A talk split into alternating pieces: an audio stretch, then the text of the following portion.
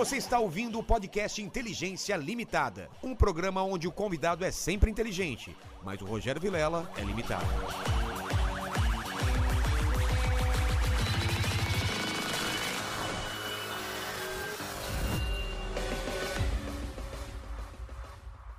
Olá, terráqueos, como é que você tá? Eu sou o Rogério Vilera, tá começando mais um Inteligência Limitada. O programa onde você já sabe, a inteligência limitada acontece somente por parte do apresentador que vos fala, porque sempre trago pessoas mais inteligentes, mais interessantes e com a vida muito, mas muito, mais muito, mais ainda, mais muito bacana do que a gente. mais, hein? Mais um, Ah, nem mais sei, bacana. rapaz. Cara, a gente só fica nesse porão, velho. Olha aqui como tá o mofo, velho. É. Olha, picharam aqui. É que a galera não tá vendo, mas A galera não porão, tá vendo. antes de começar eu tava, pô... É grande, né, porão cara? É bom, de- é muito, é muito bom, bom, aqui, né, cara? Quando tiver um apocalipse zumbi, se você prometer cantar Michaels, Pô, demorou, cara. Eu pra, te- eu pra garantir a estadia? pra garantir a estadia. Ah, fácil. entendeu? A gente fugindo dos zumbis fazendo moonwalker aqui. E aí, e ainda tem isso, no Apocalipse Zumbi, se a gente mandar um thriller, ainda a gente Pô. consegue sair bem na, na, na história que os caras falam, ao invés Se de matar, infiltra, né? ao invés Se de matar, infiltra. vamos dançar com esses caras. Ah, uma coisa, cara, quebra. Pô, eu esqueci meu boné, velho. Pega lá, tá, tá aqui dentro. Não, mas tá a a cabeleireira já tá responsa. já hein? tá, já tá. É, eu tô com crescendo. boné aqui. O meu ou não? Não, é um boné. tô- Ah, é um presente? É um ah, então já presente. me dá, não. Eu já vou usar o boné dele aqui.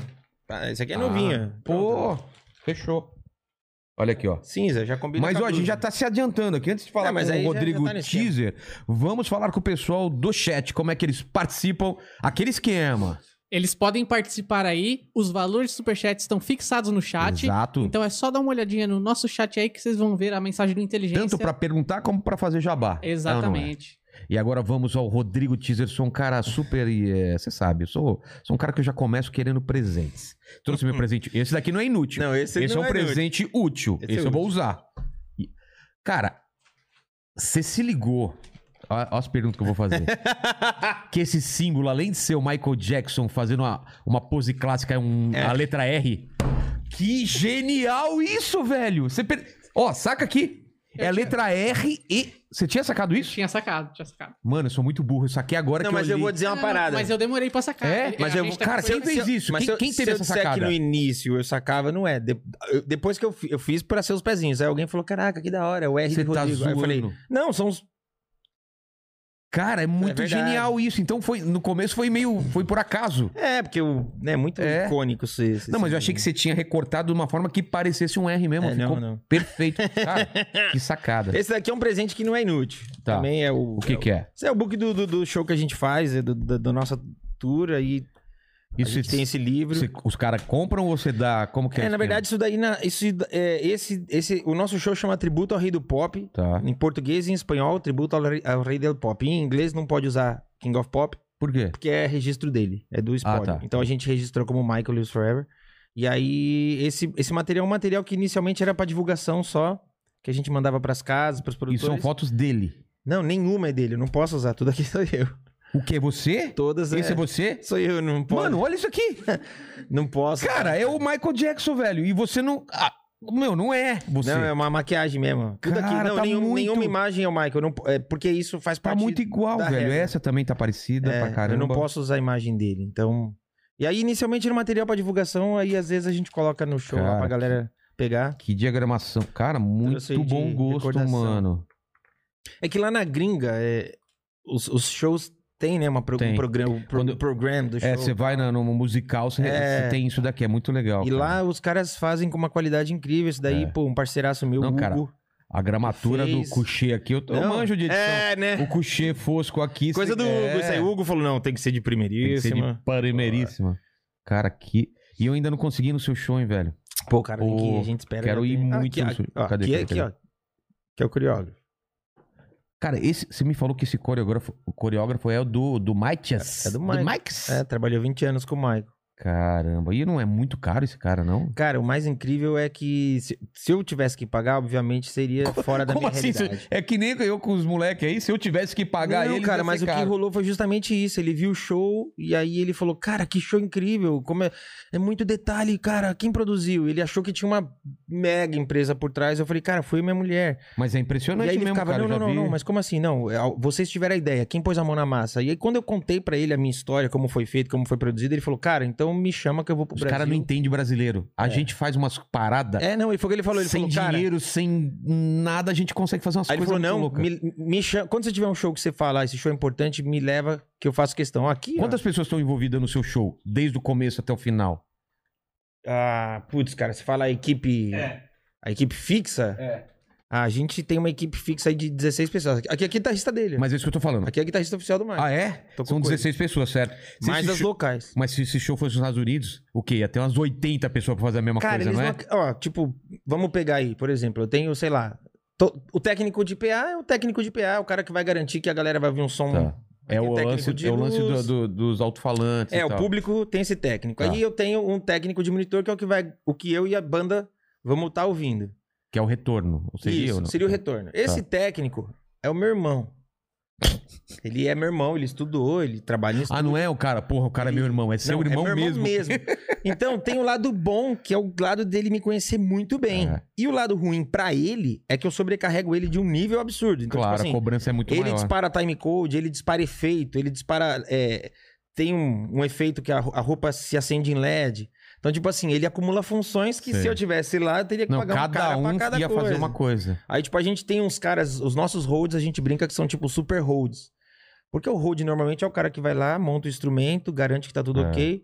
E a gente tem uns caras que, além de montar isso, o, o nosso cenário é um cenário meio complicado, que tem escada, elevador e tudo tem que meio que se encaixar. Então, esses caras supervisionam isso e durante o show ainda garantem que o elevador suba e desça na hora certa. Caramba. Então a gente tem, tipo, minha mulher mesmo, ela é quem negocia os shows, cuida de todo o cronograma. Na hora do show, ela tá ali atrás. Ela vai pra todos os shows. Não, ela, ela, tá não lá fica todo no... show, não, ela participa, tem o número que ela participa e lá Caramba. atrás ela fica coordenando. Então, tipo, se eu tivesse que ter uma pessoa pra cada função, essa equipe que já é grande, pensa, no Brasil, viajar com 15 pessoas, Nossa, vivendo de bilheteria, É, muito. não existe, cara. Isso daí é um negócio que muita Cara. gente fala, ah, você é doente fazer isso. Mas lá fora, um show como esse não roda Não, com menos de a- 30 pessoas. Claro que não, não. Puta... E quando ele perguntou pra mim, ah, mas pra você fazer um show desse, foi um investimento do quê? Você tá falando uns 200 mil dólares?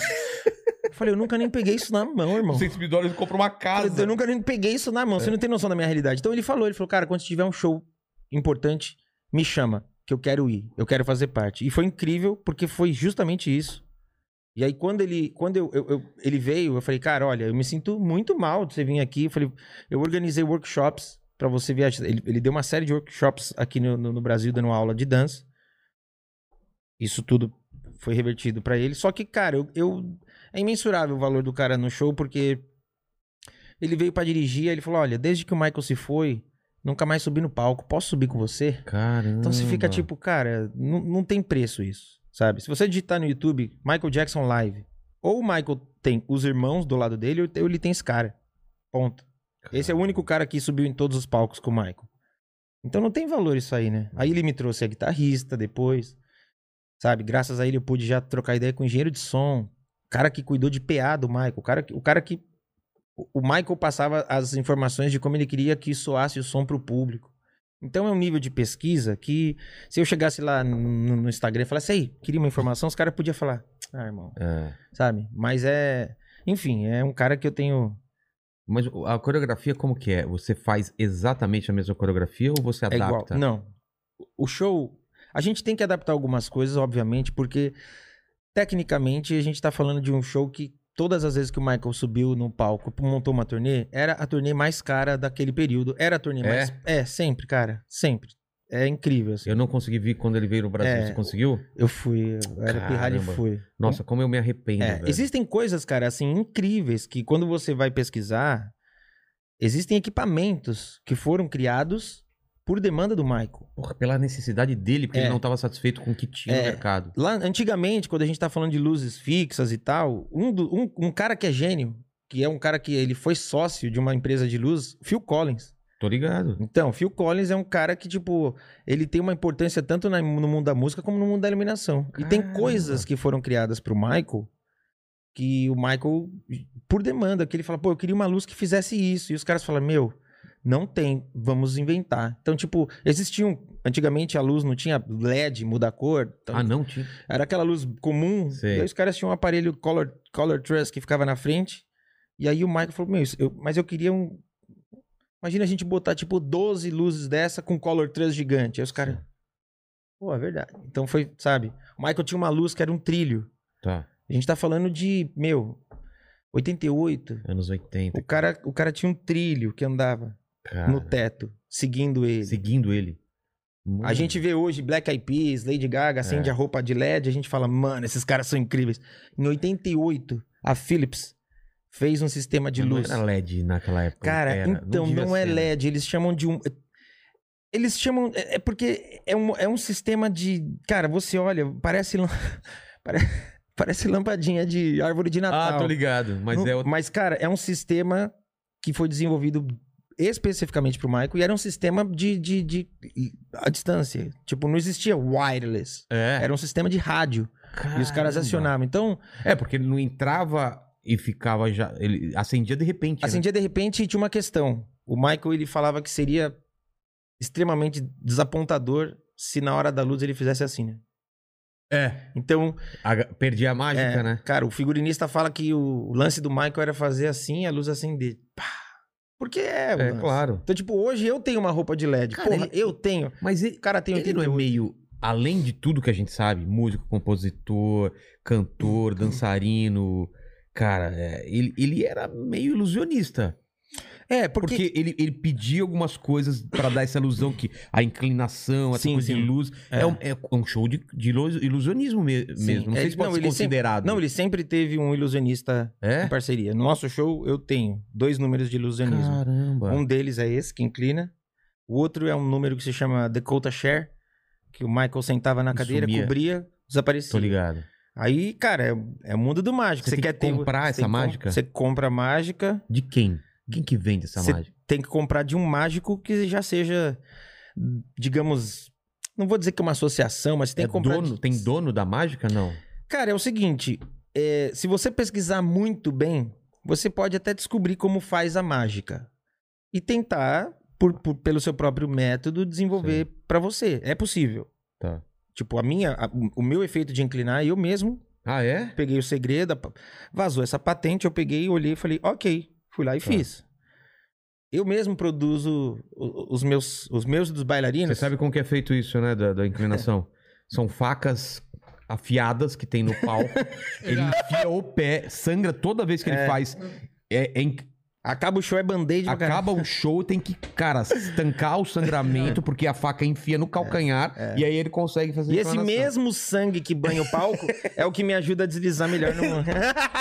Exatamente, aí Esse vem um homem é um Moonwalker num rastro de sangue, cara. É. Mas eu, é, era uma das perguntas que eu estava guardando para fazer mais no próximo. Eu sei porque eu vi alguém falando, senão eu não faria ideia de como era. Ah, não. Eu Bem, acreditava que realmente ele inclinava daquele jeito.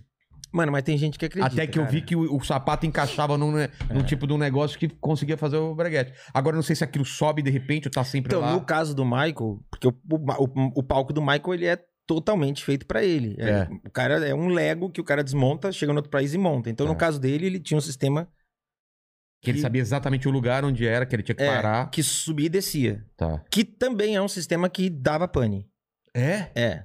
Então, E se na hora que ele precisasse Cara, aconteceu, será? aconteceu, tem no YouTube, inclusive, pro- podem pesquisar. Tóquio, o pino recolheu antes da hora e ele caiu.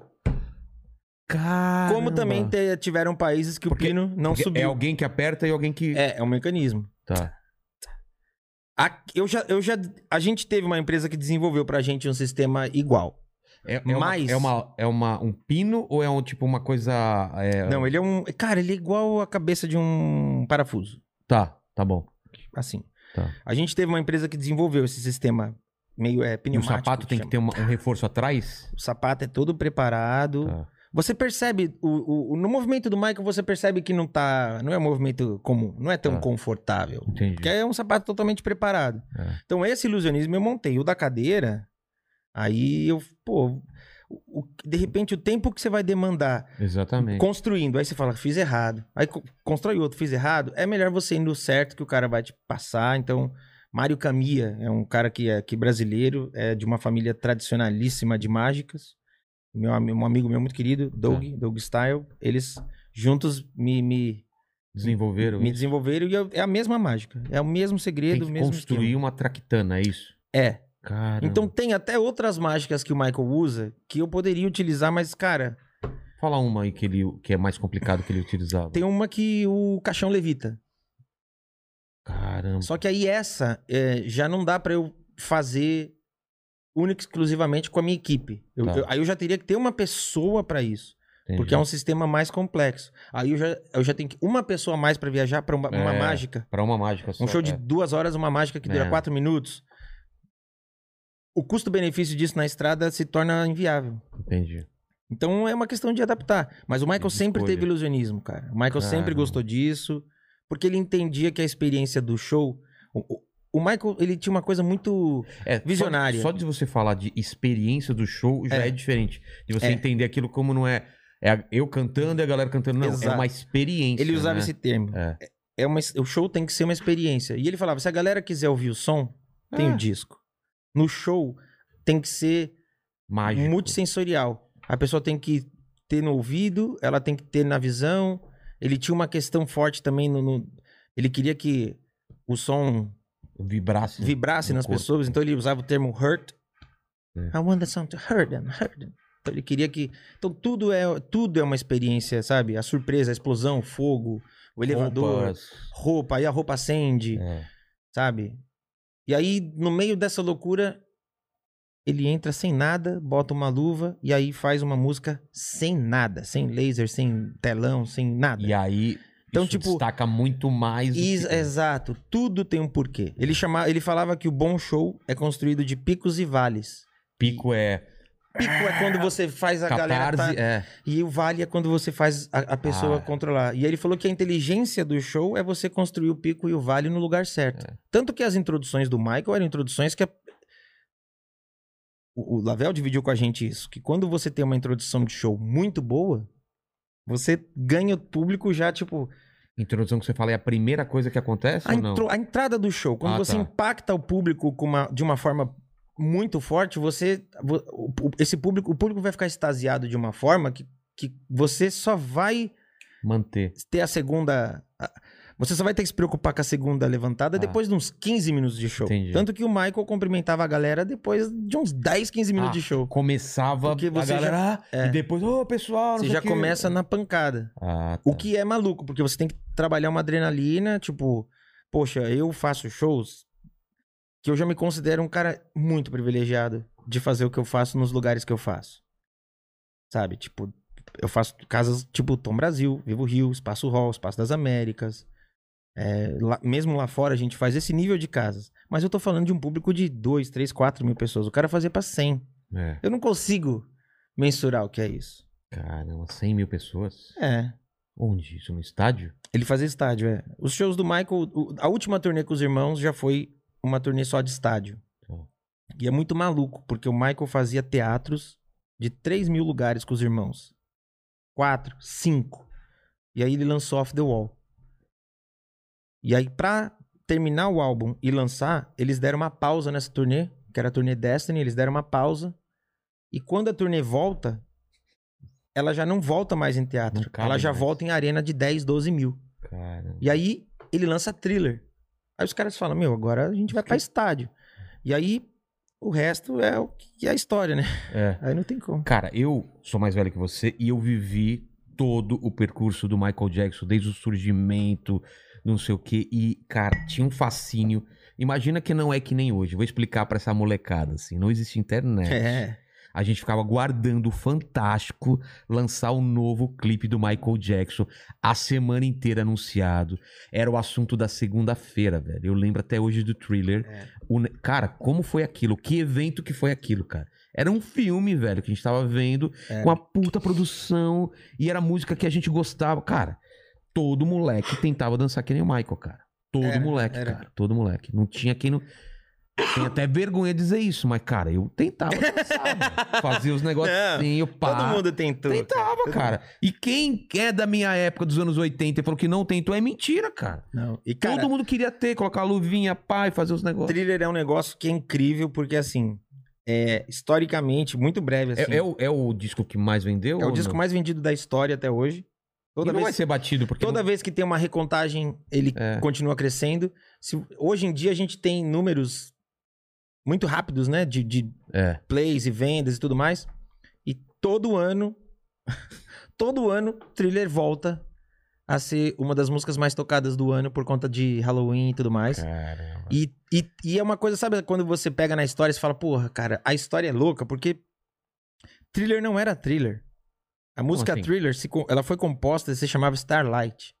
Essa melodia toda. Mas a letra era diferente.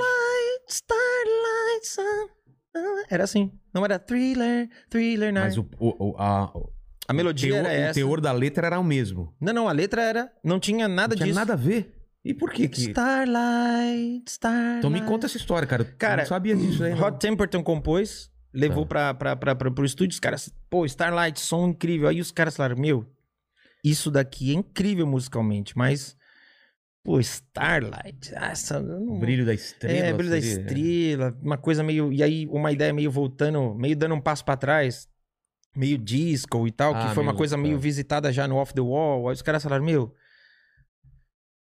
Vai pra outro lugar, sugeriram. E aí ele- o cara veio. Mas tinha aquele... Tinha tudo. Tinha tudo. Tinha tudo isso. Ah, era meio disco. É, meio... Ah, tá. Os caras. Mas tipo. Tudo isso já tinha, cara. Aí os caras, lógico, quando vem a letra de thriller, os caras refazem o É o arranjo. mesmo cara que faz? Mesmo cara, Hot Temperton faz a letra. Caramba. E aí vira thriller. Aí os caras gravam. Ó, que incrível, thriller, incrível tal. Aí a gravadora chega e fala pro Michael: Ó, Michael, a gente não vai lançar esse disco.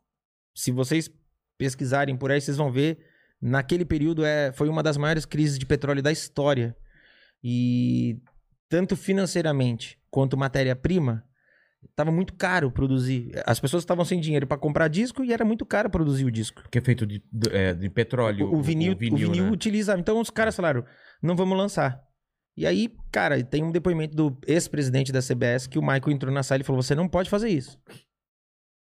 Não, ele não falou assim. E chorando. Você não pode É. fazer isso. You, you can do that. Não, eu não sei como ele falou exatamente. do that.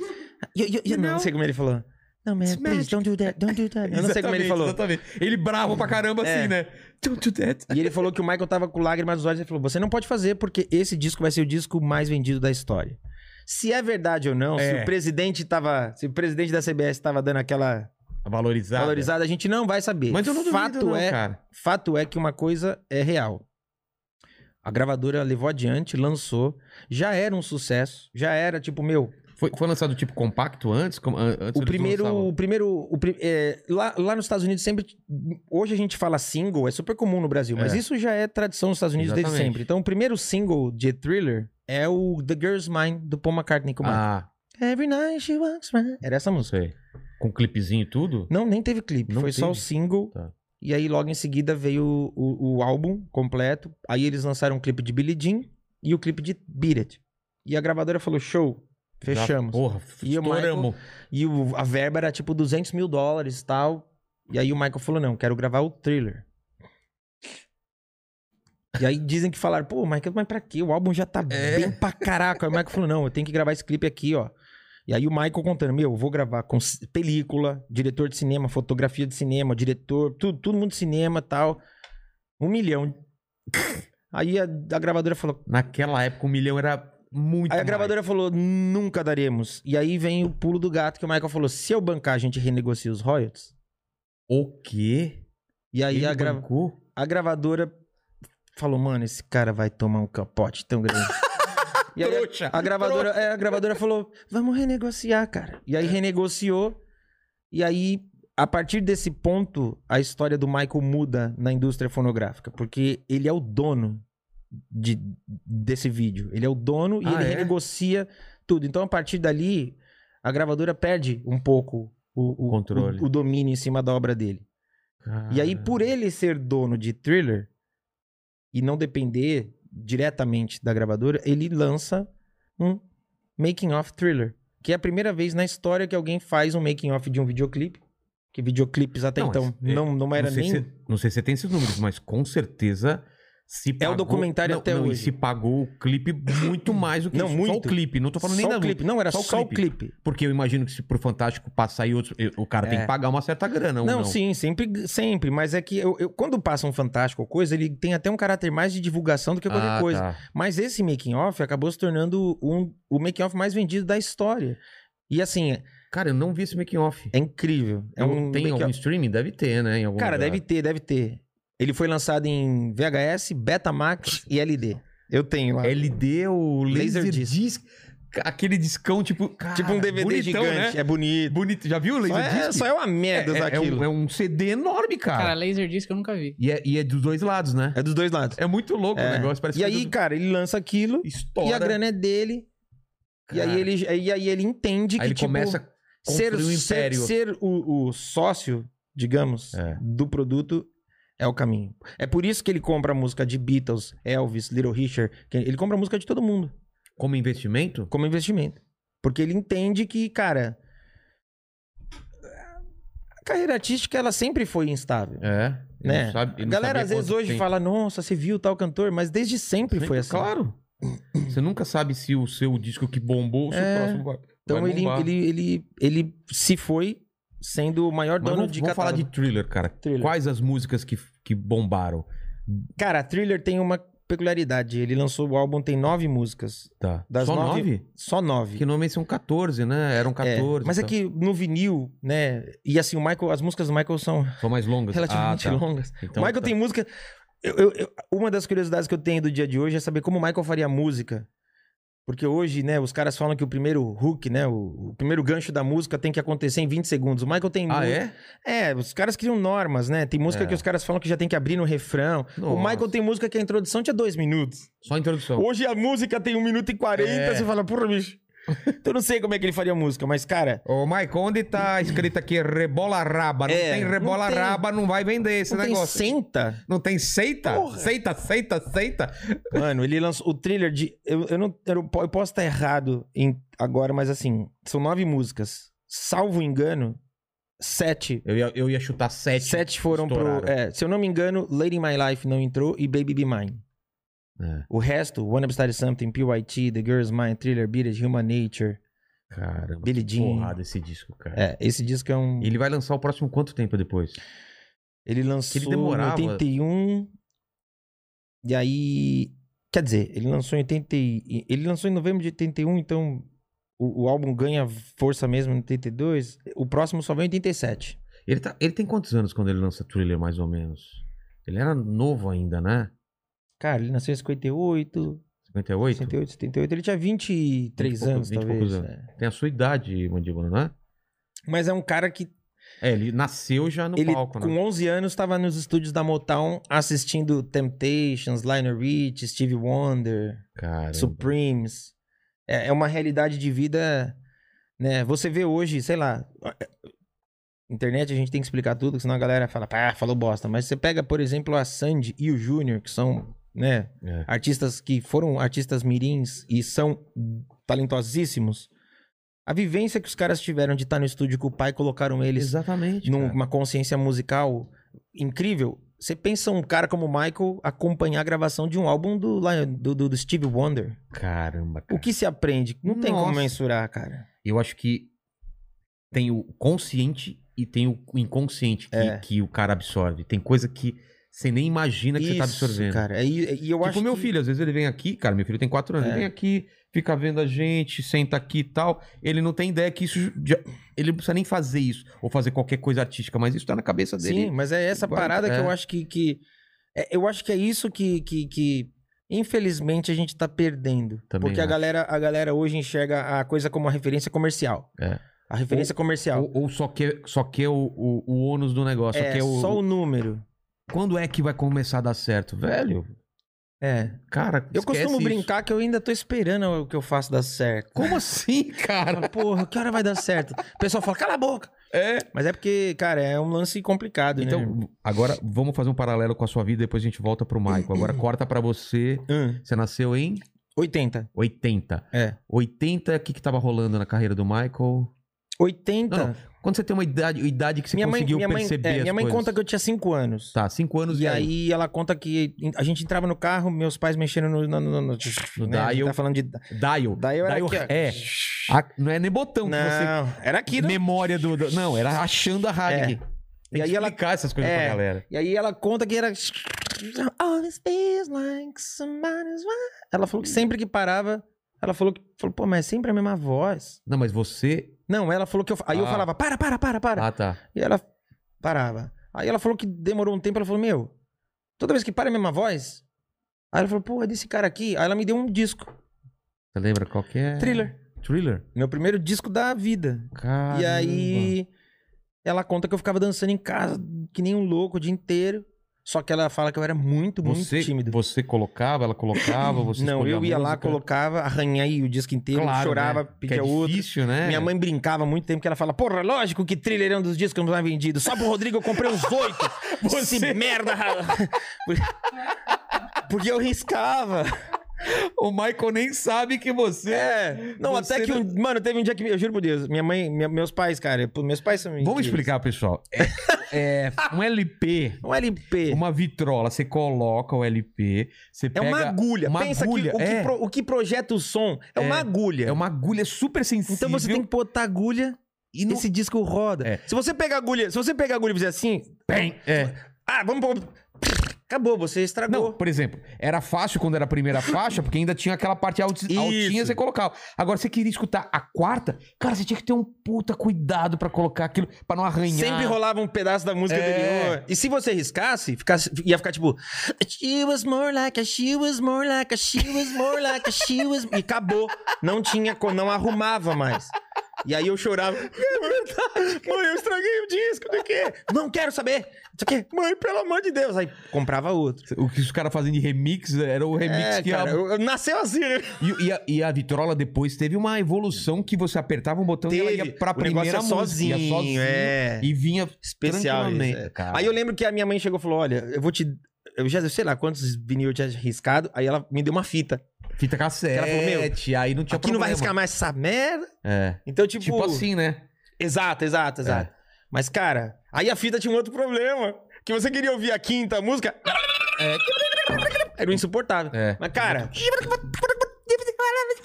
É outra época, cara. Caneta Bic. Rodando na É. caneta Bic pra voltar. E aí minha mãe falou que eu era muito, muito tímido. Mas eu ficava em casa dançando. E aí ela falou, pô, Mas você gostava de outras coisas também? Você lembra do que você, da época que você ouvia além de Michael Jackson ou não? Cara, eu acho que nessa Madonna época... é mais pra frente, né? Madonna é mais pra frente. Hum, Nessa Madonna, época- Madonna, Madonna, eu, confesso que assim, eu fui absorver a música da Madonna ali em Vogue, É? Ah, então é bem mais pra frente. é bem mais pra frente. Cyndi Lauper, Cindy Lauper. Billy Joel. Eu, eu, eu me lembro o seguinte, é, eu me lembro que por conta de We Are The World, Sei. eu fui... Tava todo mundo lá, eu né? Fui, eu fui um pouquinho essa galera. Então eu lembro que eu ouvia, obviamente, Trem da Alegria. Então É. eu, eu ouvia Trem da Alegria, Michael Jackson, e aí, tipo, cara, eu amava ouvir Lionel Rich. Eu também, cara. Eu era? Eu era All night long. All, all night. É maravilhoso isso É. aí, cara. Tina Turner. Então eu ouvia isso. Aí, cara, Prince. Eu, cres... eu, era, eu era uma criança que eu ouvia isso. E Pô. música brasileira eu ouvia, tipo, Trem da Alegria. Caramba. E ouvia, tipo, trilha de novela. Eu sempre amei trilha de novela. Que eu era aquela criança que Que música é essa que tá a minha tocando? avó cuidava, né? Criar, criou, me criou e meus irmãos. Então, pô, minha avó era fanática por novela. Então a trilha da novela sempre foi uma coisa que eu ficava, uau. E tinha internacional e nacional. É, né? e eram músicas, cara, você escuta, você fala, É, cara. eram as melhores da época. né? Os É. caras pegavam as mais bombadas, cara. Então eu comecei a dançar e minha mãe incentivou porque eu era muito tímido. Eu comecei a dançar muito por, por, por hobby, por uma questão assim, muito de. Sei lá, minha mãe ter Você medo. entendia as letras na época, no inglês? Você Não. começou a pesquisar Não, o eu que fui, eu fui começar a, a ler e tentar entender. Eu, eu tinha, sei lá, uns 12 para 13 Eu anos. acho que tinha umas revistas com tradução de música, não tinha? Tinha, não, Tinha, essas né? revistas eu tinha as pick-ups, É. as pick-ups. Eu aprendi muito de inglês por causa dessas revistas. É, porque eu queria eu entender o que que tinha, o que que era falado e tal. Mas eu, eu, eu me lembro que eu tinha uns 12 para 13 anos quando eu comecei a ler. E aí eu falava, ah, nossa, o que eu Quando eu falo é o que é. totalmente, nossa, não é. É, cara, cantava tudo assim. I was gonna sing. Não, É esquema de gabambo. Ah, não é esquema de gabambo? Caraca, mas eu podia jurar que era esquema de gabambo. Fica até mais legal, né? É, mano. E aí eu falava, não, mas não cabe isso aqui. Não, não cabe isso aqui nisso aqui. É muito curta essa frase. Essa aqui é muito- Não, o esquema de gabambo cabe muito O que, melhor. que é o escuta? O que, que, que era? Não, por no- exemplo, as he came into the window. Sim. As he came into the window, Ah. there was an... Pô, você é criança, você... As he came into gabambo. muito que- melhor. essa aqui- Cara, é até difícil. Como que é? As he came into the window. As He Came Into the Window. Nossa, velho. Fala aí, mandíbula. As he came into the window. Ah, agora com a voz dele. He came into the window. Aí, Ah! Tava preparado pra hoje, hein, cara? Eu fiquei, pe- não, eu fiquei pensando. eu Não, fiquei- cara, é, é muito louco. Então, Ele tipo, quebra cara, muito, né, o andamento da parada. É, o cara. Michael, ele tem uma parada que hoje já é muito engraçado, que também tem umas histórias pra, pra mim que são muito, muito legais e umas que eu já quis dar tapa na cara de pessoas, porque o Michael, ele tem uma parada de um vocal percussivo, né? Que ele faz essa É. coisa do... É. I give my money, É. I give my time, I give everything inside one heart could find. Que é uma coisa que hoje você escuta em tudo que é gente. Exatamente. O The Weeknd faz. Tell me what you really like. Ah, Maybe I can. Hoje todo mundo É. usa. I'm hurting, baby. Talvez. I'm bro- Então. Talvez muita gente deve, devia, devia ter falado que era errado isso de fazer, porque não fazia. Não, né? durante um bom tempo isso era uma, uma- era uma piada. Ah, é? É, cara, tipo, é que. É porque eu, eu sou muito fã do Michael. É porque depois fez sucesso, é tempo. fácil você entender. Mas no começo a Tudo. galera te fala, ah, cara, Tudo. tira essa merda aí, cara. Cara, o. Que hoje é meme. As, as pessoas redescobriram o. Ah, Bicho, era uma coisa que, meu, o que, que é? O que, que o cara fica gritando, É. sabe? E o, e o já é no uma máximo você tinha um. Uh, né? Isso já Uh, tinha em é. outras músicas. que mas- outros caras faziam, É. vem do soul e tal. Exatamente. Mas o Michael, o, o na verdade, na É. época dos irmãos, ele costumava, ele fazia Que em que hora? Eu não- várias, várias músicas. Ele chegou a fazer tipo, acho que em Off the Wall ele chega a usar isso. Ah, é? Ele faz em algum momento é. É, o, não. pe- o pessoal tá aproveitando aqui, tá pedindo, pelo amor de Deus, mande um who's back. Who's bad? Who's back. Who's bad? Cara, o Michael entendeu, eu acho que eu não sei se ele entendeu ou se a vida levou ele porque eu acho que é, é- Quando, quando ele era com os, ir- os irmãos, era dança e música e Era. fez sucesso. Quando ele foi pra carreira solo, será que ele entendeu que ele tinha que ser um artista completo e a música, a dança tinha que ser única? Porque É. no, no- no Jackson 5 eu acho que a- não tinha nada de especial na, na dança ainda. Não, não era tinha. só uma coisinha meio E- core- E era uma coisa que, que era uma. Isso tem é, relatos dele. Era uma Ah, coisa é? que incomodava muito ele, porque é, ele, ele já nessa época entendia que ele falava, cara, olha o que o Fred, olha o que o Fred Astaire faz. Cara, Fred a Astaire- referência dele era o Fred Astaire. É, ele falava, Fred Astaire faz coisas que outros dançarinos não fazem. Gene Kelly faz coisas que É. outros dançarinos não fazem. O grande ídolo do Michael sempre foi James Brown. Então ele fala, pô, James Brown faz coisas que outros não fazem. É. Então ele entendia que ele tinha que estar um passo à frente. Mas com os irmãos, não cabia, porque os irmãos não acompanhavam. Então, o Michael, em- nos relatos, ele fala que ele tinha que respeitar essa formação familiar. Claro. E quando ele sai nos álbuns solos, ele se liberta disso. Então, são poucos caras ou, ou mulheres. Quer dizer, hoje tá muito normal isso. Mas que tem uma dança característica, não é uma coreografia é, default, assim. É, tipo, uma cara- coreografia que quando. Eu me lembro do Michael, eu me lembro o cara do Jamiroquai, uns caras que tem um jeito de É, eu- dançar que é muito específico. Eu acho que hoje, eu, eu acho que hoje não se tem mais isso. Era o James de verdade. Brown. De verdade, tipo quem? assim. O Michael Jackson, quem mais? Cara, o Prince, é dele. o, o Prince, tinha movimentos É. que você fala, ah, isso é O- Prince. de uma maneira um pouco mais. O, MC Hammer teve isso. É, o, o próprio. Can't touch this. é, do, do Rolling Stones, o. o- Não, Mick Jagger Mick total. Jagger tem um jeito dele, né? O de coreógrafo do. Michael, o Lavelle, trabalhou uma turnê dos, Ah, é? dos Rolling Stones. E ele falou, ele falou, cara, o Mick Jagger é um cara que você não coreografa. Porque ele tem a movimentação é, dele. Ele... O que você faz. Moves like Jagger. É, é, o que ele, ele falou: o que você faz é tentar conduzir os movimentos e, e fazer ele entender que ele tem que estar tá no lugar certo na hora certa. Ah, tá. Porque ele falou que ele é numa piração que os caras. Pô, Rolling Stones é uma banda de rock, mas hoje os caras também fazem um show que é uma experiência. Claro. Então, pá, pá, pá, a luz faz pá. Se o Mick Jagger não tá ali. Oh, é, ah, é, pode crer. Então, e- e- e- essa coordenação que era o- a grande treta do negócio. E, e o Michael já desde cara já sabia que tudo tinha que ser marcado, Cara, ensaiado. desde cara. E, e é uma coisa que, assim, quando a gente foi montar o nosso show, a gente percebeu a dificuldade das pessoas aqui entenderem isso. Porque aqui a gente tem normalmente shows que são muito abertos. E, e o Michael não, cara. O Michael é o seguinte: o show do Michael não é que o show do Michael, todo show é 100% igual. Tem improvisos, vocais, tem Mas depois ele traz pro roteiro Mas- de novo, né? É, o roteiro é muito pontuado. Então tem hora, não importa, tem momentos da música que você vai ter que estar ali, porque todas as luzes vão apontar para esse lugar. Tem momentos que você você vai desaparecer. Então você não pode, você tem um tempo para assumir e voltar. É. A banda não vai ficar 10 anos ali, sabe? Então, você tem tem movimentações que você tem que fazer muito coordenado porque tem uma luz para fazer sentido, tem luzes que você aponta e aí o laser vai pro lugar.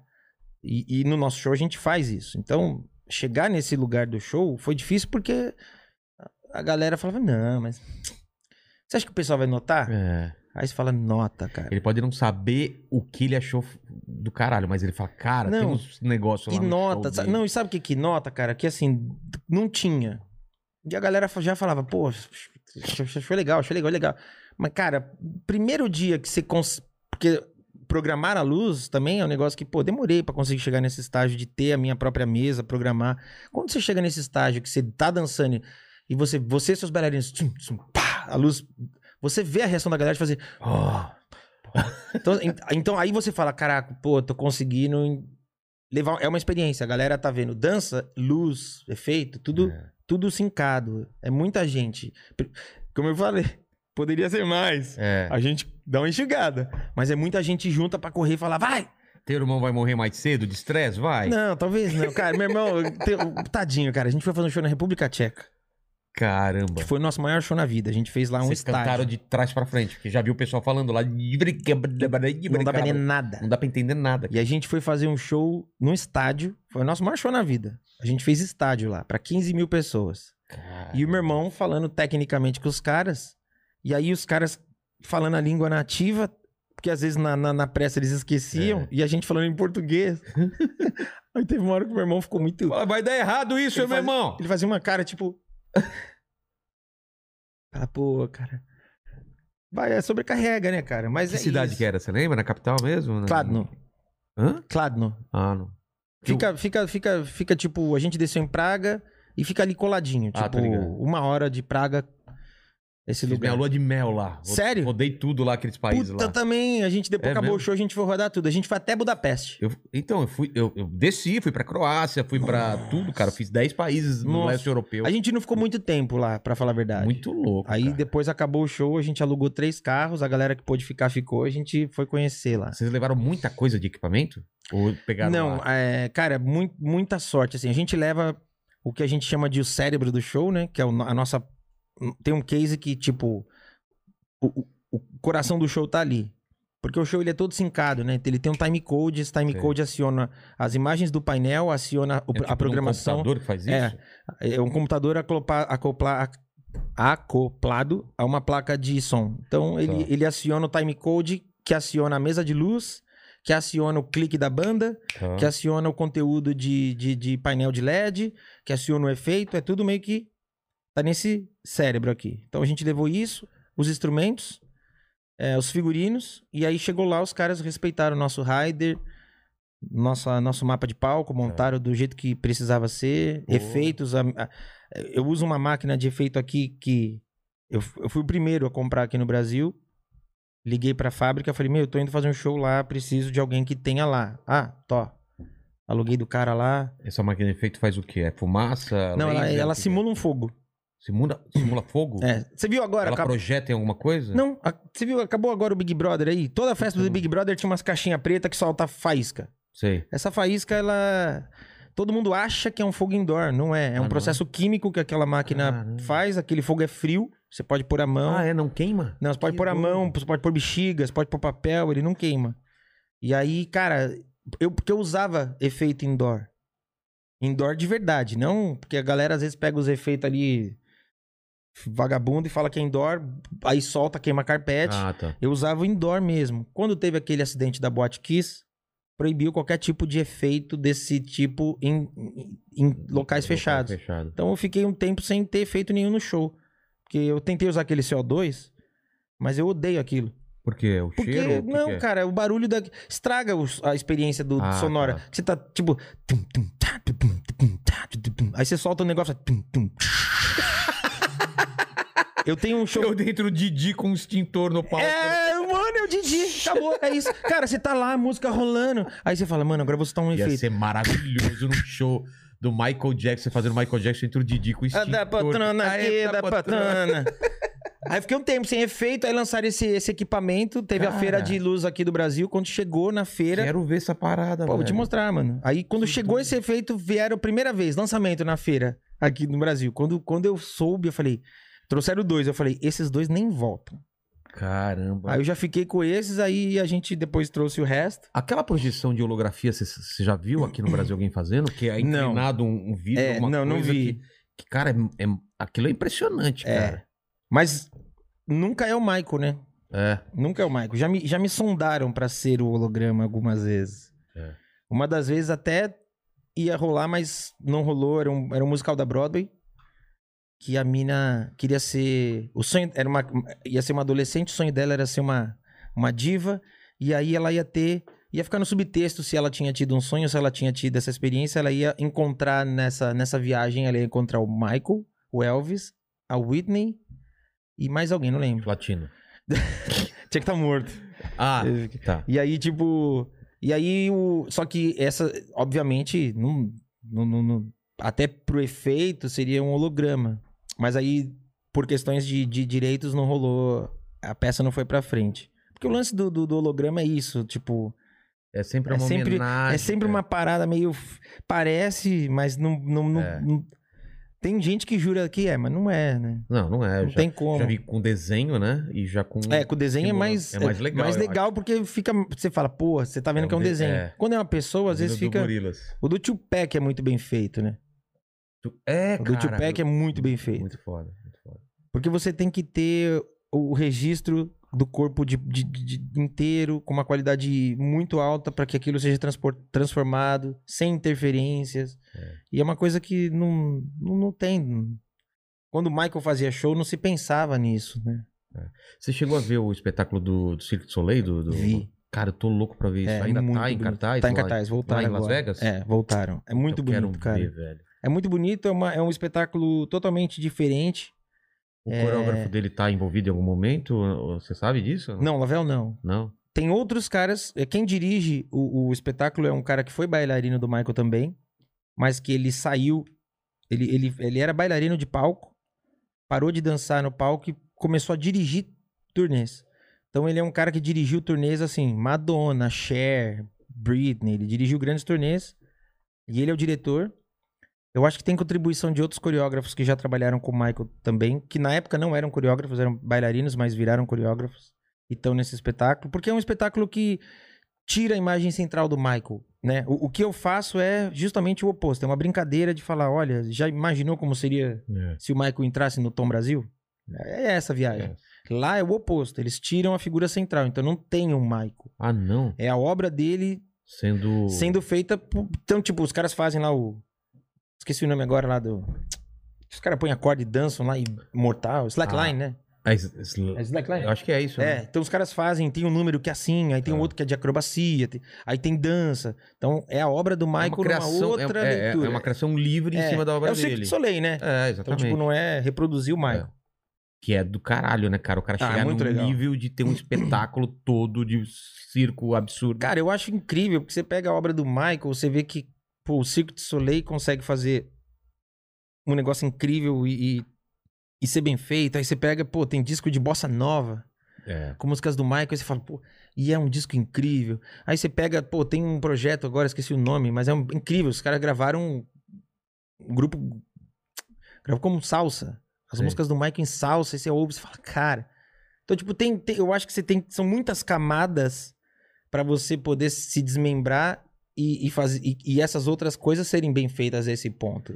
Por que, que não foi feito ainda um filme ficção mesmo, alguma coisa sobre a vida dele? Porque, Então. que tem, tem problemas de. de Não, agora direitos? estão produzindo. Os, os caras que produziram o Bohemia Rhapsody, eles estão com esse projeto.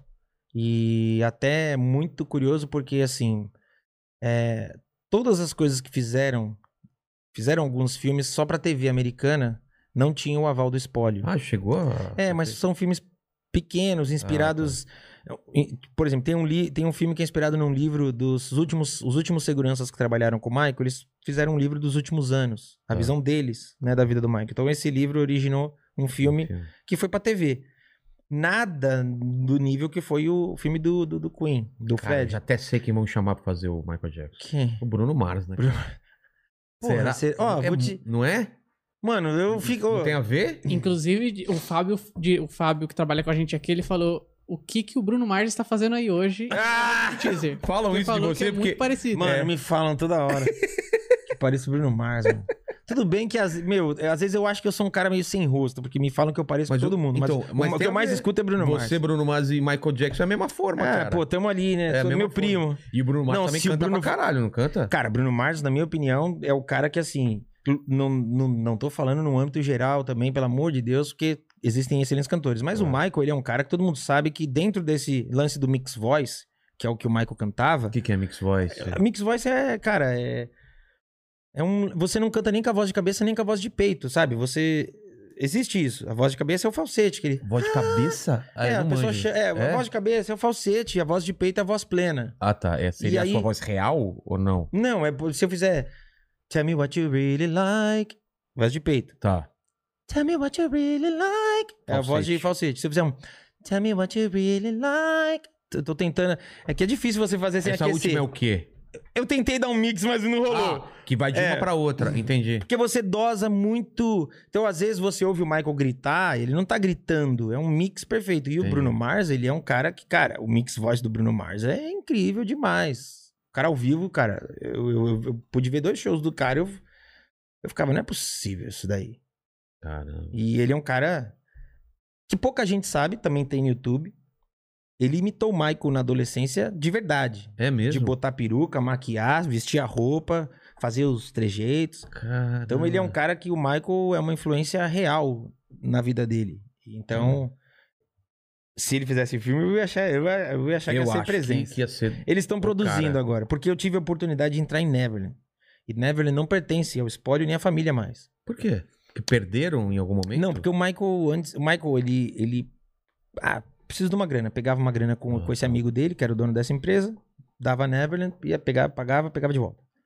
E ele fez isso antes de ir para os ensaios do This Is It e faleceu. Cinco anos depois, esse cara chegou no espólio e falou: Olha, eu tenho esse documento, é, vocês direito vão vocês vão pagar essa dívida? Como é que fica? E o espólio falou: Não, não, não quero pagar. Então essa empresa ficou com o Neverland. Tá. E foi até por conta dessa empresa que eu tive a oportunidade de entrar, conhecer tudo lá. E Virou aí, o que lá agora? Virou um Tá fechado. museu? Não, não, Ah, é fechado. não- ninguém entra, ninguém visita, não faz nada. Foi realmente porque tá- tem, um, tem um cineasta americano fazendo um documentário sobre mim. Ele conhecia os caras que hoje são, é, na época eram donos da, de Neverland. Tá. Mandou minha história, falou: pô, deixa eu entrar pra gravar com esse cara. E eu achei que não ia rolar, mas deixaram. Caramba. Então a gente entrou e foi, eu conheci Neverland inteira. Mas a sua história é cheio de coisas assim, né? Cara, O coreógrafo é conseguir Mano, isso. É, é- eu não sei explicar, cara. Eu acho que Ah, é. Eu sei, né? É óbvio que, que tá. É a paixão pela parada atrai essas coisas. E eu cara. acho que. Você não eu- acredita nisso, não? Eu acredito, mas eu acho que é um pouco de teimosia, sabe, cara? Teimosia no sentido de. É Que- paixão. Paixão, é teimosia. É, paixão é teimosia. É É. paixão, cara. Eu sou tão apaixonado É. que eu vou até o final. Eu quero fazer isso, cara. Que, tipo, cara, é. a gente passou por coisas assim.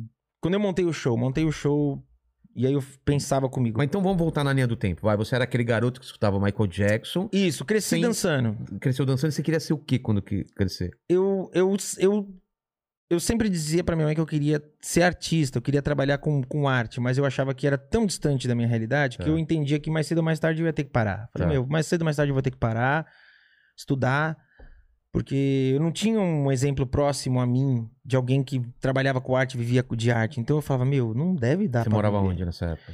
Sempre morei em Guarulhos. Sempre Cresci em Guarulhos, super Teu pai e sua mãe simples. faziam o quê da vida? Meu pai trabalhava com. com Ninguém da informa-. Não, meu pai trabalhava com informática numa época que não existia PC. Ele trabalhava numa empresa chamada Serpro, processamento de dados. Então ele trabalhava processamento de dados para o governo. Mano. Era um negócio absurdo. Tanto é que o primeiro PC que a gente teve em casa foi. Eu, com 15 anos, fui fazer show numa feira de informática. E aí eu tinha um cachezinho que eu ia receber. Só que foram 10 dias de feira. Todo dia eu chegava, tipo, duas horas antes do que eu tinha que me apresentar pra ficar mexendo nos computadores. Porque a gente tá falando de. Você deve lembrar, Fenasoft, Claro. 1995. Cara. Não tinha como comprar um computador. É. Aí eu chegava e ficava lá e pedia pros caras me ensinar a mexer no computador, todo dia. Quando acabou a feira, não sei se alguém ficou de olho, sacou. Quando acabou a feira, a pessoa pegou e falou: Ó, você quer o teu cachê ou você quer um computador? E eu falei, vai, mas meu cachê não. Meu Não dá pra não comprar dá um computador. Não, se você quiser, a gente. Aqui a gente dá um jeito. Então, cara, primeira, primeira conquista da minha vida, eu tinha 15 anos. Em 95, um cara de 15 anos levar um computador pra casa. Nossa, cara. Era um negócio que eu falei, cara, olha o que eu tô proporcionando pra minha família. Nós É. temos um PC. Então, pra mim, aquilo era uau! E olha só, quando eu comecei a fazer a feira, eu pensei, bicho, quando acabar eu vou comprar uma Vespa usada pra eu andar de Vespa por aí. Olha a cabeça de bosta. É. Aí, pô, não, um PC mil vezes melhor.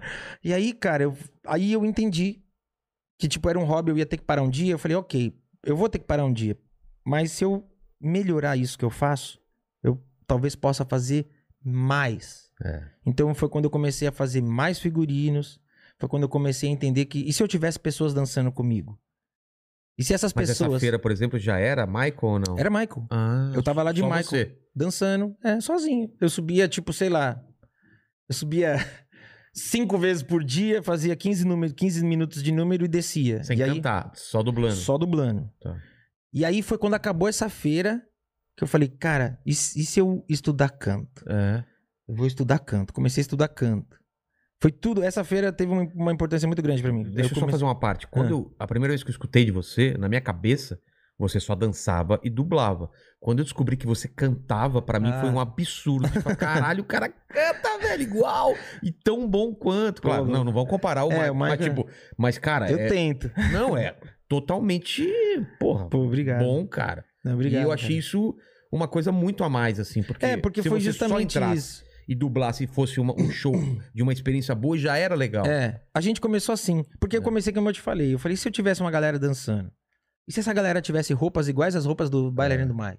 E se eu tivesse efeito? É, E aí, tipo, aqui. Lá, no, lá em 2005, eu, eu peguei. O Michael tava sendo processado. E aí eu peguei e falei, mano, o Michael vai ser. No começo do, do processo, eu falei, o Michael vai ser inocentado. E eu vou comemorar isso num teatro cheio de fã do Michael. E aí Você falou, você pensou isso mesmo? pensei, e aí eu cheguei pra minha mulher, já tava com ela. Falei, vamos fazer um show? E aí, cara, nessa hora, ela podia ter falado, não, fica na tua. Mas ela falou, vamos. E aí, Mas ela cara, era fanzaça também ou não? não, ela Mas- virou fã depois que a gente se conheceu. Porque eu, eu falo que, cara, tudo bem, eu respeito a opinião da galera. Tem gente que fala, ah, o Michael é um é superestimado, bababá. Mas, cara, se você. Não, pra mim, existem quem gosta do Michael e quem não conhece o Michael, cara. Porque uma vez que você conhece, também acho você difícil. sabe a história do cara. Eu acho que E você sabe o preço que o cara pagou pra fazer cada coisa que ele fez, no sentido de abrir mão de, de coisas, de assumir responsabilidades, sabe? Tipo, primeiro negro a tocar numa, numa série de rádio branca, primeiro É negro, o primeiro clipe que a MTV passou de um artista negro foi Billie Jean. que É, Não Isso é fato, não, cara. aí, pá, mas o Quincy Jones tinha sérias dúvidas a respeito de Beat It.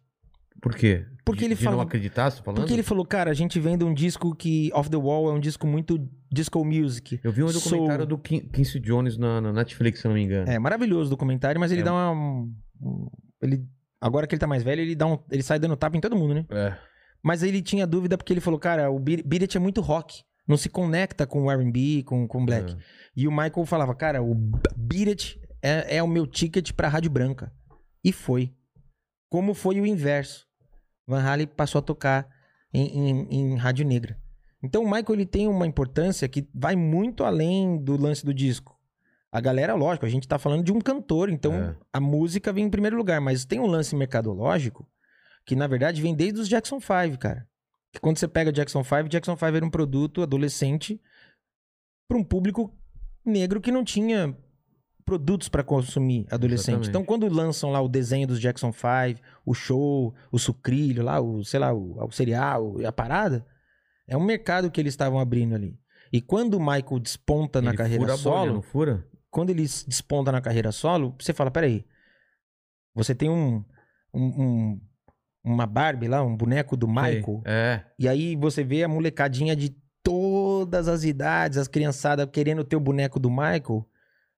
E aí rola uma treta de, pô, vamos deixar a pele do boneco mais clara. Ah, é? Cara, sempre rolou isso. Cara. Sabe? Uma negação do, do Michael. E aí o cara vai, pega vitiligo, que é uma doença que degenera mesmo a, a pigmentação da pele, ele, ele fica branco não por uma opção. Então, tipo, é, um, é uma história, cara, Cara, é muita pesada. Eu, eu, eu costumo dizer que se, um, se não existisse Michael Jackson na história e alguém falasse, vou fazer um roteiro aqui, ah, Você fala, não. tenho certeza que no primeiro. Na primeira reunião de corte de um estúdio, o diretor do estúdio ia falar, cara, menos, né? Tá- É, a galera não vai acreditar Ninguém que isso vai, é pô, real. tá é. pesado. Não, não, não, vamos. O que ele faz no comercial da Pepsi pega fogo no cabelo. Pega fogo no cabelo. Você sabe dessa? E o tratamento disso é um tratamento que é Como foi essa hiper. história? Então, na verdade, pa- palavras do próprio Michael também. Ah. é, Que foi um contrato absurdo de grana, ele tinha. Ele, então, na verdade, na época, ele tava negociando com a Quaker. E aí, ele queria a Quaker porque ele gostava dos produtos Quaker e a Quaker ia dar uma puta grana. Sei. Só que o empresário, na época do, da turnê, o empresário era o Don King. E o Don King falou: não, você não pode fechar com a Quaker É o mesmo do, do Tyson, do né? Tyson, Ah, que era meio um cara duvidoso. é. Que o Michael coloca. Todos nós achávamos ele duvidoso, mas eu fui voto vencido. E o cara chega e fala: Não, você não vai fechar com a Quaker porque eu já fechei com a Pepsi. E era menos grana. E o Ah, Michael é? ficou puto. E aí tinha que gravar propaganda. E aí tinham as normas de segurança. Naquela época a gente tá falando de é, a- os efeitos, as explosões, elas, elas eram mesmo explosões. Reais, Usava né? pólvoras e, e, e quando não era pólvora no estado puro, era uma pólvora que eles al- alteravam. Tanto que é, membros do Kiss tiveram acidentes também, porque na época não era uma coisa muito segura. E aí o efeito estava muito, muito mais próximo do que deveria estar. O Michael com a- cabelo, anos 80. Você pensa, hoje a gente tem qualquer produto, você escolhe com. Nem tem mais gel. Naquela época, não tem mais álcool. Naquela É. época tudo usava álcool. É. Então, gel tinha álcool. Então, tem a explosão, queima. Fica na- no osso mesmo, vai pro. Caramba. O negócio é pesado. Queima a pele e Queima. atravessa. E aí, o tratamento disso é quando ele tem o primeiro contato com o medicamento que ele fica viciado, porque o tratamento disso, pra, pra acalmar a dor, como é que funciona? Eles colocavam uma, uma bolsa Sei. dentro da cabeça. Eles inflavam essa bolsa com soro. Esse processo de inflar faz com que a pele produza pele nova. Eles podem tirar a pele queimada, junta a pele nova. Que? Então é um processo demorado Mano! e que fica ali, cara. Então você imagina você conviver com essa dor. Então, e aí ele recebe uma indenização. Essa indenização inteira ele cria um hospital que existe até hoje, Centro de Queimaduras Michael Jackson. Só que a Pepsi, por conta desse comercial, por conta do comercial que deu errado, a Pepsi desponta em venda. E aí a Pepsi chega e fala: "Não, a gente vai te pagar Teve- a indenização, vai te pagar um cachê a mais e vamos bancar mais a sua turnê". E aí é quando ele faz a última turnê com os irmãos. Eu tenho porque uma- essa época a Pepsi tava muito mais famosa do que a Coca, cara. Vendia Lembra? mais, ela vendia, mais. cara. Tanto que eh, quando o Michael se foi, a Pepsi fez uma campanha de agradecimento ao Michael. Porque Ah, é? a Pepsi reconheceu que o Michael posicionou a marca Pepsi em muitos países ao redor do mundo por conta da, da personalidade dele. Essa Cara. parceria deles durou 10 anos. Foram três turnês. Então, Caramba. foi, foi uma parada. Foi uma parada, tipo, como a gente tá falando, se você fosse escrever história. Mas que louco, né?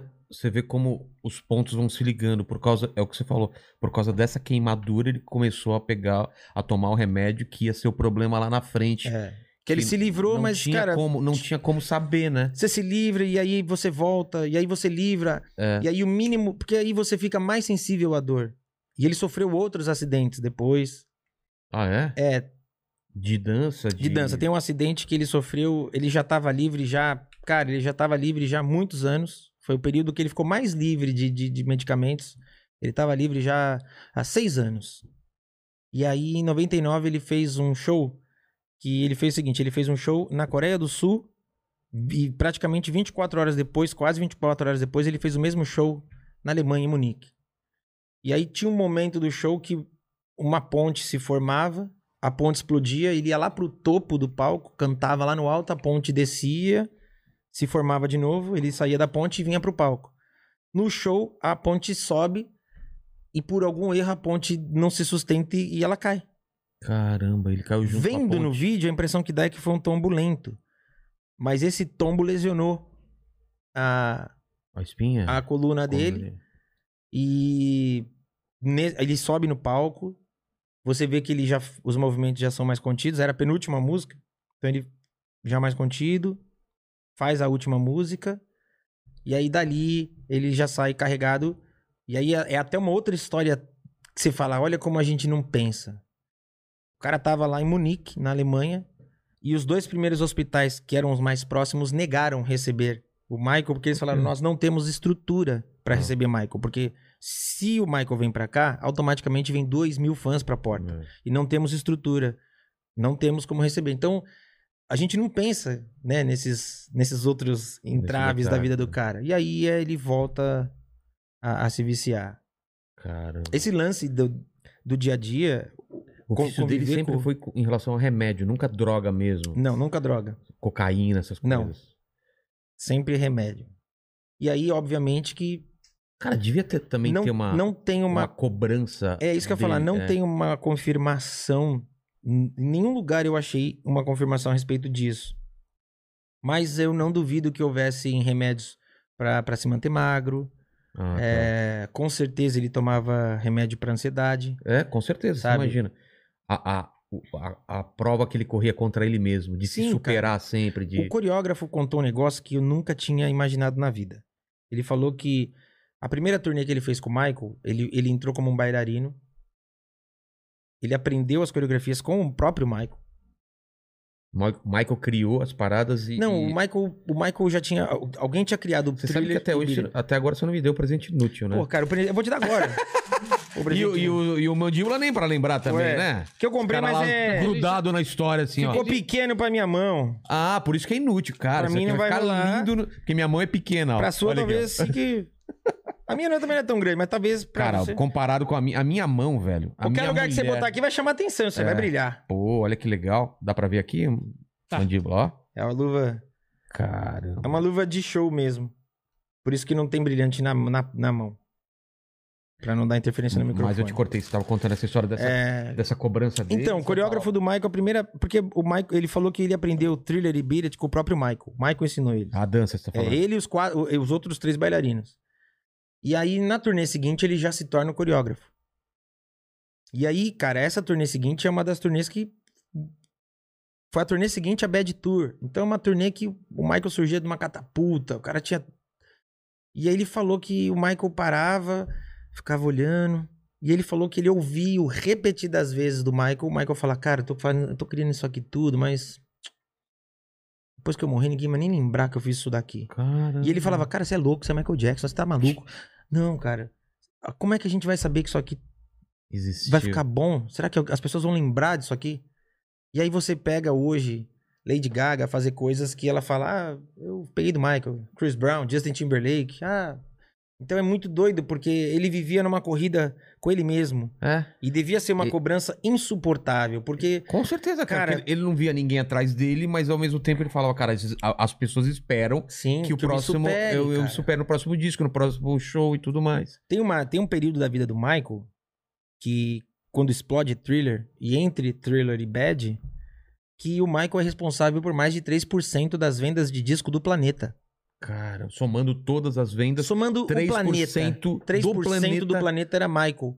O disco mais vendido, chega um período que ele consegue colocar coisa de 11 vezes o segundo lugar. Mano. Então, tipo, ó, incrível, vamos comemorar. Na cabeça de qualquer pessoa a gente pensa, vamos comemorar, mas eu não, eu não consigo imaginar como é tal cara. Porque eu fico imaginando que pro cara chegar nesse ponto, É. ele não tá nem olhando o retrovisor. É. Mas ele já tá aqui, não, mas eles vão chegar. Eles vão eles chegar. vão chegar. E é uma O que, que eu corrida, vou fazer? É. sabe?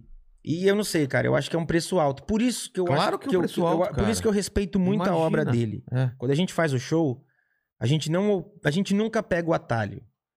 Porra, essa música é difícil. Então a gente vai fazer o mais difícil. Vamos vamos dedicar a isso. Porra, essa coreografia. Então a gente vai. Figurino, cara, tem figurinos meus que são hum, complicadíssimos de se fazer, caros, muito caros, cara. É ele que desenhava? Ele que pedia? Como que era o lance do figurino? O figurino dele? passava sempre por um processo assim. É, ele, ele dava o tema, era feito alguns esboços, Tá. eram aí desses esboços ele aprovava, alguns viravam peças, ele aprovava e aquilo ia pro palco ou pro clipe.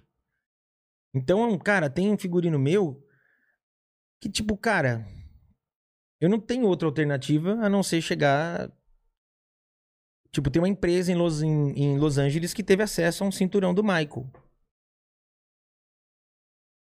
E aí? A única forma de eu ter um cinturão igual é pedir pra esses caras fazer. E aí os caras, eles Fizeram? fazem os cintos, tipo, eles fazem de MMA, eles fazem esses tipos de cinto, eles fizeram. Ó, Isso é um cinto feito especialmente pro Michael Jackson na época. é, dele. esse cinto do Michael, diz a lenda, custou 25 mil dólares. Feito do quê? Do O dele. O dele eu não sei. O meu é um metal que é pesado. E o meu custou 2.700 dólares. Caramba, cara. Que é um, é um investimento que você pensa. A minha mulher, ela falou: você não vai fazer isso, você não vai fazer isso. E eu falava, cara, eu preciso fazer isso. Só que aí, cada vez que eu subo no palco com esse cinto, quem é fã do Michael fala: não é que parece, é idêntico. Então, o show, ele trata disso. É. Por isso que eu falo, eu espero a hora que dê certo. Porque, na verdade, foram muitos anos, cara, de investimento, sabe? Te- Teve muitos anos que eu subia no palco do Tom Brasil, Então, vamos, vamos voltar. esgotado. Vamos voltar lá na sua linha temporal. Você tava fazendo Sim. seus shows, ganhou PC, e daí? Isso. Aí eu peguei e falei, cara, eu, eu- se eu fizer um show maior, eu posso fazer show pra mais lugares. A minha cabeça sempre funciona desse jeito. Esse show que eu faço aqui sozinho, eu tive a sorte de cair aqui nessa feira. Mas o cara não vai me chamar pra fazer ali a festa, sei lá, flashback, não sei o quê. Não vai me chamar. Aí eu montei um show com troca de roupa, pá. Comecei a fazer boate. E era um perrengue. Tipo, para, para o DJ, você entra, faz o show e volta. Isso. É? Conheci, nessa época, conheci o Rafinha Bastos, que ele era DJ da é, Trash 8, lembra disso? Porra, eu ia direto Então. na, na Trash 80. Cara, a Trash foi uma casa que. Lá eu- no centro? A do centro e depois eles abriram a do. Eu só fui na época do A centro. outra lá, que eu nem me lembro o lugar. Lugar podrão lá, que era legal pra caramba. Cara, f- a, a Trash tem um papel importantíssimo pra mim, porque foi onde, eu entendi o que eu fazia. Não, não, não passava muito no meu. Às vezes eu queria pôr músicas que eu falava, não. Sabe, tipo, você tem, você tem que estar. você tem que estar em função do, do público. Sim. Você tem que levantar o público. Às vezes eu falo, pô, eu queria botar tal música, mas. Vou jogar pra baixo. Ah, tá. A galera Então, vai sair da pista. Sabe? E era uma parada assim, eu nunca vou me esquecer que, cara, eu fazia sozinho. Eu ia lá todo dia, toda. eu- eu- eles me chamavam muito, sabe? Era um cachezinho, cara, merreca, mas era o cachezinho que eu falava, pô, isso aqui, tô vivendo disso. E aí eu lembro que eu montei um show com bailarino. Aí cheguei na Trash, falei, Trash, montei um show com bailarino. Os cara... Aí os caras falaram assim, ah, tudo bem, pô. o cachê é o mesmo. Eu falei, tudo bem. Aí eu cheguei pros caras, falei, ó, eu tenho cinco, era 200 reais o cachê. Eu tenho 200 reais pra cada um. Eu tenho c- 50 reais pra cada um. Vocês topam? É só o primeiro. Só pra gente mostrar o que é. Aí os caras, não, pá, tudo bem. Peguei cada um na casa. Mano, eu não ganhei nada. Os caras toparam por cinquentinha. Quando eles viram, eles falaram, uau! Então eu sempre entendi que pra eu ir pra um palco maior, É, não, não era o palco maior que tinha que me chamar. Eu tinha que ter alguma coisa maior pra oferecer. entendi. Então, pra eu ir pra um palco maior do que esse, que eu já tava, que ia eu e bailarinos, eu precisava ter o mínimo de efeito, o mínimo de trocas de roupas. Então eu sempre fui entendendo que eu precisava oferecer, porque existe uma mentalidade de, ah, puta, é cover, puta, não, imitação, não, sabe? Então, quando a gente chegou nesse estágio, tipo assim, Michael se foi, eu fazia meus showzinhos, já tava começando a produzir músicas minhas, coisas minhas que eu sempre compus. E aí eu peguei e falei, ah, acabou, o Michael morreu, acabou. Não tem pra que fazer isso mais, porque ele não vai me descobrir, meu Que ano sonho que era ele morreu? 2009. Tá. Queria que ele chegasse um dia, visse o que eu faço, falasse, cara, da hora, não vai? Eu falei, então acabou, não quero mais fazer.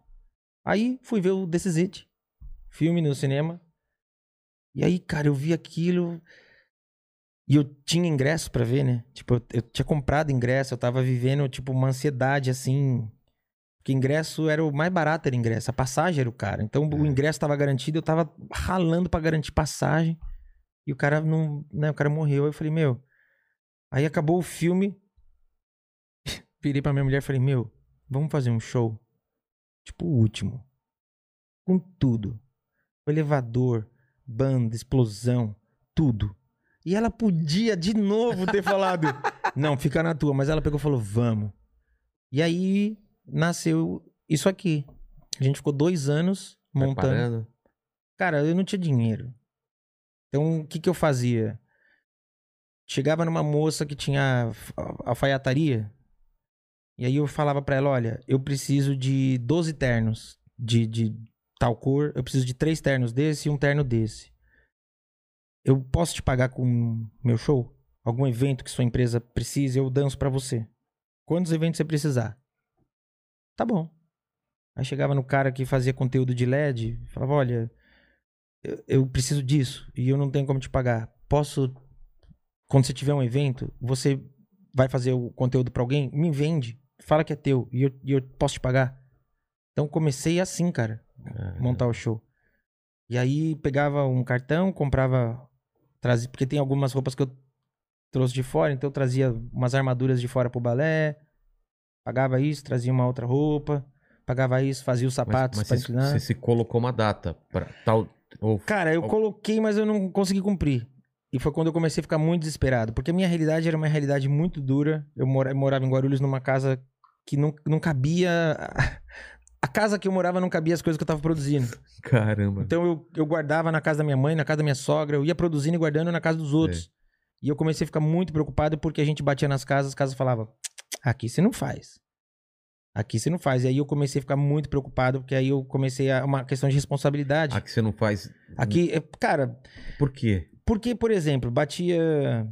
Cara, eu vou te falar todas, porque foi todas, tá? Todas as casas. Eles falavam, cara, aqui é a casa. Aqui, a gente recebe Maria Rita, Fábio Júnior, Roberto Carlos, vou ah, fazer cover. Tinha um puta preconceito. E aí eu falava, né? puta, mas não é um cover, é um show, tem isso, tem aquilo, tem, tem elevador. Ah, tem elevador? Cadê? Aí eu falava, mano, tá bom. Aí eu ia lá na casa da minha mãe, porque eu já tinha um elevador. Que eu fui, eu fui bancando, cara, e eu, e eu fui me dividindo em mil vezes. Caramba. E aí eu filmei um dia, eu no elevador, subindo, descendo no quintal da minha mãe, falei, tá aqui, isso aqui é meu. Ué, mas como é que você tem um elevador? Eu falei, porque eu que é o que tem um elevador. Então, cara, a, a coisa foi muito lenta. Até que chegou um dia que, assim, eu, esses showzinhos pequenos que eu fazia, que é eu e bailarinos, eu fui fazer lona cultural. Na época tinha lona cultural no Rio de Janeiro. Um cara me conheceu, me contratou pra fazer festas que ele fazia pros amigos, promovia. Fiz o casamento dele.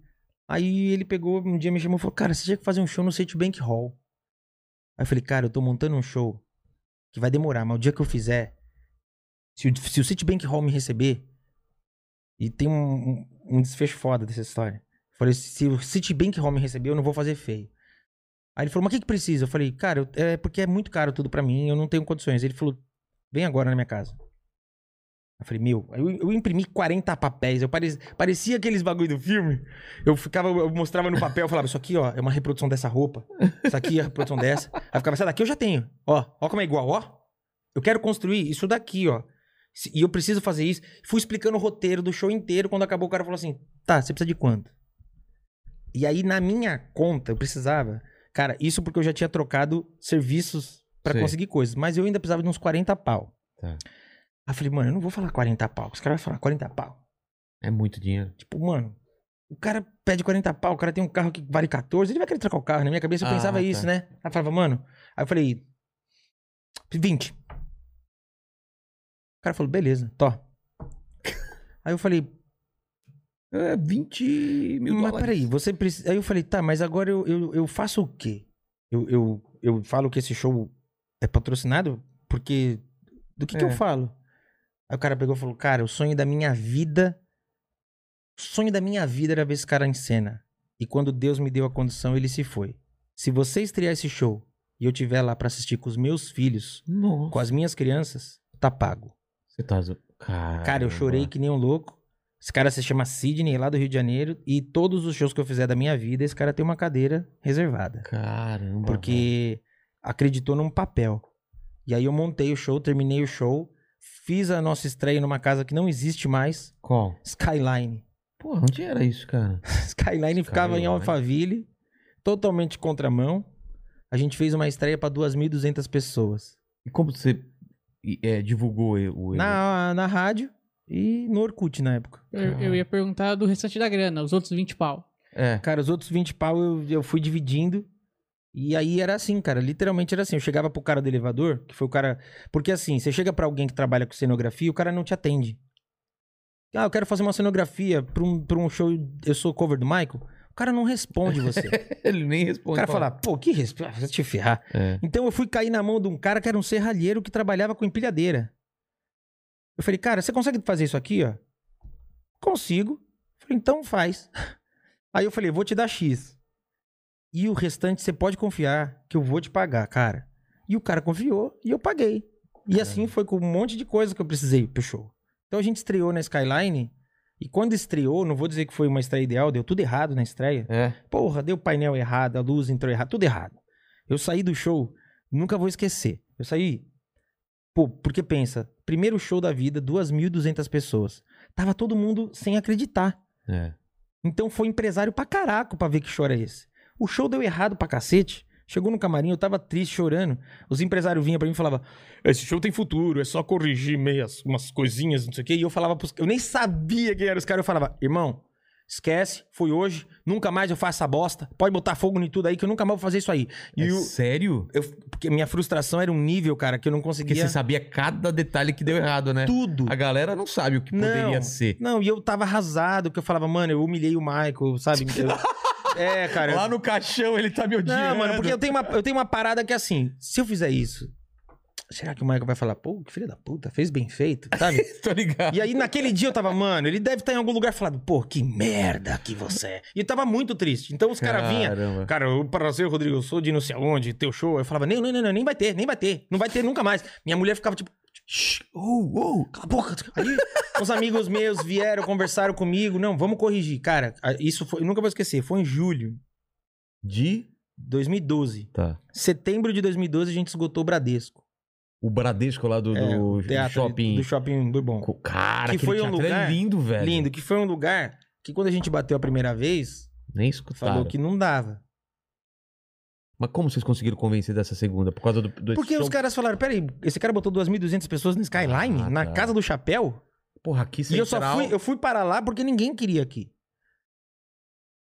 Aí os, esgotou, os caras, tá, vamos tentar um segundo de, vamos tentar uma segunda data aqui em janeiro. Esgotou. E como foi esse segundo show? Cara, rolou tudo, tudo bem. Não, Perfeito ainda não? não, segundo show. Eu vou chegar no segundo show, Tá. porque o segundo show. Aí vem uma história escabrosa. Mas e aí o que acontece? Primeiro show no Rio de Janeiro. Tá. Onde vai ser? Cara, foi no Citibank Hall. Caramba. O show que o cara falou, quero te ver no Citibank Hall. E aí no primeiro show que eu fiz, o cara tava na primeira fila. E eu acho que esse cara tava tão emocionado quanto eu ou mais, cara. Que eu falei, olha, isso daqui é tudo por causa desse cara aqui, ó. E aí, Citibank Hall virou outra coisa, virou outra coisa. Agora é uma casa que vai reabrir, foi fechada por conta da pandemia. Tá. Foi comprada agora por um dos maiores empresários do Brasil. Quem vai reinaugurar a casa, nem sei se eu podia falar isso, agora já foi Fala. também, tô nem aí. Quem vai reinaugurar a casa é Roberto Carlos. Caramba. E os caras me ligaram e falaram: Rodrigo, um dos shows mais bem recomendados que a gente recebeu é o teu. Que legal. Você quer vir fazer parte da nossa lista? Você falou? Eu falei: caraca, não, é não. Pô, É. os caras me receberam bem desde o início, pelo amor de pensou? Deus. A história termina com ele Não. recusando o Mais negócio. fácil ele ter falado um. "Ih, ih". Yeah. Mas tem uma história com o Tom Brasil, o antigo diretor artístico. Sei. Ele, ele foi um cara que foi muito ríspido. E, eu- e isso é um negócio que eu não entendo da nossa área, entende? A nossa área tem umas caras, tem uns caras que gostam de ser otário, sabe? É, a os caras os nada, caras estão né? numa posição que eles acham que pode chegar pra você e falar assim: "Ah é? Não gostei aqui não". E os caras poderiam falar de qualquer outra forma, É, sabe? Putz, eu, eu tô com o seu telefone, te ligo. vou analisar, é. mas não. A Ah. resposta dos caras foi: a gente recebe Ana Carolina, Fábio Júnior, na casa pra cover. E aí, eu, eu tinha, eu era tão cru. que Isso eu- te afetava, claro, né? Não, me afetava demais, É. mas me afetava num ponto que eu era tão cru que eu chegava pra pessoa e falava: Verdade, é verdade. Desculpa. e saía. Saía fazendo Moonwalker, né? Saía, porra, puto. Nessa época, inclusive, foi a época que eu cheguei pra minha. Mas, mas como você chegava? Você chegava já com esses, com esses papéis? Não, eu não tinha nada disso. Era só na lábia. Era na lábia e na época eu tinha fotos do primeiro show. Tá. Ah, é difícil vender também assim, né? É, mas é porque assim, o primeiro show eu não ganhei um real. Porque tudo que eu podia ganhar, eu gravei um puta material de vídeo, fiz foto. É, então.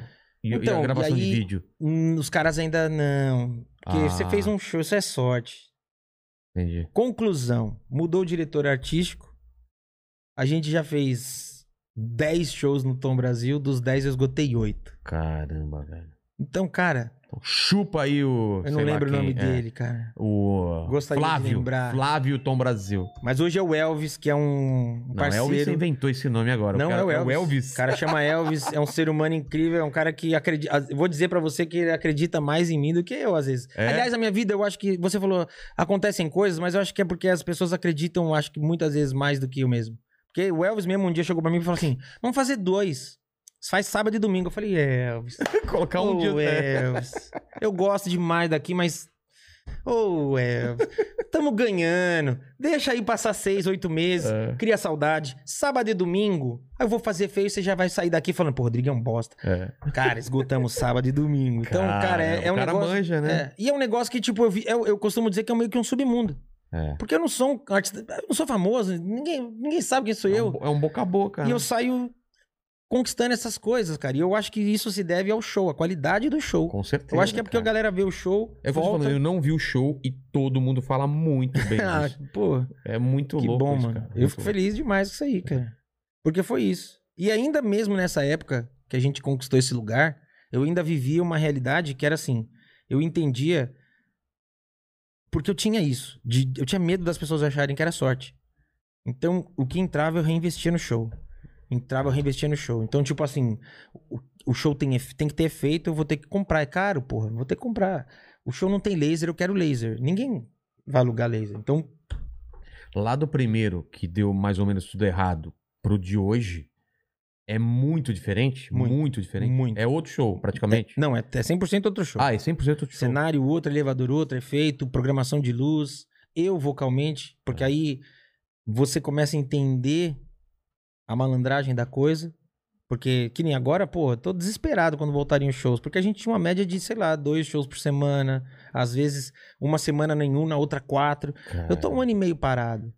Putz. Então, quando voltar. Porque a voz é um músculo, né, cara? É. vo- É, é- é condicionamento vocal. Não, e dança também, E né? dança. Então, quando voltar, eu tô, eu tô com medo. Você, tava pa- você tá parado ou você tá Não, eu, de vez em quando eu, não, de vez em quando eu ensaio, eu, eu, eu- Tá. Mas eu também tenho uma questão, o, início da pandemia, eu, eu dei uma parada porque eu, eu falei, eu não vou deixar esfriar. Então continuava a minha rotina e aí vai gerando uma ansiedade, né? Você fala, É. cara, eu tô preparado e não vem. E, e quando eu digo a rotina, é porque assim, é, pô, outro dia eu vi o Chororó falando disso pro Danilo e eu falei, cara, que exemplo. Porque é, eu vivo do meu corpo, da minha voz. É. Então eu tenho que evitar coisas que eu gosto que são simples, tipo beber todinho. Porque me, Por quê? porque me ataca um refluxo. Sério? Eu tenho um, pro- problema muito sério é, de- estômago. Porra, agora hoje, hoje de manhã, pô, Jessie J, uma das maiores vozes europeias, uma das maiores cantoras, vai precisar adiar o álbum porque tá com refluxo. Porque o re- Refluxo é foda assim? O refluxo, ele vem com aquele ácido gástrico. Sei, tô ligado. Eu E- tenho esse negócio. E a primeira sensação que você tem é a ronquidão. A segunda sensação, você começa a tossir. Quando chega nesse estágio, o, o ácido gástrico já tá queimando a sua corda vocal. Então, quando ele começa a queimar sua corda vocal, você vai perdendo os seus agudos. Que o Michael é agudo. Então, eu tenho que cuidar da alimentação, cuidar do que eu como, do que eu bebo, Treinar. treinar. Então, tipo, é um Correr. negócio que é complicado. Que na pandemia, cara, no começo eu falava, não, vou ficar. Mas aí você fica, você fala, cara, estamos preparando para um negócio que eu não sei quando vai rolar. Vai, vai te dando uma ansiedade que você fala, porra, sabe? É... Então eu fui dando uma relaxada. Mais ou menos também, porque, tipo. Não posso relaxar muito também, né? Porque eu- É. eu tenho medo de de repente engordar pra caraca, depois não conseguir emagrecer. Então, tipo. É mais nesse sentido, Mas assim. você tem já, já proje... prospect... Os shows, se tudo der certo, voltam. Já tem marcado a partir de outubro. de outubro. Não É. com 100% de capacidade? Ou já? Outubro não. A partir de novembro, acredita-se que vai ser 90% Não, da não era capacidade. outubro já que era 100% que o Dória falou? É que o, É no o Dória- Rio. Outubro é Rio. No Rio ah, acho que tá. não é No 100. Rio ainda não. Aqui em São Paulo que já vai estar, hein? Mas ele anunciou que agora bares e restaurantes podem 100%, mas show, eu sei que ele, ele falou que estádio vai começar a voltar público em novembro, É, mas o com meu show em São Paulo. É, meu show em São Paulo é 28 de novembro. Tá, eu acho No Tom já- Brasil. é. Vai lá, pô. Cara, Se der, pelo é, amor é de final de Deus. semana? É. Ah, se fosse final de semana, então dá. pronto, meu. Tá aqui, tá registrado. Tá registrado, eu vou 28 lá. de novembro, é. Cara, A gente tinha shows. vou chorar com é, certeza, A gente show vai ser um agendado negócio para os louco. Estados Unidos, Dubai. Putz. Tudo ficou para ano que vem. Por causa da pandemia. E aí agora tem uma questão. Essa questão burocrática aí das vacinas. É, Porque tem vacina que pode, vacina que não pode. exatamente. Já, já se vacinou ou não? Então, eu já. Primeira dose. A primeira. Peguei. Eu vacinei minha mulher, meu irmão, todo mundo já tá vacinado. Só que também tem isso. Cada um pegou uma vacina. É. O pessoal da equipe tem gente que teve de sorte, pegou uma Janssen, que é uma. Tem gente que pegou Pfizer, eu tive Pfizer. Minha irmã pegou Janssen. Mas teve gente da minha equipe que pegou. Aí tem gente que pegou AstraZeneca, AstraZeneca não aceita em tal lugar. Ah, é? Eu acho, que- acho que. Emirados Árabes. A gente, a gente tinha uma, uma, uma negociação, por enquanto acho que não aceita AstraZeneca. Aí Coronavac não aceita é, em tal lugar. Até tá- agora tá essa sacanagem. É. Mas é. Vai rolar. Vai, rolar. vai, vai. E aí, cara, só pra, pra encerrar o que eu tava falando, de, da gente acreditar na parada e, e continuar investindo no que a gente acredita, porque assim, eu fazia o Tom Brasil no sábado, vamos supor, ou qualquer outra casa aí, Vivo Sim. Rio, sei lá. Duas mil pessoas, três mil, esgotava. No sábado. No domingo, eu tava fazendo um buffet infantil, dançando na frente da mesa do bolo pra ganhar uma grana, porque ainda era isso que me sustentava. Sério? É, porque eu caí na mão de empresário que me roubava. Eu eu- eu- são armadilhas que a gente não Você consegue colocar duas mil pessoas e não conseguir ganhar dinheiro com isso, porque você tinha que Mano. pagar tanta gente que. Nos primeiros shows eu me ferrei muito, cara. Os primeiros shows eu não Mas manjava. fala pra mim pra não entrar numa dessas. Que que não, é te contrato- falo os nomes todos. Não, Não, é não, não, nem empresário nome, mas- mesmo, cara. Não, mas não é nem nome. É, é. Qual é a, a pegadinha que. É Cara, porcentagem? Não, a pegadinha foi. Eu posso falar porque eu, eu tô amparado pela justiça. Claro. A pegadinha foi recibo frio, nota fiscal fria. Mas então, do que, por exemplo? De, tudo. de ele receber. De ele comprar coisa. Não, por exemplo, é, fornecedor de luz forneceu luz pra gente. Nosso Tá. custo de luz foi quatro pau. Tá. Aí ele pega e bota que é sete. E já embolsa o resto. E aí, não é que ele fala que é 7, ele pega esse, esse, esse recibo e forja que é 7. Aí o cara que faz toda a parte de, digamos, edição, colorização do promo, cobra 2. Ele pega e transforma em 6, Mano. sabe? E aí, tipo. Aí fica um show caro que não, não dá lucro. Não, no primeiro show eu não ganhei nada, porque eu entendi que eu tava filmando e eu tinha que registrar, e era uma parada cara, e a gente investiu pesado em divulgação. Segundo show, esgotar o lugar, ó. Tamo, Faz as contas. tamo aqui, dois pau no negativo. Cara. Aí eu falei, dois pau no negativo? Eu Como? falei, meu, peraí, se eu esgoto isso e tenho dois pau no negativo, Ah, tá muito errado. nossa, eu criei um elefante branco. Aí no terceiro show. Quanto, quanto que era o ingresso, pra ter uma ideia, só pra fazer Cara, um é o preço rápido? médio. O nosso show tem um 60 preço pau? médio. Eu não, putz, ah, eu não sei, porque o bem. ticket médio ele muda de cidade pra É. cidade, né? Eu não sei falar, mas por exemplo, eu não sei. É, o- 60. sempre os topos ali, os topos da lista sempre é tipo Roupa Nova, Fábio. Júnior, Ana Carolina, Seu Jorge. O nosso show tá um degrau abaixo ali. Tá. Então não sei falar. Mas, cara, pô, esgotei. É, não tem como. Aí, chegou, aí chegava o terceiro show, o cara falava assim: sorte, hein? Ah, agora. Tá com tamo- sorte, porque a gente ficou dois negativo, consegui cobrar o, cobrir o dois e sobrou 800 conto pra você. Aí eu falava, caralho, eu investi tanto dinheiro. E aí eu ficava, não é possível. Todo mundo Deus. recebeu e você recebia 800 reais. Não, às vezes a galera da equipe Também não. recebia mais do que eu. É, imagina. E né? esse cara, bicho, esse cara era. Esse ramo, ele é tão canalha que assim, pensa, eu não, vou- eu não vou saber exatamente o valor, tá? Mas vamos supor que a diária de alimentação da equipe seja 80 conto. O cara tirava 20 pau de cada pessoa e Mano. falava, ó, a diária de alimentação é 60. Cara, Cara, você tira mes- 20 pau. Mesquinhez, velho. É, mesquinhez, cara. Mas, bicho, a vida. Não, cara, a eu- vida eu se encarrega. Eu não tenho dúvida disso, cara. A vida se encarrega. Mas é, tipo assim, é- eram coisas que eu vejo que podiam ter me desmotivado, sabe? Você descobriu tipo, como? Cara, eu descobri porque um dia o fornecedor, um fornecedor de luz falou, cara, a gente. Ou, ou, porque sempre teve o contato da minha esposa nas minhas coisas. Tá. Tudo divulgado. Ligaram pra ele e falaram: olha, eu, eu tô precisando fazer um fechamento aqui e eu não tô achando. Já chamei, né, o fulano e tal. Pô, você tem aí pra me dar? Priscila falou: tenho. Mandou. Aí ele falou: não, eu tô precisando do show tal. Ela falou, não, tá aqui. Ela ó. falou: é esse. Ah, tá. Aí isso já. É. aí isso pra mim já foi. o- ah, tá. Aqui é. foi. Opa. Falei, alguma merda tem. Aí eu comecei a pedir. Aí eu, aí eu falei a mesma história pros outros. Perdi aqui, preciso, você tem como mandar? Aí eu via E batia. e né? nunca era.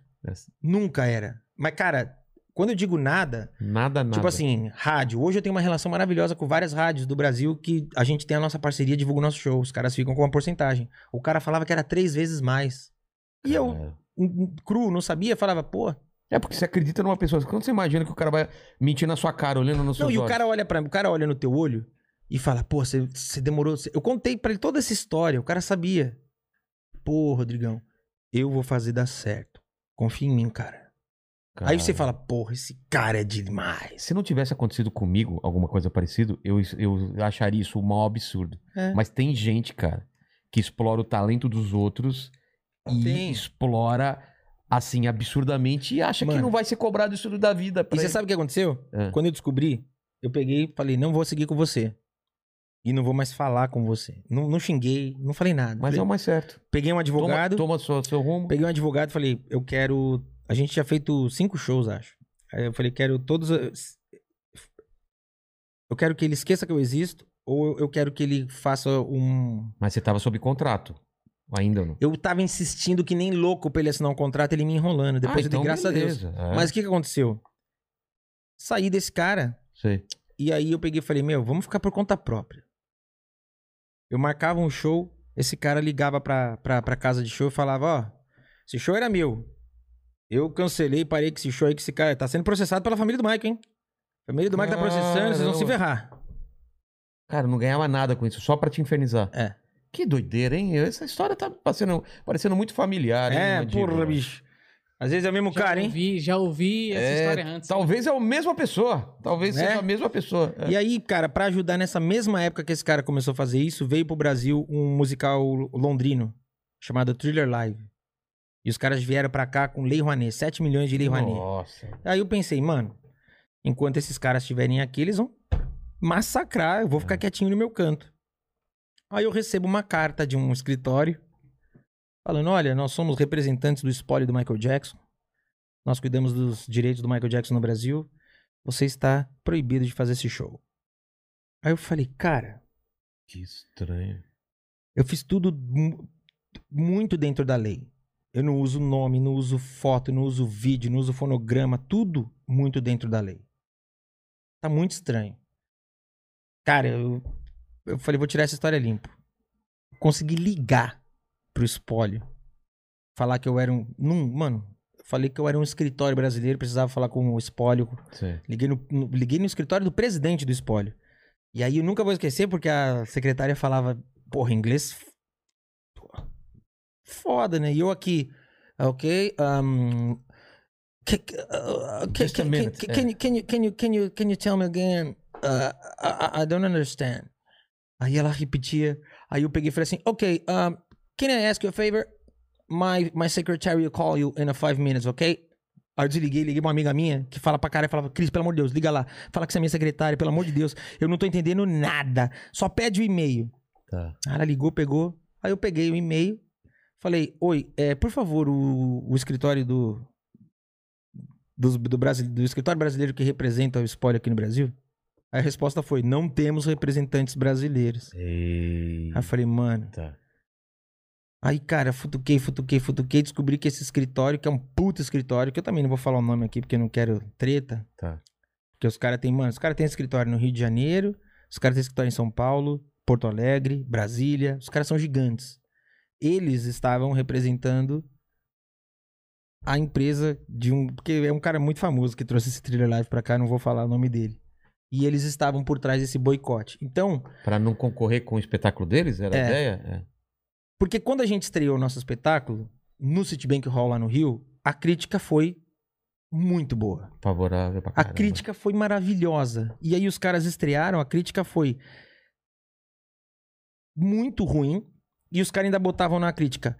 Muito diferente do show brasileiro que fez apresentação quatro meses atrás aqui. Então os caras Cara, tomaram uma pilha. É. E aí eram esses caras e esse empresário no meu pé. Então, cara, eu passei oito meses. Mas não existiu, na verdade. Nunca existiu nenhum processo, nunca existiu representação, Hum. nada. Mas eu passei oito meses Estressado e. que eu não conseguia. Não, eu, cara, eu, eu, tudo que eu não tinha, eu investi nesse show. Eu peguei uma galera e mobilizei pra fazer esse show. E eu fiquei oito ou nove meses que eu não consegui trabalhar, cara. de ter que pedir grana emprestada pra pagar conta. Mas porque eu não co- conseguia. Eu marcava um show, Ia lá. passava uma semana, essa casa ligava pra mim e falava, Rodrigão, pô, desculpa aí, Priscila, né? Ó, a gente não vai comprar essa briga não, cara. Porque eu recebi uma carta aqui do Resolve, escritório, é, o escritório representa espólio. Aí ela falava, ela falava, peça procuração. É uma coisa besta, é simples. Pede uma procuração. Não, não, não, não, nem quero treta com isso. Então a gente não conseguia fechar show, cara. Caramba, cara. Eu batia numa casa. Então foram, foram meses complicados, assim. Então, tipo, nada é fácil. Então, quando. Sempre quando você vê, às vezes a gente tem, às vezes a gente vê. Eu não sei, cara, a tua história. A gente vê teu, teu podcast foda. Você vê esse cenário, a gente fica em casa e fala, mano, caraca, o Vilela é foda, faz lá desde a época do mundo canibal, o podcast, caraca, o Vilela. Você, pô, tá no Comedy Central. Eu não sei quantas vezes você se ferrou. Não, não eu não sabe, sei cara. quantas vezes você foi dormir e falou, cara, Não, eu tô me mesmo, fudendo. Aqui mesmo alguém falou. Porra, cara, tudo que você faz dá certo. Os caras não sabem. Ninguém sabe o que dá É errado. porque as cara. pessoas só olham, elas É. só sabem quando dá certo. O Cara, que deu errado, eles Você não faz sabem. 10 coisas pra dar uma certo, mas a galera só É. que dá certo. Ainda bem, né? Porque Ainda esquece, bem que alguma coisa dá. Esquece. senão eu. esquece tudo as merdas que a gente É. faz, né? Não, que às vezes você- o pessoal fala, né, Rodrigo? Não, você tem que pedir muito a Deus. Eu falo, puta, eu peço, mas às vezes eu tenho a impressão que ele tá ocupado ouvindo a Anitta só. Não, zoeira, pelo amor de Deus, gente, pelo amor de Deus. É. Mas é isso, cara. A gente passou por muita coisa até o show, sabe, ganhar um pouco de respeito.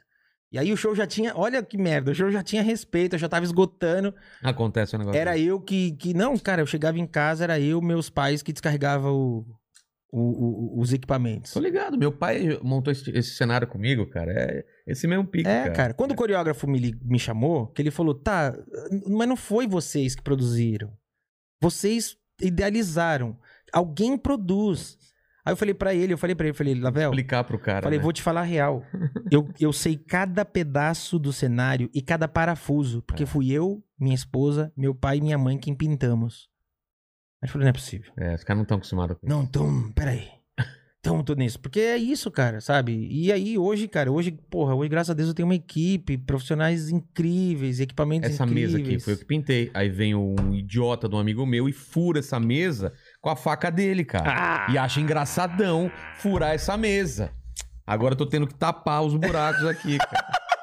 Mas você. ah, Na época, essa, essa época aí, você- usava televisão, ia é, em show, em programas pra divulgar o Ia, material ou não ia. adiantava? Era Não, mais ia. rádio. Cara, depois que. Não, de- não, eu só consegui levar. Eu fazia TV, mas assim, o que que acontecia? Eu ia pra lá pra ser o escada da piada. E aí eu entendi que as pessoas não Elas iam não me levavam a Não. sério nessa época. Eu entendi que eles não iam respeitar se eu chegasse lá pra. pra... Sabe? Então eu, eu comecei a negar. Não vou, não vou, não vou.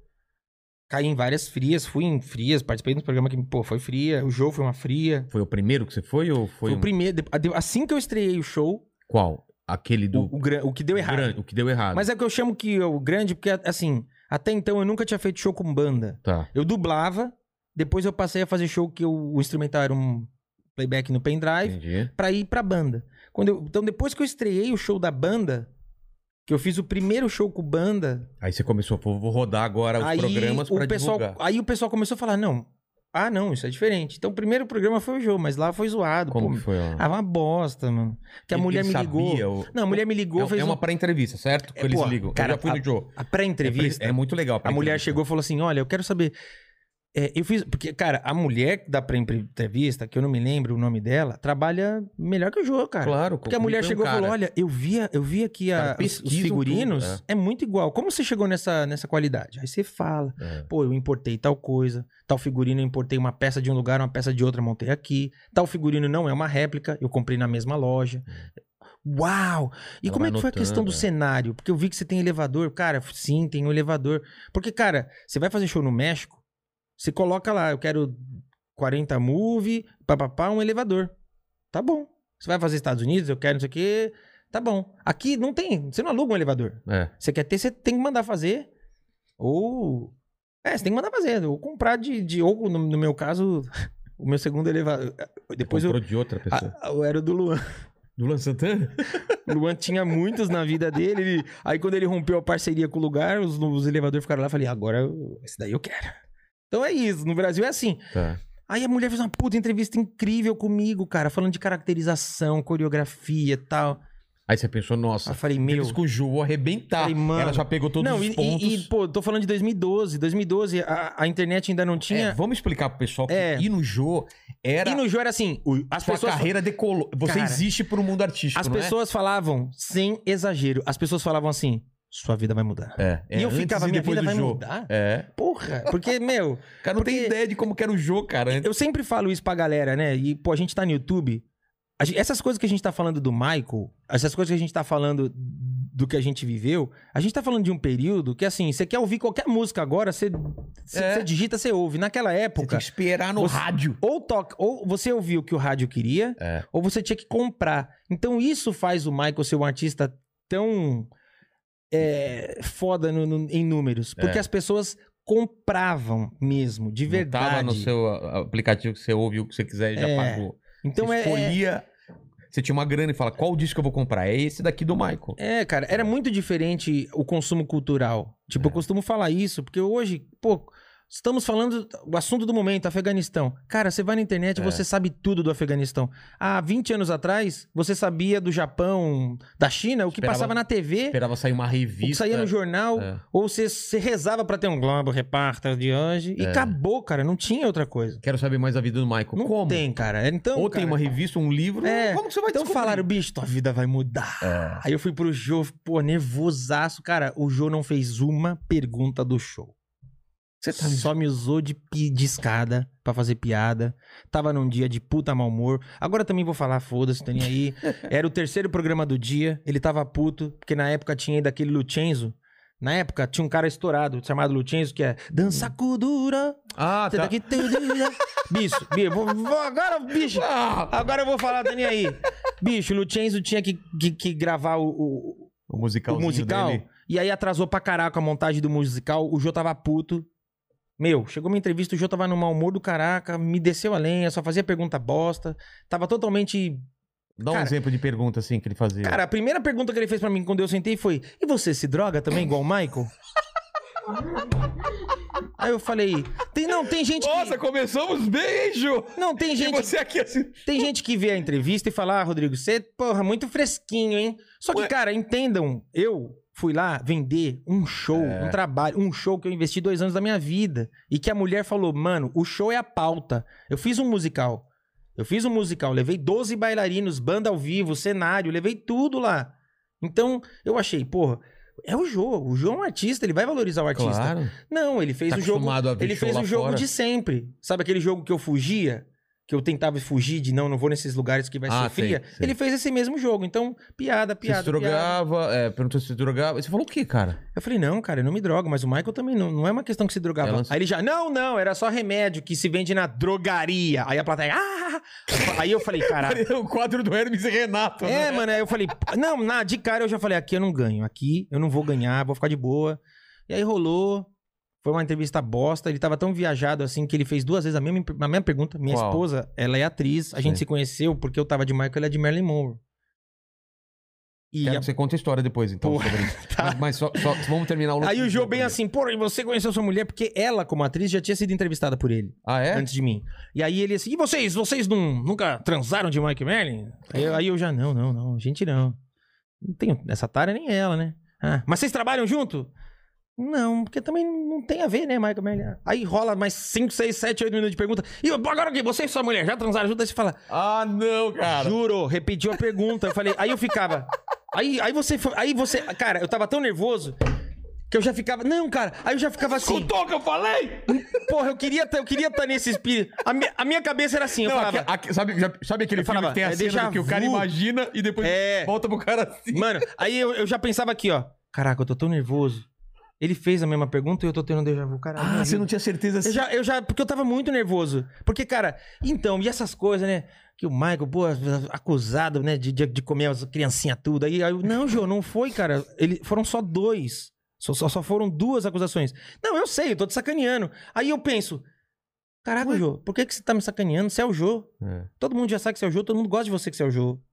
Tipo, não me sacaneia. E aí eu ficava tentando ver o tablet dele, Pra ver as perguntas. porque eu falava, "Que- queimou essa bosta. Certeza. Ah, ele tá improvisando. Eu, eu- é, eu falava, caraca, ele tá improvisando. E aí eu olhava e falava, não, tem uma pauta ali. Aí eu fazia assim, é tipo, tem uma pauta. e aí, cara, eu nunca vou esquecer. Uma coisa, nunca sei, não sei se eu já falei isso. Mas aí quando acabou, eu queria ir embora. Ir embora, eu falei, eu quero ir embora desse lugar, não quero fazer isso aqui. Não tem música. Eu já saí falando, não tem musical porra nenhuma, hein? aí, não- aí o pessoal já veio, não, não sei o quê. Aí, não, você tem que ficar Ah, tinha, sentado. tinha que ter um musical. Você também ia gravar um musical? É, depois. Putz. Aí, só que eu o achei meu. que gravava tudo antes. Não, só que o meu musical, como eu ia ter uma questão de bailarinos, e- efeito e tudo Sim. mais, ia ser depois Tá. da entrevista. Ia ter que tirar tudo. E aí eu já, tipo, não vai ter musical porra nenhuma, hein? Aí eu sentei e, não, você não pode ir embora, você tem que ficar sentado na plateia. E eu sentei aqui, ó. Aí eu sentei aqui na plateia. Porque aí ainda ter- ia ter mais ia entrevista? ter mais um entrevista- entrevistado. Aí esse entrevistado era um amigo do jogo, porra. Aí. Meu sonho era ter aquela entrevista. Aí eu, eu já sentei aqui, ó. Pô, foi uma merda. Eu falei, só comigo pra vir aqui e ser uma merda. Aí a minha mulher falava assim. A minha, a minha mulher fazia assim, ó. Aí eu, fica quieto nada. Fica quieto nada. Porra, o cara me arregaçou ali, não fez uma pergunta do meu show. Porra, que tipo de pergunta é essa? E E, ela, e a e ela mulher- fazia assim, ó. Ela fazia assim, ó. E aí eu fazia assim, ó. Eu posso falar o que eu quiser. Aí ela pegou e fez assim, ó. Aí ela pegou e fez assim, ó. O microfone Eu tava microfonado, mano. Aí eu peguei e fiz assim, ó.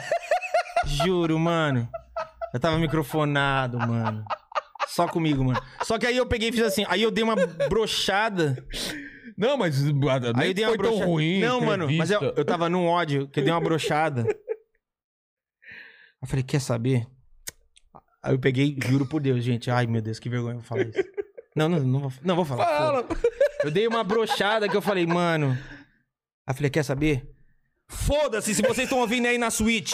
Foda-se, foi uma merda. Eu tô puto. Por mim, eu não voltava nunca mais nessa porra. Fez assim ainda. Ainda ele tem. Não, aí minha mulher. Ah, foda. Minha mulher só fazia assim, ó. Aí acabou o programa, veio a diretora lá, não lembro o nome dela também, Rani Porlange. Aí ela veio, juro, no, no corredor, ela veio assim, ó. Rodrigo! E essa um sorrisão feliz. E eu, que- eu queria chorar de verdade, porque, pô, cara, eu, eu choro fácil, né? E eu queria chorar, cara. E a mulher assim, ó, Rodrigo, o João te adorou. Aí eu juro que eu virei pra ela e falei, não me chame no dia que ele tiver puto comigo. Isso é que ele adorou. E fui, mano, eu falei, puto. Aí a galera, aí, pô, aí entra aquela coisa, né? A galera, eu, eu me sinto sempre, eu me sinto sempre o mais burro de todo, todo mundo. Que aí a galera, Rodrigo, não, não, não, não, vamos fazer um musical. Não, que fazer um musical? Vambora. Rodrigo, é no musical que a gente vai falar, Vai vender o peixe, é. Olha como o Jô foi cretino, podia. É. Vamos fazer um musical, vamos arregaçar, Rodrigo. E eu, mas gente, pô, não, não, vamos fazer um musical. Aí você fala, é verdade, vamos fazer um musical. Aí você já pensa, puta, talvez aquela hora ali não tenha sido uma hora boa. Então. Foi antes do musical. Esses caras é os mesmos caras que vai estar ali na suíte. É. Aí eu já, você já começa a pensar, se eu tiver uma chance, eu já vou mandar um. Não é que foi tão assim, gente. É. Eu tava com fome. Vocês sabem que o Lutinho demorou com o cu duro? Eu também tava nervoso. Mas aí a gente fez o musical, deu tudo E foi certo. legal pra caramba o musical. Cara, o musical foi incrível. E aí, realmente, o musical. O fato de eu ter feito o musical no jogo, uma coisa que aconteceu: os fãs do Michael ficaram putos comigo. Por causa da entrevista, não por causa do show. Porque falaram que eu tinha que. Ah, você tinha que tacar água no jogo, xingar o jogo, você tinha que mandar o jogo se fuder. Que mundo que os caras vivem. É porque tem. tem o, o lance do fã tem uma galera que não, não saca que existem lugares que você tem um papel a cumprir. É. E o meu papel ali não era esse. Mas a galera que não era fã do Michael comprou a ideia muito. E essa galera que não era fã do Michael, eu, eu tomei pra mim, assim, Sim. muito forte. E aí a performance garantiu da gente ganhar um respeito, sabe? E, e vender o show, né? E vender o show. É. Mas, mano, eu passei já em TV. Vou, vou contar uma história aqui. que eu tava. Essa história eu tenho muita vergonha, mas eu vou contar. Porque é foda, mano. Eu já contei uma vez num outro podcast que eu fui esquecido atrás de um palco. Isso já é maravilhoso. Que já é uma Esque- parada que É. você fala, mano, imagina eu vestido de Michael, minha música lá, e eu aqui, ó. Tipo, vou entrar qualquer. Deixa eu explicar como que é programa de É, televisão. isso. Programa de televisão tem um monte de atração. Principalmente, era ao vivo, né? Era ao vivo, Quando, su- é, quando é ao Super vivo, Pop. É, super pop. Quando é ao vivo, o que tá dando audiência, os caras segura, segura, e você fica esperando. Você não sabe a hora. Qualquer momento alguém fala, ah, agora é você, não é? Isso. Só que entrou uma parada do jornalismo que eu não sei o que tinha acontecido no dia. Alguma, Alguma parada merda. que eu não sabia justamente o que eu tava lá atrás. E eu aqui. E aí, daqui a pouco eu só escutei. É isso aí, boa noite, tchau, tchau. Mua! E aí eu falei, porra, tchau, tchau. Não não deve ser tchau, tchau, moar, não. Vou ficar aqui. É. Falei, às vezes ela tá gravando, porque. Pra quem não sabe, às vezes o, o cara pega. Várias vezes no programa, quando você tá vendo o artista, fala assim: Eu tenho um recadinho pra você. É. Esse recadinho, ele foi gravado Gravador. num outro comercial. Ele foi gravado durante uma outra propaganda. É tudo, é tudo montado. É. Então eu falei: Não, esse tchau, tchau, boa noite, ela deve estar gravando pra na hora do boa noite ela nem dá. É. Vou Já ficar soltam aqui. Eu isso. falei: Vou ficar aqui. Aí a luz do estúdio fez. Tuf, tuf. Aí eu falei: Mano, estão apagando o estúdio? Aí eu fui muito. Aí eu com medo de atrapalhar a gravação, aí eu contei isso, que eu, eu, eu fui meio saindo tipo. Aí sabe quando você faz um. Ah! Ei! É, e eco. E os caras enrolando o cabo. A galera já enrolando os caras enrolando o cabo, aí eu fiz assim, ó. Opa. Mano, o cara, juro, o cara fez assim. Ih, caralho, esqueceram o Michael! Ih, caralho, esqueceram o Michael, é maravilhoso. Aí eu falei. E o programa? Mano, acabou! Chama alguém da produção aqui, ó. O menino aqui do Michael. Mano, na hora, eu fiquei tão puto. Mano. Aí agora vem a minha vergonha, que eu peço perdão. Por favor, onde você estiver, muito, muito perdão, por favor. Na época era o Nextel. Tô ligado. E Nextel era um negócio horrível, porque, porra, não tinha privacidade aquela merda. É, você queria falar. É. E aí eu chamei minha mulher puta. Eu falava, meu, eu nunca mais volto aqui. Porra, você não sabe essa merda. E não sei o quê. E aí eu comecei a falar muito palavrão. Vestido de Michael Jackson. Vestido de Michael, e xingando. Aí passou um cara por mim e falou: Olha a boca, moleque. Quando esse cara falou, olha a boca, moleque, eu virei e falei assim: Ah, tomar no teu cu. Quem que era o cara? Ah, putz, grilo. Ajuda aí, ma- mandíbula. Pelo amor de É Deus. Rede TV. Rede TV. Onde Ai, você estiver, onde você estiver, meu perdão, por Ih, favor. É o cara que morreu então, hein? Cara, vamos ver se a gente acerta. Vixe, Maria. Ai. Clodovil. Não. Quem? Clodovil eu encontrei, foi um querido, cara. É? Porra. Quem pode ser? Ah, não sei, cara. Cara, o Almir Neto. Ixi, Do agora eu... samba, cara. Ah, do samba. Mano, eu tava puto falando com a, com a minha mulher. Falava, eu nunca mais volto nessa merda, meu. Uma falta de respeito. Essa porra. Olha a boca, moleque. Eu, vai tomar no teu cu. Quando eu falei isso, e ele, mano, ele de bonde. Aí uns, seis, uns, uns cinco caras só fizeram assim, ó. Eita. Mano, na hora eu falei, caraca, Deus, o que que eu fiz pra merecer um dia tão ruim? Aí eu, me desculpa, por favor. Me desculpa, por favor. E saí de perto, que eu falei, mano, vai dar muito errado isso. Então, olha, me perdoa, por favor. Eu não sabia que era o senhor. Mas Cara. foi um dia que eu falei, cara, tudo errado, cara. Eu não podia fazer. eu- olha, Mas televisão é assim mesmo, cara. Dá um. Cara, é, é uma merda. É, Você fica cara. na expectativa preparado pra Eu entrar, odeio né? fazer TV, vou ser bem Eu também honesto. odeio. Eu, eu, eu, eu, eu vou dizer a Você verdade. Eu gosto Duas, de... três horas antes, né? Tem, tem três caras que sempre que me chamarem eu vou, porque me tratavam, me trataram com um, um respeito Danilo. muito antes. Não, o Danilo, cara, o Danilo ganhou uma moral que eu falei, cara, É. eu morria de medo de ir no Danilo. O comediante. Porque né, me chama... tinham me chamado uma vez e eu falei não, porque eu falei, mano, eu sou piada pronta pro Danilo. Porque, pô, vocês que fazem stand-up, dependendo do, do dia que. Se vocês quiserem, tipo, mano, é, a cabeça fica aqui, eu falo, sou É. piada pronta, então não, não queria. Mas aí eu fui, cara. eu- foi a melhor entrevista que eu dei na TV na vida. Mas eu digo assim. é, Cel- o. Celso Portioli, o Marcos Mion e o Rony Von são caras que, tipo, eu, eu, eu fazia esse showzinho de boate dublando. Sei, E esses caras me receberam e me trataram como artista, entende? tô ligado. Então, pô, o Mion me recebeu no Cover Nation. Aí foi pra Band, me recebeu na Band. Foi pra Record, me recebeu na Record. Na Record fez questão que eu for. Você tá cantando com banda? Vai vir com E banda. agora tá na Globo. Tá na Globo. rapaz. Será que me leva? Vai, claro. Chegando! Não sei, né? Vamos ver, né? Não sei, né? Mas é um cara, cara, eu vou dizer, é um cara Ele parece ser muito de uma bem, alma né, incrível. cara? Não, É, ele, a gente se fala bastante por internet, é. porque o filho dele, o Romeu, é, ele né, tá no, no, no aspecto do autismo e ele gosta muito do Michael É e mesmo? descobriu o meu trabalho. Que legal. e aí, velho. durante um tempo, o Mion falou que era no replay, assim, meu show. Ele E ele vendo- ainda não foi no show seu. Nunca foram, cara. Porra, cara imagina Eu fiz uma vez for. uma festa pro Mion, ali pros, pra uma festa fechada dele, mas no show mesmo eles não Sei. foram. O dia que for vai ser muito Vai ser especial. muito legal. Mas o Mion é um cara incrível, que, que me recebe com respeito antes dessas coisas todas. Sim. Como é o Celso, que me recebe também com esse, com esse respeito. Então, cara, esses caras, sempre que me chamarem eu vou, porque TV é um lugar complicado, cara. Sim. Eles querem sugar a gente. E eles querem sempre que a gente seja o escada do, do negócio. Você é mais um cara Tem- lá. É, então. cara, é complicado, bicho. Mas a gente precisa, Claro. porque tem que divulgar. E, pô, agora mesmo, esses dias eu fui no Celso Portioli, pô, de cara limpa. Nunca tinha ido na TV de cara limpa, do- tocou meu- minha música, minha composição lá, meu som. Pô, foi um negócio pra mim que eu falei, cara, O que, que eu falei assim, depois a gente fala disso? Ah, de como você conheceu a, a sua mulher. foi, cara, é, eu, que é a eu história fazia de vocês? Michael, né? Eu fazia Michael já Vocês estão há quanto tempo juntos? 20 anos. Caramba. Tinha quantos anos quando você conheceu ela? 21. Mano. Amorzaço, hein? Cara, é um, cara, eu costumo dizer que não existe relacionamento perfeito, não existe casamento perfeito. É, tiveram dias que eu magoei ela, tiveram dias que ela me magoou, Claro. faz tiveram parte. dias que a gente teve dúvidas. Não existe a perfeição, porque não existe. As pessoas às vezes gostam de pintar uma um história filme, muito. né? Não existe essa Disneylandia, não existe. Que você chega num lugar, a- a- o pessoal acha assim, você chega num lugar com uma pessoa e daí é só felicidade. É. Não, cara. É Não. uma coisa construída dia a dia. É, né? e no caso, assim, a gente tem uma coisa que às vezes ajuda, mas às vezes atrapalha muito, que é o fato de trabalhar junto. Isso eu não consegui com a minha mulher, sabe? É, cara, é Não deu complicado. cara. Ela foi minha produtora, que É. nem a sua mulher. Cara, a gente só tretava, velho. Eu tive que parar. Não, é difícil, cara. É- é- sabe por que que é difícil? Porque é a visão dela e a minha visão. É. E a minha visão ela é muito mais passional. E às vezes ela tem uma visão De, mais cerebral. né? Business. É. e às vezes eu acho fria.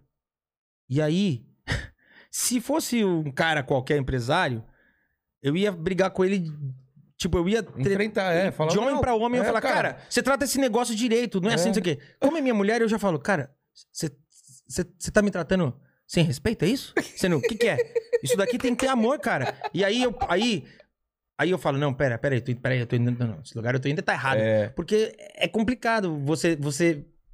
É- Aí a, a minha mulher fala, é, eu não faço nada certo mesmo. Falei, não, não é isso. Não, cara, a É. gente já teve brigas pesadas, assim, de backstage, porque eu acho... Nunca na história eu vou. Nunca ouvi na história um empresário e um, e um artista que não tenham tido esse quebra-pau. Claro. Eu já tive quebra-pau feio, feio. E aí depois eu, eu reuni a mesma equipe que eu peguei pesado e, e- e ofendi, e na, na frente da mesma equipe pedi perdão porque eu me excedi. Mas é uma situação que eu acho que eu também faria se eu tivesse feito com outra pessoa. Porque Entendi. eu me sinto mal, às vezes, sabe? Às vezes eu No treto. calor da. Eu da- treto com alguém, brigo, chico e depois, cara, eu- aquilo parece que eu tô. Comi um negócio estragado. Eu fico dias. Puta que merda. Então, trabalhar com, com- quando é casal não é fácil. Não é, fácil. Pra mim não deu certo, infelizmente. E como- Não, infelizmente não, felizmente. É, porque, cara, como a gente já caiu em, ri- em, em- em rascada, eu, eu acabei. Eu acabei ficando muito arredio. Então eu não confio. Tá Não, vamos certo, vamos tá fechar certo. uma parceria aqui. Eu falo, não, não, não, não, não, não. Não tem que fechar parceria nenhuma. Não, mas calma. Não, não, não, não, não. O que, que, que, que é que ele quer essa parceria aí? É, Ué, ele quer do show? Não, não, não, não. Não quero, não quero. com certeza. Então eu, eu, eu, eu, eu acabei indo pra esse lado. E não é um lado bom, né? O, o- excesso do medo faz a gente não mandar. A gente não pode ter. A gente tem que saber dominar o medo e avaliar riscos. Que é mais a mentalidade dela, né? A mulher. É, Porque a mulher tem, cara, um lance de sexto sentido lá. Eu não sei explicar, mas essa porra existe, cara. com certeza. E aí ela tem ali, ela vai coordenando. E assim, eu, eu, eu imagino que não deva ser fácil pra ela, Eu acho porque que é mais mulher, ela, cara. bonita, ela é pô, linda, corpão e tal. E aí, pô, tem que chegar numa reunião. Você tá dando em cima da sua empresária, é isso mesmo, cara? Cara, eu acho Você que. você transa com a sua empresária? Você Cara, eu acho que- certo? Eu acho que acha isso, certo misturar negócios Eu acho e que- sexo? eu acho que isso é o que até me faz ganhar mais atenção dela. Exatamente. É porque, cara, é. Não deve ser fácil sendo mulher em alguns ambientes que você chega, sabe? claro. Porque tem horas que ela. Ela chega antes de você, não chega? Hum, Ela chega Não, antes, é. muitas vezes ela É, chega antes, então. mas assim, independente dela chegar antes, ela já começou a conversa antes. É. E aí, às vezes, ela chega e como é que você vai explicar? Eu quero 42 movies. E aí o cara fala, ô, minha linda, você nem sabe pra que é 42 movies. Que são aqu- As luzes do show, né? Tipo, movimento. vamos supor no mapa. Mas eu falei um número aleatório Tá, aqui. tá. Ah, Não precisa de tudo isso. Acha que ela não manja do negócio É. que ela tá falando. preciso de carregador e eu preciso de carregador assim, tal horário, porque tal equipamento tem que estar antes de tal equipamento. Porque a gente monta isso antes disso. Tem uma ordem, porque tem uma ordem mesmo. Então, tipo, a gente percebe que em algumas praças a coisa precisou acontecer o show pro cara entender e ter esse respeito. Então, quando a galera fala de ah, não, má mulher, isso aqui não existe, cara. Existe. Existe, e, e a gente, eu posso falar, existe. É. Sabe? E a gente tem uma equipe que eu tenho duas bailarinas. O resto é só homem. Então, tipo, ela lida com uma galera Então, cara, é... e foi um aprendizado, tá? Tipo, ela não era. Ela aprendeu a fazer a parada. A gente não- aprendeu porque ninguém, cara, ninguém queria produzir. É. A gente aprendeu a produzir porque precisava. Ninguém queria empresariar, a gente É. aprendeu. Então é muito fácil agora que a gente faz o show e Alguém esgota. entrar e- Aí é. toda vez que eu faço um show, eu recebo a ligação de alguém e fala: Pô, Rodrigão, na moral, beleza? Tranquilo? Sou fulano, produzi tal coisa, tal coisa. Cara, Tá tô com umas ideias aqui que teu show, porra, vai estourar. Aí eu falo, vai estourar como? É. Porra, vai outro nível. Vou entrar com aporte de dinheiro, de Aí eu, sei eu falo, mas outro nível como? Não, bicho, eu tô, é outro nível. Espacial. Eu falo, tá, mas outro nível como? Porque eu esgoto essa casa. É. Essa casa eu sei que eu vou me apresentar ali, eu vou ter X de bilheteria que vai me proporcionar X de investimento. Aí eu vou fazer um show que eu não vou ter como pagar? É. Porque o, o- qual é o problema do artista brasileiro? Honestamente. O- nos Estados Unidos, o cara pega um show, ele elabora um show, ele ensaia esse show, cai na estrada, viaja um ano, dois com esse show, grava um DVD, ou agora, né, grava um especial aí para um, pra um streaming, Netflix, é. acabou esse projeto. No Brasil, o cara grava o DVD antes, coloca as músicas inéditas, monta um puta show absurdo que quando ele cai na estrada, não é igual. Ah, tá. Então o cara pega, monta um puta show incrível, gravou o DVD, você fala, caraca. Primeiro mês desse show, ele vai fazer as capitais, ele vai fazer esse show reduzido. Segundo mês, ele vai fazer cidades que já são mais distantes da capitais, ele já vai ter que reduzir um pouco. Passou disso, cara, já virou outro show. É. Aquele produto não é mais aquele produto que foi oferecido. Então, aqui, hoje no Brasil, você tem muitíssimos poucos nomes que realmente criam um show e caem na estrada com ele. São poucos nomes. O Luan é um cara, é... o Titãs de Chororó, o Zezé, tem, tem uns caras. Mas tá cheio de gente aí, cara, que não... Tem artista que nunca nem criou um show, na verdade. O cara faz o show, lança uma música, in- inclui essa música, lança outra, inclui É. e você não tem um conceito, um começo, meio e fim. Então, às vezes a galera vê o nosso show, pô, tô com umas ideias aqui, aí você fala, porra. Aí você fala, tá, mas eu vou ter que fazer show aonde pra pagar? Porque eu nunca tive patrocínio, cara. Nunca. Nunca. Chegamos até aqui sozinho. Bilheteria. Por isso que às vezes a gente fazia bilheteria e aí eu tinha que fazer a festinha lá, dançar na frente do bolo, que tipo, não, não tô falando mal. Eu ia lá, fazia com toda a dignidade, mas eu pensava, na minha mente eu pensava, caraca, ontem eu tava num palco, num dos maiores palcos do Brasil, numa casa de show, e hoje eu tô dançando na frente do Ben 10. É, na minha mente. Não, não, sem maldade. Na minha mente eu falava, pô, a galera olhando, o encantamento é o mesmo. Mas na nossa mente artista, a gente fala, alguma coisa eu tô fazendo errado. Al- Alguma. Algum... Cara, eu sei o que você tá falando. Eu já fiz algum- caricatura vestido de Mario Bros. Algum- Eu de Mario Bros. No Mario Paint, desenhando a galera. Genial! É, pô! genial. Que a gente não faz, cara, pra ganhar um dinheirinho, entendeu? Então eu falava, alguma coisa eu tô fazendo errado. E aí você tem que analisar, saber onde você tá errado. E aí você fala, ok, já entendi. Vou perder esse mercado. Mas eu vou, vou focar minha energia nesse. Precisei fazer isso porque me fazia mal, cara, artisticamente, sabe? Eu falava, pô, cara, eu, eu tenho um show que eu me ferrei pra montar, sabe? Eu tenho um show que, tipo. Eu montei um show que eu, eu- eu pagava aluguel, cara. Eu vivia de aluguel. E E montei um show Caramba. desse, sabe? Eu investi no figurino, investi em cenário e eu não tinha uma casa própria. E aí eu, e aí eu pensava, porra, se isso der errado. Tipo, porque assim, a gente acabou de falar de relacionamento. Relacionamento, cara, pode, ser que amanhã, depois, daqui um ano, ou nunca, eu me separe da minha mulher.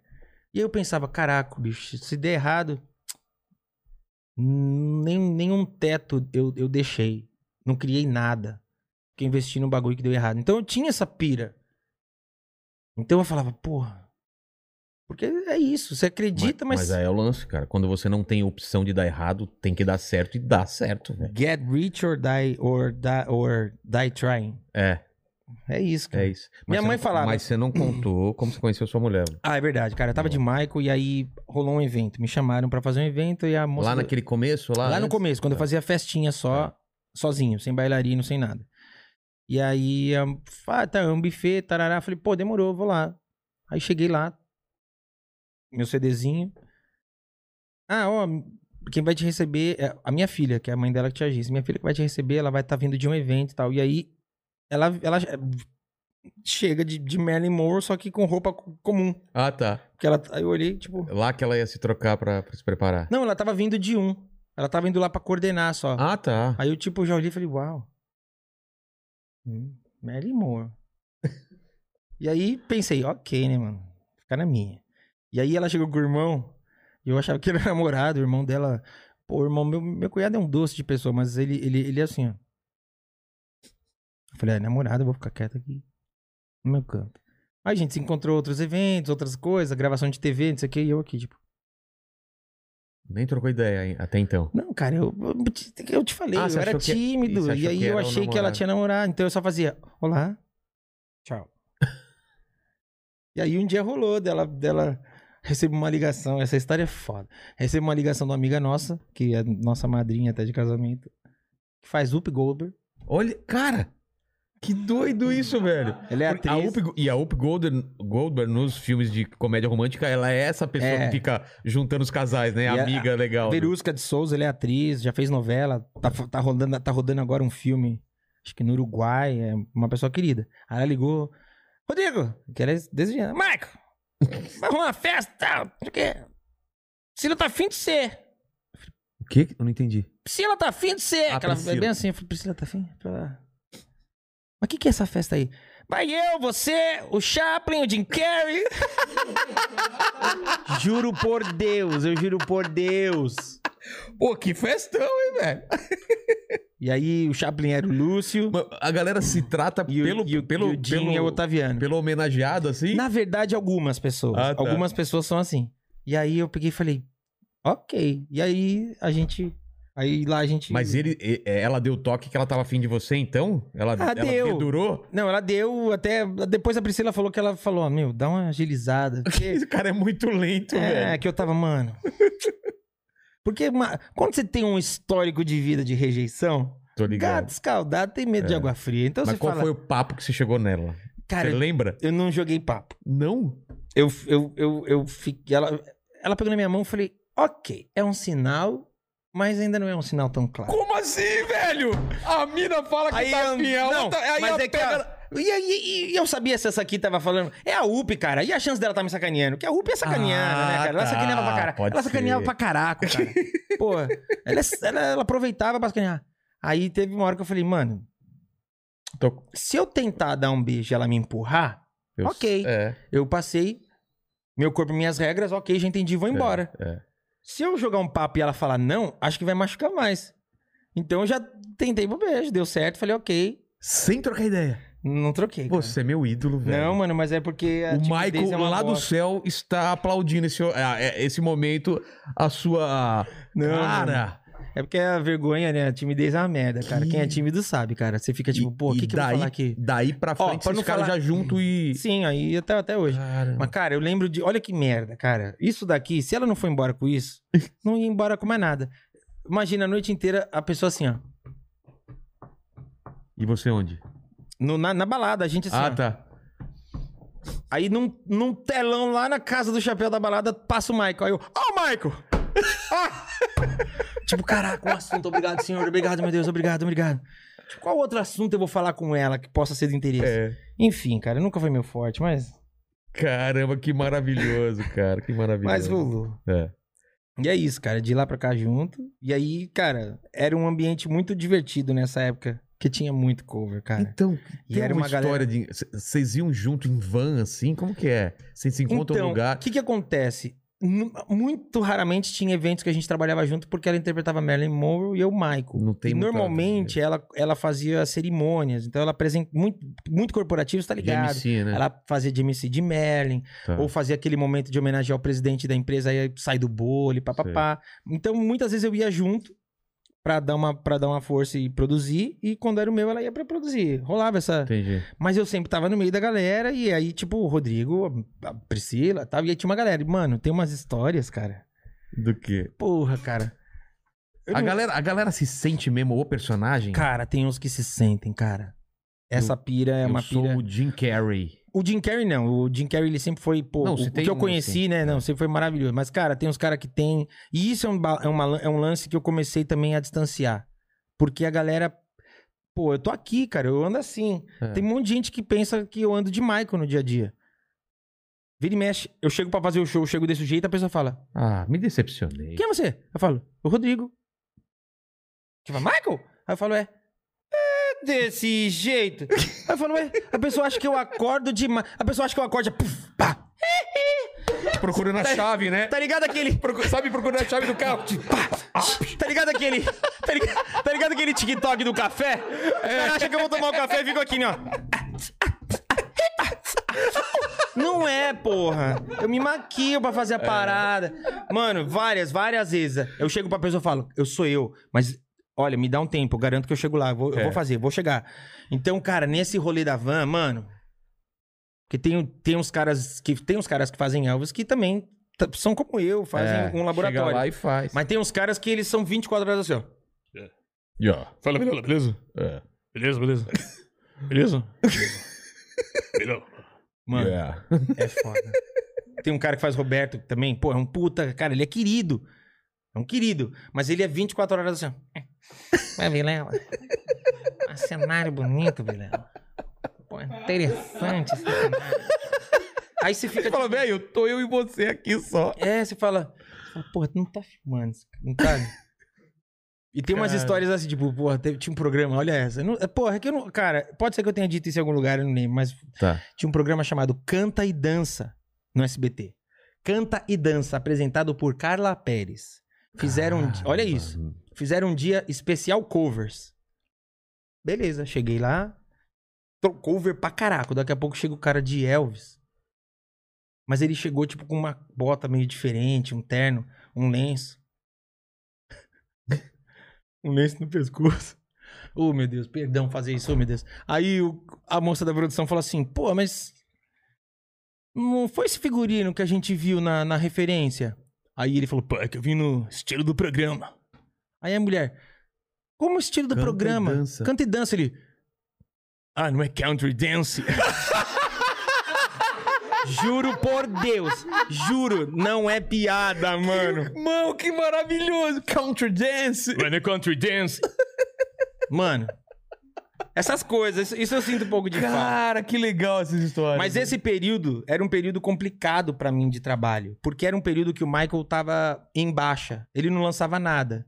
Então, juro, vai ter um evento pra empresa tal. O cara que, o cara que fazia Ronaldinho, o Ronaldinho Fenômeno. Tinha mais trampo que você. Não, não é nem isso. O cara que fazia o Ronaldinho Fenômeno, ele, ele vai chegar e vai fazer assim, ó. E vai embora. É. Esse cara ganhava tipo 900 pau pra fazer e me ofereciam 250 pra eu ir. E eu falava, mano, a conversa era sempre a mesma. Não, você chega lá, é uma música. Aí eu falava, mano. Aí eu comecei a ficar esperto. Aí eu falava, eu não faço por música, é por tempo. Que aí eu fazia um medley. Sei. Porque quando era por música era sempre igual. Vai lá fazer por música. Eu chegava, mais um, mais um. Tem mais um aí? Aí eu, tem. Porra, tem. Mais um. Aí por tempo, qual é o tempo? É cinco minutos. Eu, então cinco minutos. Aí eu levava, mais mais um. Eu falava, não tem, acabou. Pendrive é só isso, é uma montagem, acabou. Só tem isso aí. Porque, cara, tudo é um aprendizado. É. Tudo você vai aprendendo. E aí você não pode julgar o cara que tá ganhando mais. Porque ele, ele que tá sendo esperto. Ele que tá Claro. sabendo vender melhor o dele. Se você faz um negócio que ele não faz, ele faz um que você não faz, mas ele tá sabendo ganhar com o dele, você tá errado no teu. É. Então, cara, esse rolê todo foi um aprendizado pra mim, cara. E aí tem essas histórias que é Maravilhoso. foda, cara. Ma- Mas vamos voltar pro Michael, cara. Ah. É, ele fez thriller, fez o. Foi Bad a- a- ao próximo? Depois do Bad. Bad. Dangerous. Ele foi espaçando mais os outros discos ou não? Eu lembro que ele ficou um puta tempo sem lançar nada. Na Qual verdade, o Michael, ele, ele tem poucos discos, cara. O Michael tem Off the Wall, que foi o Thriller, primeiro. Thriller. Bad, Tá. Dangerous, History, Invincible.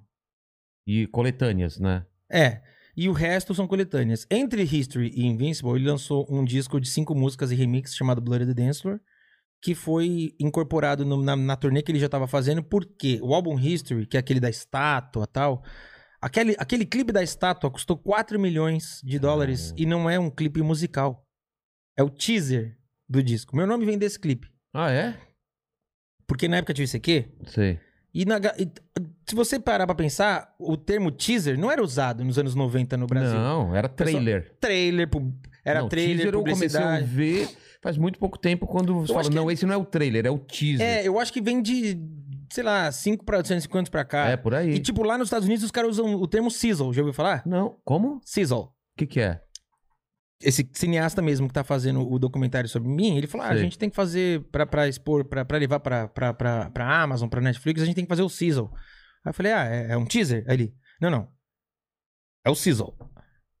Aí eu falei: ok, um dia eu vou saber que porra é essa. Ah, Mas você não sabe? Não, parece que é um corte mais objetivo, não sei o quê. Tá. Já já vai, ó, pode escrever, já já vai ter empresa por aqui falando, ah, é o Sizzle. alguém se souber Sizzle. aí no chat, É. fala pra gente também. Sizzle nunca- Real. Ele fala, vamos fazer um Sizzle Real, Sizzle Real. Ele Nunca fala, Sizzle Real. Sizzle Real. E aí ninguém usava teaser. E aí tinha o ICQ. E aí a galera tinha lá, fulano bad, fulano dangerous, fulano não sei o quê. E não sobrou a música do Michael pra mim, eu falei, ah, mano. E o teaser do álbum History é, se chama teaser. Ah, E tudo relacionado a isso se chama teaser. Então, o óculos ele chama de teaser glasses. A jaqueta teaser é, um, é uma Teaser. provocação, É. né? É uma coisa assim. E aí ele botou o nome do teaser de teaser porque ele sabia que a, o- a estátua, o clipe da estátua era uma provocação e era polêmico. Então tudo é relacionado, tudo, que- tudo que é desse vídeo tem o nome teaser. Tá. Então não tinha nome por isso aqui, eu botei Rodrigo Teaser. filho. Mas na época eu falava meu nome, Rodrigo Lopes, Rodrigo Lopes. Tá. Só que eu fazia apresentação para um nicho de fãs do Michael. Era uma coisa muito, muito encontro de fã, coisa pequena. E a galera falava, ah, o Rodrigo Lopes, o teaser disso aqui. É, ah, então tá. Então fala que é o Rodrigo Lopes do teaser. Eu falei, porra, Rodrigo Lopes do teaser? Eu falei, porra, teaser é muito mais da hora que Lopes, porra. Eu falei, bota teaser, aí ficou teaser. Bom mesmo, cara. Mas sempre vem a piadinha, né? Fizeram a piada aqui, né? Quando Porra, gente- toda vez. Vai ser o teaser ou vai ser E depois o vai ter o verdadeiro. É, É, depois vai ser o- sempre. mas, não- mas isso no começo não tinha, porque agora É. a galera começou a usar. A galera o entende o que é. É. E aí, vamos pra parte polêmica, então, porque veio o Castanhari, a gente falou so- sobre isso. O Castanhari, ele fez o documentário de Sim, duas, duas horas, horas, maravilhoso. Documentário, né? Veio um especial lá e tal. É, ele E tem- eu, eu achei muito incrível porque ele, ele buscou ser o mais imparcial É. possível. Ele Ele trouxe tem, informações. ele tem a opinião dele, ele falou aqui pra Tem. gente a opinião, É, ele fala. mas ele, tentou acredita. ser, é, é assim. ser o mais imparcial. Achei legal É. isso daí. Ele mostra, cada um toma a a sua decisão, mas ele tem a opinião dele Tem. e acredito que você tem a sua também. E eu não tenho a minha porque eu não assisti aquele. O é, o- o- cara, eu não consegui assistir aquele negócio do, do HBO. É, Minha mulher assistiu comigo, falei, ah, vou parar, cara, tá me fazendo tão mal, velho. é. Você conseguiu assistir? Assisti. Você teve que assistir, É, né? eu tive que Pra assistir. ter uma opinião, Pra ter- né? É isso que eu acho. Pra ter uma opinião, tem que assistir. Pra mim, assim que acabou, fiquei mal. Fiquei mal. que Falei, É. porra, que bagulho. E assim, só que assistindo, eu já de cara comecei a questionar coisas, sabe? É, tem alguns lugares. V- Vamos falar desse é, especial, chama Living Neverland. Living in Neverland. É Living Neverland, Tá. né? Deixando Neverland. O cara que Ele- fez é, o- é um... Quem Ele é um fez? diretor Tá. que não tem um histórico de, de, de- Outra cinema, coisa, é. nada. E são dois caras que alegam, agora, depois dos 40 e poucos anos, que foram molestados quando criança. Esses dois caras defenderam o Michael em momentos passados, quando eram crianças, e Ah, tá. depois já aos 20 e poucos anos. Porque aquela primeira ocasião. O, o vídeo do Castanhari é perfeito. Se eu puder indicar um vídeo pra alguém É, assistir. a gente vai falar sobre isso, mas vão assistir esse vídeo depois, É. porque ele é... Porque senão eu vou prolongar num assunto que não. Mas o primeiro caso acontece em 93 Tá. e esses caras acabam defendendo o Michael, são peças fundamentais, junto com Macaulay Culkin, com uma série de, de outros moleques. Dez anos depois, a mesma promotoria, o mesmo psicólogo, a mesma galera abre um novo caso. Dessa vez a lei é modificada. Porque uma coisa que tem que ser explicada é que assim, o Michael nunca foi Nunca tentaram, ah, vamos botar esse cara na cadeia. Não, a questão não? era sempre, vamos provar que ele molestou porque a gente quer indenização. Nunca foi, vamos colocar ele na cadeia? Não. Essa, esse segundo processo que aconteceu, ele a- aconteceu dessa forma porque a lei foi mudada. Ah, tá. Lá atrás, tanto no vídeo do Castanhari quanto num documentário chamado Square One, fica claro que o Michael se. A lei permitia que você pudesse pedir uma indenização sem que a pessoa pudesse. sem que a pessoa tivesse sido. é, sem que tivesse sido provado o crime. Ah, tá. Então isso abriu um precedente para que você complicasse essa, a sua situação Cara, diante de um caso quase criminal. uma chantagem, né, velho? Não, vira uma chantagem e você acaba dando para uma promotoria uma série de informações que podem ser usadas contra você de uma É. forma que não é real. Então, a equipe do Michael, contra a vontade do Michael, fala: cara, paga logo essa indenização e segue a vida. Só que lá, aí muda-se a lei, lá na Pagaram, frente, então? pagaram. Tá. Que é aí que entra a questão de, ah, pagou porque tem culpa. É, eu Só que- isso. É. Só que a galera, por isso que é legal esses documentários, a galera precisa entender uma coisa. Pensa comigo, eu já falei aqui, 3% de todos os discos vendidos no mundo era de Michael Jackson. Vocês acham que diante de um processo desse, gravadora, produtor, os caras iam falar, puxa, que dó, Michael.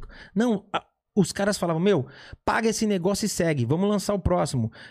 O Michael era o Michael, mas para uma gravadora ele ainda era um produto. Claro. A verdade é essa, ele tava numa prateleira e, cara, vamos proteger nosso produto. Então, quando o lance reverte e tem, essa, tem essa, essa- esse outro processo, esses, esses caras, um desses caras vai lá de novo, por livre e espontânea vontade, embora no documentário ele diga que foi intimado e é uma mentira. Foi. O documentário foi desmentido, assim, em vários aspectos. E aí, defende o Michael. Então, quando eles lançam esse documentário, é, algumas coisas me chamam a atenção. Primeiro, eles lançam no ano de aniversário de 10 anos que o Michael morreu. Então, tinha uma série de homenagens preparadas pro Michael. Uma série de, de lançamentos que iam ser feitos. Esses caras lançam esse documentário em fevereiro. Esse documentário ele é lançado pela HBO, encabeçado por um cara chamado Harvey Weinstein. Ah, é? Já sabe quem é? Claro. Harvey, Harvey Weinstein, Antes pra de dar o você. rolo, né? Exato. Ah. Harvey Weinstein é, é- é tido hoje como o maior caso de assédio sexual da história dos Estados Unidos. Esse cara assediou todo mundo. E esse cara é o cara que, por trás da HBO e das relações com a Oprah, meio que dá um approach para esse documentário. Então, quando esse documentário é lançado e rola essa, essa, essa, essa, essa parada mundial, meio que cria-se uma cortina de fumaça e ninguém percebe que o Harvey Weinstein está sendo investigado. Então o Harvey começou a ser é, respondeu o, o processo durante o lançamento do Ah. David Neverland. Durante esse processo todo do documentário, os casos foram aceitos, ele foi para o julgamento. Hoje ele está preso, mas justamente para criar uma cortina de fumaça. E por, e por que, que eu- hoje eu falo? É uma cortina de fumaça, com certeza. Porque a Oprah defendeu esse documentário com unhas e dentes. A maior audiência da vida da Oprah é a entrevista dela com o Michael. Ela é uma pessoa que ela é tida como um, um- um símbolo, né? Da, da batalha afro-americana. Ela é uma líder, mas essa atitude dela dividiu opiniões lá. Essa atitude fez com que vários grupos se dividissem e falassem: peraí, cara. Você tá fazendo, você tá jogando um irmão na fogueira sem prova nenhuma pra proteger um cara que é sabido que é um, que é um demônio. Então, essa cortina de fumaça foi feita. Hoje, se você entrar não, no canal da Oprah não tem citação, nas redes da Oprah não tem citação. A Oprah finge que nunca falou desse seriado, desse, desse documentário. O documentário teve várias questões que foram desmentidas ao longo do, do, do tempo, porque eles falam datas erradas. é, Por exemplo, um dos momentos o garoto fala que ele foi abusado na estação de trem. E aí ele fala que desde então, a partir desde então, em 92, ele nunca mais pisou naquele lugar. Só que a estação de trem foi aprovada, porque Neverland era um parque.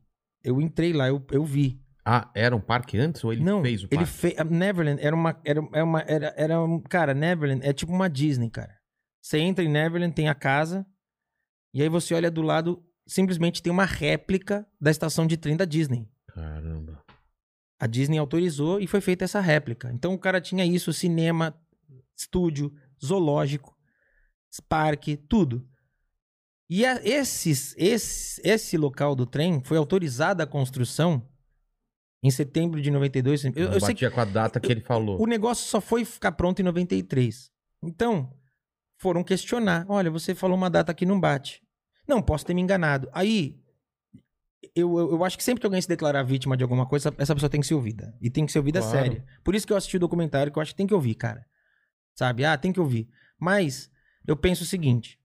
É, Não, eu falei que não conseguia assistir pelos detalhes que Não, eles estavam falando. É muito, né? Então, é pesado as coisas que eles falam. Eu né? acho que é isso. Eles dão, eles dão uma série de detalhes que, Sexuais, obviamente, não teremos nunca provas. E? É todas as, e, e todas as outras coisas que poderiam ser substanciais estão erradas. Datas, locais.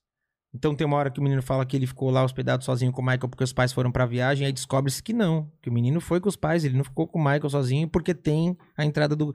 Cara, descobriram tudo. Descobriram um registro de 20 anos atrás de hotel. Que o cara não, não, ele não ficou não, ó. ele entrou aqui porque tem a entrada dele no hotel. Sabe? Cara, Então, é, tem coisas, por no final, do, no final do documentário, um deles pega e fala: Olha, eu peguei todos os souvenirs que eu tinha, todos os presentes que eu ganhei do Michael e botei fogo. E aí mostra ele queimando. E aí tem uma casa, que é a maior casa de leilão dos Estados Unidos, chamada Julian's Auction. E aí essa casa de leilão chega e fala: Cara, você tá declarando que você queimou, só que dois anos antes você disse pra mim que eu podia leiloar seus bens.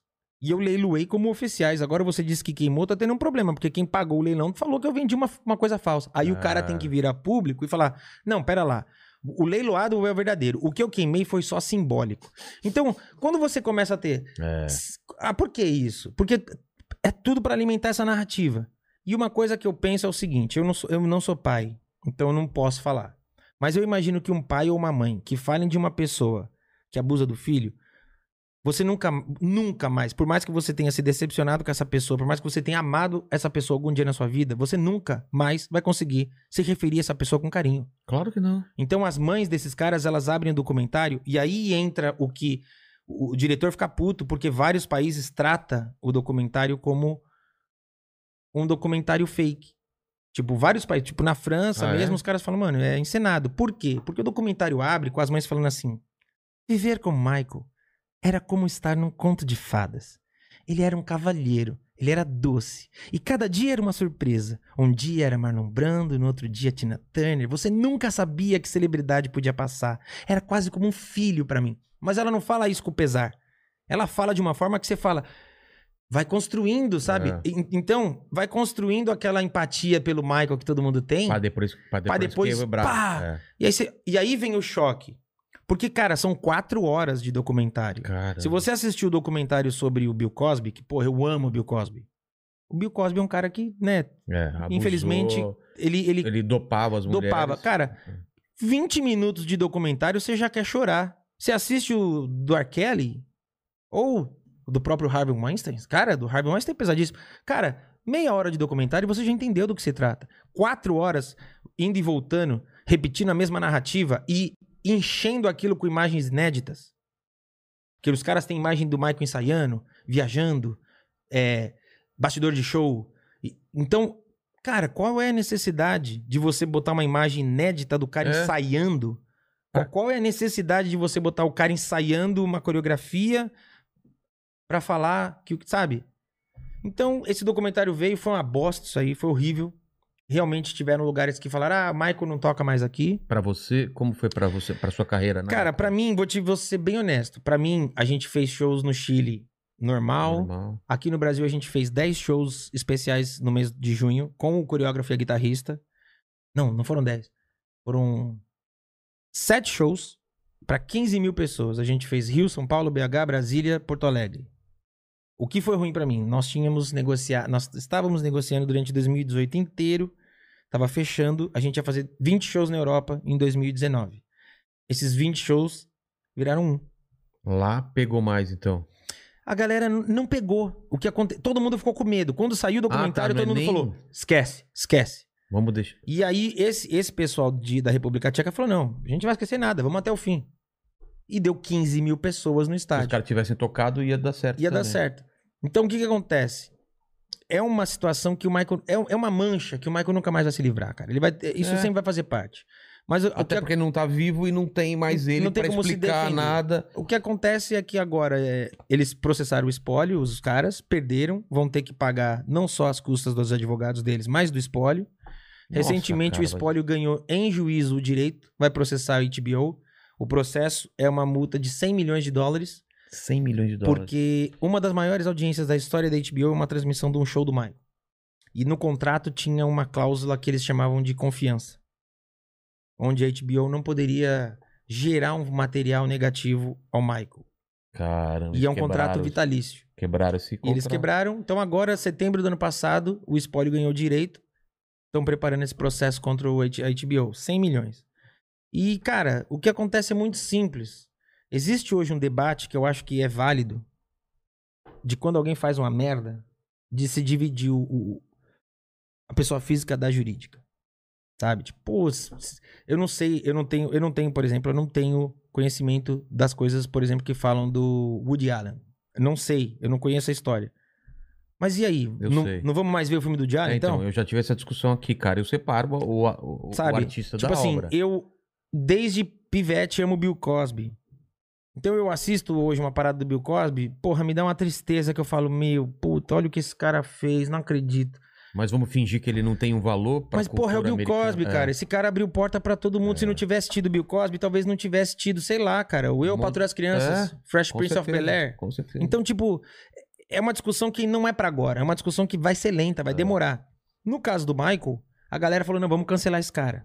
Só que desde que ele morreu, ele é o artista falecido que mais fatura. Desde que ele morreu. São 12 anos. Ele tá há 12 anos Mais no que topo. Beatles. Muito mais. Às vezes ele é o primeiro e, tipo, ele é o primeiro botando três vezes o segundo lugar. Caramba. É absurdo. Teve anos que ele era o primeiro, o segundo lugar, Kurt Cobain. Que teve um ano que lançaram a parada de game com Kurt Cobain, então faturou muito. É, sempre tá na lista Elvis, Beatles. Beatles tem uma peculiaridade, porque cada vez que Beatles ganha, o Michael ganha. Ainda tá com ele? Ele catálogo teve é dele. vender? Não, o catálogo é dele. Ah, é? Eu achei que ele tinha O- vendido na época do- do- dos processos. Não, o, o catálogo, o maior catálogo do mundo é o Sony ATV. O Sony ATV é a junção do catálogo da Sony com o catálogo do Michael. O Michael comprou, o Michael comprou todo mundo. Quando ele casou com a Lisa, Com a ele- filha do Elvis. é, ele deu, devolveu o catálogo do, do Elvis. Recentemente o Little Richard morreu. E aí a família do Little Richard é, revelou. O Little Richard é um cara que depois se voltou pra religião. é, tinha muita mágoa do showbiz, né? E ele não queria mais voltar. Quando o Michael comprou o catálogo, o Michael deu pra ele e falou: Essa é a minha forma de pedir perdão a você por todo o mal que a indústria te fez. Caramba. O Little Richard morreu vivendo do catálogo dele. O catálogo do Little Richard hoje vale 40 milhões de dólares e rende sei lá quantos milhões por ano. Nossa, mano. Então o Michael, ele é dono de muitas músicas. O Eminem fez uma música uma vez, Zumba no Michael. Zon... É. Eu esqueci agora, eu não lembro a letra, mas era uma música Não zombando o lembro. Michael. É. O Michael comprou a editora.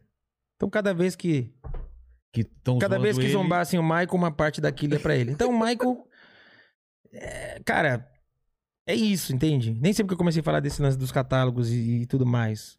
Tá Não, a gente começou a falar do, do, do, do, do- do documentário. Ah, do, sim, do documentário. Então é isso. Pra, pra, pra mim, me ferrou nessa questão. E aí o Michael, depois desse documentário, gerou essa situação de cancelamento, cancelamento, cancelamento. Só que desde o documentário, o Michael começou a ser mais ouvido do que antes. A ponto de, na última lista, o último fechamento que fizeram de artistas mais, ven mais vendáveis do ano, Sei. entre os 10 mais, não é entre os mortos, entre os 10 mais. Tá lá Drake, Taylor Swift. O nono lugar é Michael. Caramba. Então, tipo, é, cara, é um cara que não vai ser cancelado, sabe? Porque a arte dele reverbera na Beyoncé, reverbera no The Weeknd, reverbera no Bruno Mars, reverbera em todo mundo. Então, é um cara que é muito grandioso. E é um cara que paga por uma coisa que, assim, eu, eu sempre falo isso. Eu- quando eu fui lá divulgar os shows que a gente vai fazer, eu tava lá na TV nervosão, o cara veio e perguntou. E aí, como é que Lá é? você fala onde? Nos Estados Unidos. Tá. Aí o cara falou, e aí, como é que é com esse documentário? Como é que você vê? Aí eu falei pra ele, falei, cara, eu vejo da seguinte forma, é, o mundo inteiro tem ah, o serviço de inteligência americana como a referência mundial. Michael Jackson foi investigado por 20 núcleos diferentes do FBI por 10 anos. E eles deram a, a, a, a, a investigação como sem rastros para o crime. Ele foi julgado, inocentado. Esses mesmos caras que fizeram esse documentário, quando eles tinham 9 e 11 anos, eles eh, defenderam o Michael diante de psicólogos, delegados, promotores, juízes e advogados. E FBI. Então você quer me dizer que com nove anos esses caras enganaram o sistema americano e agora eles estão falando a verdade? É. Porque se foi, ele enganou com 9, depois ele enganou com 25, e agora ele tá falando a verdade? Então vocês têm um sistema que é muito falho. Que o Michael morreu como um homem inocente. E não há nada na justiça. Ele se foi como um homem inoce- inocente. Não há mais nada que a justiça possa fazer que altere isso. Aí os caras ficaram tipo. Caralho. E pra mim, a discussão é essa. Pra mim é isso. Ele tá aqui pra dar a palavra dele? Não. Os É. caras agora vão vir, cada vez é uma palavra, cada vez é uma versão. O próprio documentário perdeu força porque. Tem outros com outra vi- visão? Não, Outro documentário? não. Não, a acusando? favor- a favor? é. Foi lançado o Square One e eu sei que tá sendo produzido um que tá colhendo depoimento de muita gente. Muita gente. E eles. pre- Não sei pra quando vai ser, mas eu sei que. Como eu, fi... como eu fiquei com contato de Neverland. sei. o cara que me recebeu é um querido. Eu sei que foi tem coisas que foram gravadas lá. Tá. Como esse filme também que vão produzir, eu sei que tem coisas que vão ser feitas lá porque já estão trazendo de volta coisas do Michael, pertences pessoais que não tava mais lá. Então eu acho que vai sair alguma coisa com a outra versão. Porque é isso, os caras podem hoje falar o que quiser, hum, é um direito deles. Só que eu acho muito estranho que as pessoas não questionem. E, e- e uma coisa que o documentário se, se, se é, baseou muito foi na história do movimento do Me Too. Porque o Harvey Weinstein aconteceu isso, né? Uma mulher, o, o presidente da Fox. Pô, Fox é uma das maiores potências do, do- do entretenimento mundial. O presidente da Fox era um dos maiores assediadores. Então, o, o movimento Me Too é um movimento que tem que ser respeitado porque uma mulher vem e fala que aconteceu e as outras se sentem representadas Me Too, Me Too, Me Too, Me Too. O mesmo com todo tipo de, de, de abuso. No caso do documentário do Michael, eles falaram, podem aguardar. O movimento Me Acharam Too... que a- aconteceu uma, mesmo, a mesma escalada de É, pessoas. e falando, aconteceu o oposto. Todo mundo que de alguma forma foi citado no documentário moveu também um processo contra eles, falando: olha, eu, eu, eu discordo, eu continuo defendendo o Michael e eu não faço parte disso. Então, tipo, por enquanto não ganhou força isso. Entende? É uma, ganha força no sentido de. Cara, é aquela história, sabe? Todo mundo quer ver o acidente, né? É, Tá todo mundo dirigindo aqui, aí tem um acidente, todo mundo Dá uma- reduz. dá aquela Opa, opa, opa, opa. reduzida, Então, depois segue sua o vida documentário normal. é isso. Ah, o Michael Jackson. Ah, viu? eu É. sempre soube, filha da puta. E é isso, cara. Quem, quem já acreditava que ele era, porque tem gente que fala, ah, onde é fumaça, fogo. Vai acreditar, vai É. continuar achando. Quem não acreditava, hum, eu não sei se o documentário é capaz de mudar a cabeça. O que, o que me deixa preocupado é que a gente vive um período onde as pessoas não questionam. Eu, eu acho muito bizarro, porque a gente vive o período com maior informação no mundo, É. cara. Você faz aqui uma pesquisa, você, cara, você consegue chegar em qualquer pessoa do planeta. Você consegue achar três eh, visões diferentes sobre o mesmo assunto pra você tomar sua Tudo. decisão. É. sabe? E assim, você consegue, dependendo do- da forma que você quer, o, o tão interessado você esteja, você consegue chegar muito perto daquilo. É. E as pessoas, parece que cada vez mais é o oposto. Parece que elas querem ler ali a, a, a- manchetezinha do, do blog de fofoca, É. segue a vida, pronto. Que é coisa pra compartilhar no grupo de WhatsApp. E aí você fala, cara, é, é um caminho. É um caminho muito perigoso, cara. Porque leva a gente pro lugar que a gente tá, artisticamente, na política, socialmente. É um, é um caminho muito perigoso. Que é um lance de, ah, eu, eu recebi, é isso. É um. É um. Eu não sei, cara. Eu, eu tenho meu lance autoral. E, e eu entendo que meu lance autoral é uma parada que, Descolada. que caminha diferente. É. E às vezes eu fico preocupado que eu falo, ó, em, em que lugar que eu encaixo isso daqui? Porque, sabe? Você fala, pô, mas isso aqui, como é que vai ser absorvido? Essa galera não vai nem. Sabe? É uma dificuldade às vezes, assim. Porque é isso, você fala. ah, Às vezes a- o pessoal fala, não, você tem que fazer, vai fazendo. Então, como, como que foi. Ah, antes de falar da, Hum. da sua carreira autoral, só pra encer- encerrar esse assunto, Sim. você que deve estar mais por dentro do que eu, com certeza. Hum. Como que foi pro Michael Jackson esse final da vida que você via ele definhando, Sim. é, com dor no corpo, o lance da- dos remédios e tal? Como que foi, cara, pra ele? Deve ter sido. Cara, é. Tem depoimentos de pessoas que estavam com ele. Tem depoimentos e eu, e eu pude falar com pessoas assim, por exemplo, o próprio coreógrafo. Tá. Ele começou a conviver com o Michael em 87. A última vez que ele se encontrou com o Michael foi em 2008, quando o Michael disse: "Vou fechar um contrato e vou montar um show novo". Nessa reunião tava esse coreógrafo, o diretor vocal de sempre, o diretor musical de sempre, a equipe de sempre. E ele falou que ali, nessa época o Michael tava morando em Las Vegas, ele falou: "Ali o Michael já não era mais o mesmo. Era uma mágoa, uma tristeza. Quando a coisa começou, essa equipe original foi deixada pra trás, foi deixada de lado. Porque uma das coisas que o escritório novo, né, o produtor novo quis era o controle total da coisa. Ah, tá. Então essa equipe ficou de fora. E é até muito curioso, porque o coreógrafo que assumiu o This Is It é, o- é- é um ex-assistente desse cara. O, coreó- o diretor vocal é o ex-assistente do diretor vocal de antes.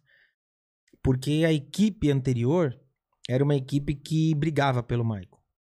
Era uma equipe que falava, não, não tá bom, não vamos fazer ensaio. Não, não. Sabe, era, um- era uma galera que vestia a camisa. Então, quando você troca uma ideia com essa galera, é, é triste, porque eles falam de um Michael que não tinha mais um brilho. E era um cara que tava desacreditado dele mesmo. Tem um depoimento do Lionel Rich que eu fiquei, cara, Lionel Rich dando uma entrevista e Eles eram próximos? é, eu, não, eu não imaginei o quanto eles eram próximos Ah, é? até essa entrevista. Ele falou que ele era, eles eram próximos de, tipo assim, o filho do Michael caía, se machucava. Ele ligava pro Lionel Rich. Lionel, meu filho se cortou, e- e tá, tá, tá, tá sangrando no joelho, não sei o quê. Michael, uma criança rala. Mas, cara, será que eu não tenho correndo? Michael, criança rala, sabe? Tipo, eles tinham É. essa proximidade. E ele falou que quando...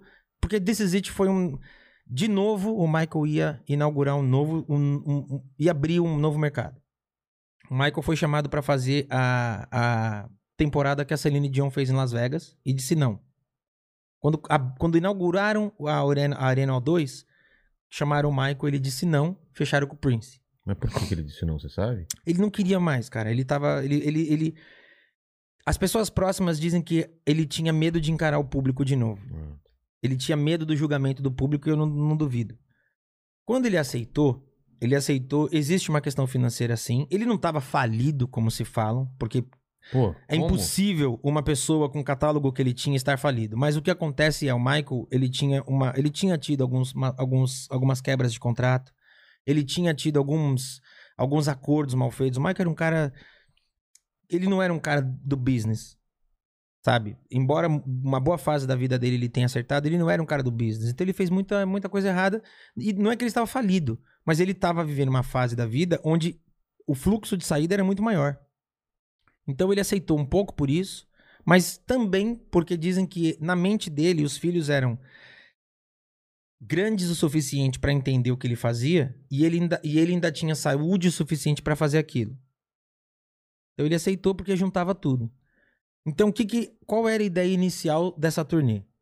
Ele ia para Europa e ele não ia viajar à Europa, ele ia ficar fixo numa arena. Ia fazer lá 10, 20 shows e a Europa ia até ele. O processo inicial, a ideia inicial desse projeto durava dois anos. Porque a ideia era, da Europa ele ia para a Ásia, fazia uma residência na Ásia de mais alguns meses. Existia uma possibilidade de um retorno para a Europa e de uma possibilidade da América do Sul. Então, Pô, a turnê não seria mais país. Ele iria para um continente. e a galera? E a galera ia ter lá. Qual é o problema? Eram 10 shows que se esgotou em duas horas. E viraram 20 e se esgotou em mais poucas horas e virou 50 Nossa, meu. e esgotou em dois dias. Cara, ele não tinha saúde pra isso, tinha? Tenho minhas dúvidas. É. Então, 50 shows. A gente tá falando de um milhão de ingressos vendidos. Um milhão. Quando isso aconteceu, ele ligou pro Lionel Rich. E esse depoimento do Lionel Rich é incrível. Que ele liga pro Lionel Rich e fala, Lionel, esgotou.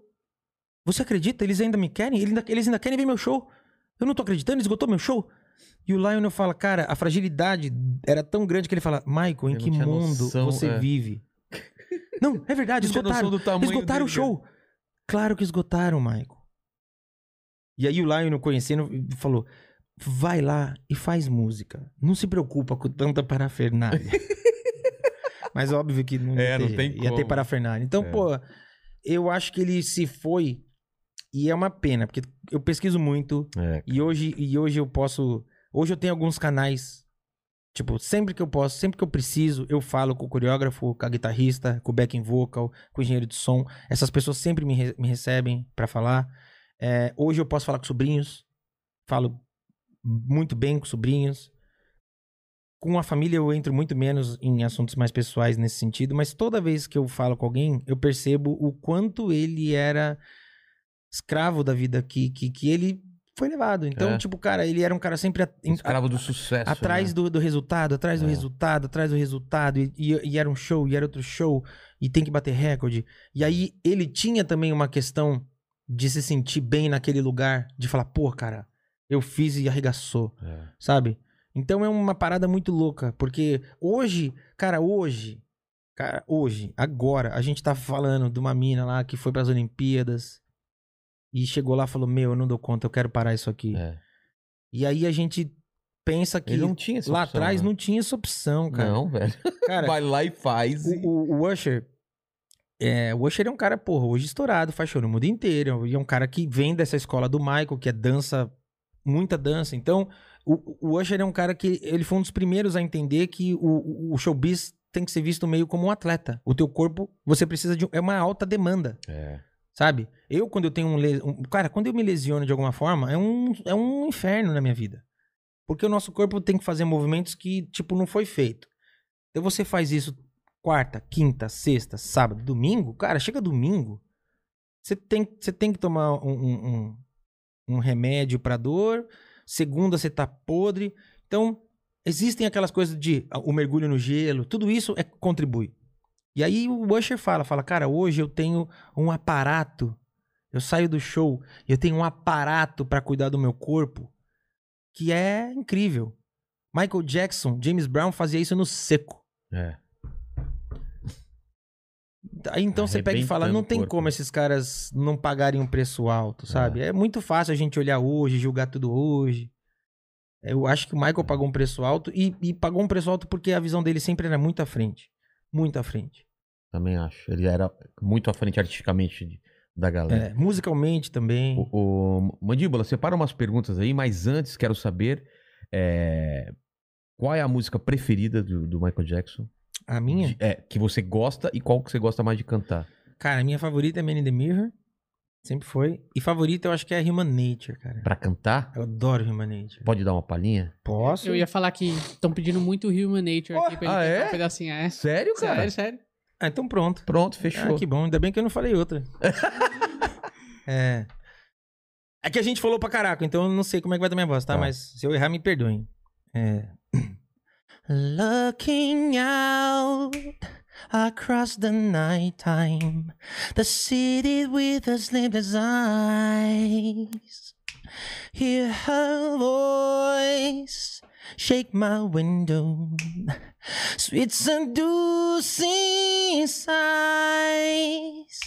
Get me out into the nighttime, for walls won't hold me tonight. If this town is just an apple, then let me take a bite. If this is why, why? Tell 'em that is human nature. Why, why does he do me that way? If this is why, why? Tell 'em that is human nature. Why, why does he do me that way? I like living this way. I like loving this way. Cara, eu não lembrava como essa música é foda, velho. É de arrepiar, cara. E a outra que você falou, qual que era? Eu gosto de me É, é Qual que é? I'm gonna make a Ah. change for once in my life. It's gonna feel real good. Gonna make a difference. Gonna make it right. As I turn up the collar on my favorite winter coat. Que é um tema humanitário. Ah, é? E é uma parada que também é, hoje é meio moda os artistas se juntam, ah, vamos fazer uma canção. O Michael tinha uma treta na época. Porque ele queria colocar esse tipo de música, Heal the World. Heal the world, make it a better place for you and for me. and- Essas músicas a gravadora fala, porra, mas a Que gente, chato, a gente quer o pessoal pra dançar, vai a gente tem curar 12, o mundo. É. 12 músicas, você vai... E são as músicas que, cara, você bota no show, é incrível. Que a galera dá a mão e fica aqui, cara. É um bagulho emocionante demais de ver. Aquela do Egito qualquer, que tinha um Pô, videoclipe do Egito. remember. Mano, você viu esse videoclipe? Não sei hoje se envelheceu mal, mas Não, não quando envelheceu eu vi mal, a não, cara. primeira vez, mano... Esse é um dos números que a gente faz no show que a galera mais pira. É. Porque esse número o Mike ensaiou e teoricamente ele ia fazer na terceira fase da turnê Dangerous. E não teve, ele cancelou por conta do- da- das acusações, ele voltou a ficar mal de remédio, cancelou essa fase. Então só existe o ensaio, o videoclipe e uma premiação que ele tava lesionado, ele cantou sentado. Então eu peguei essas três versões e fiz uma. E aí a galera pira porque essa versão é maravilhosa. Como que é? Ela- ela- O vocal dela é. Do you remember when we fell in love? We were young and innocent then. Do you remember how it all began? This just seems like heaven, so I did it. And do you remember back in the fall? We're together all day long. Do you remember us holding hands?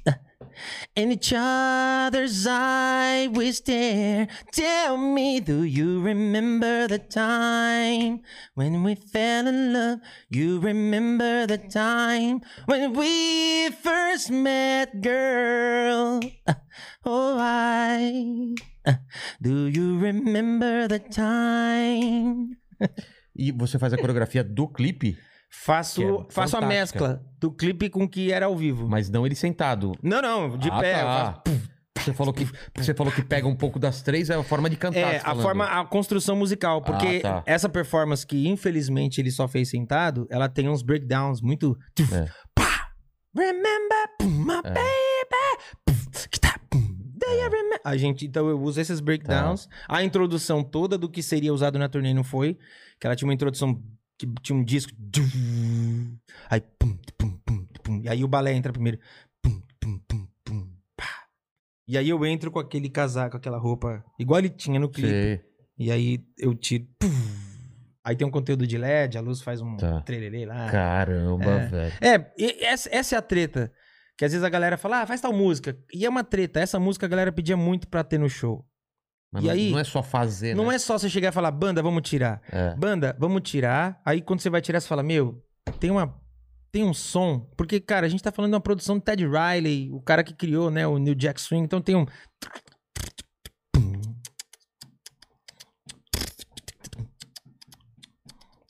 Aí você fala, pô, vamos como é reproduz? Reproduz.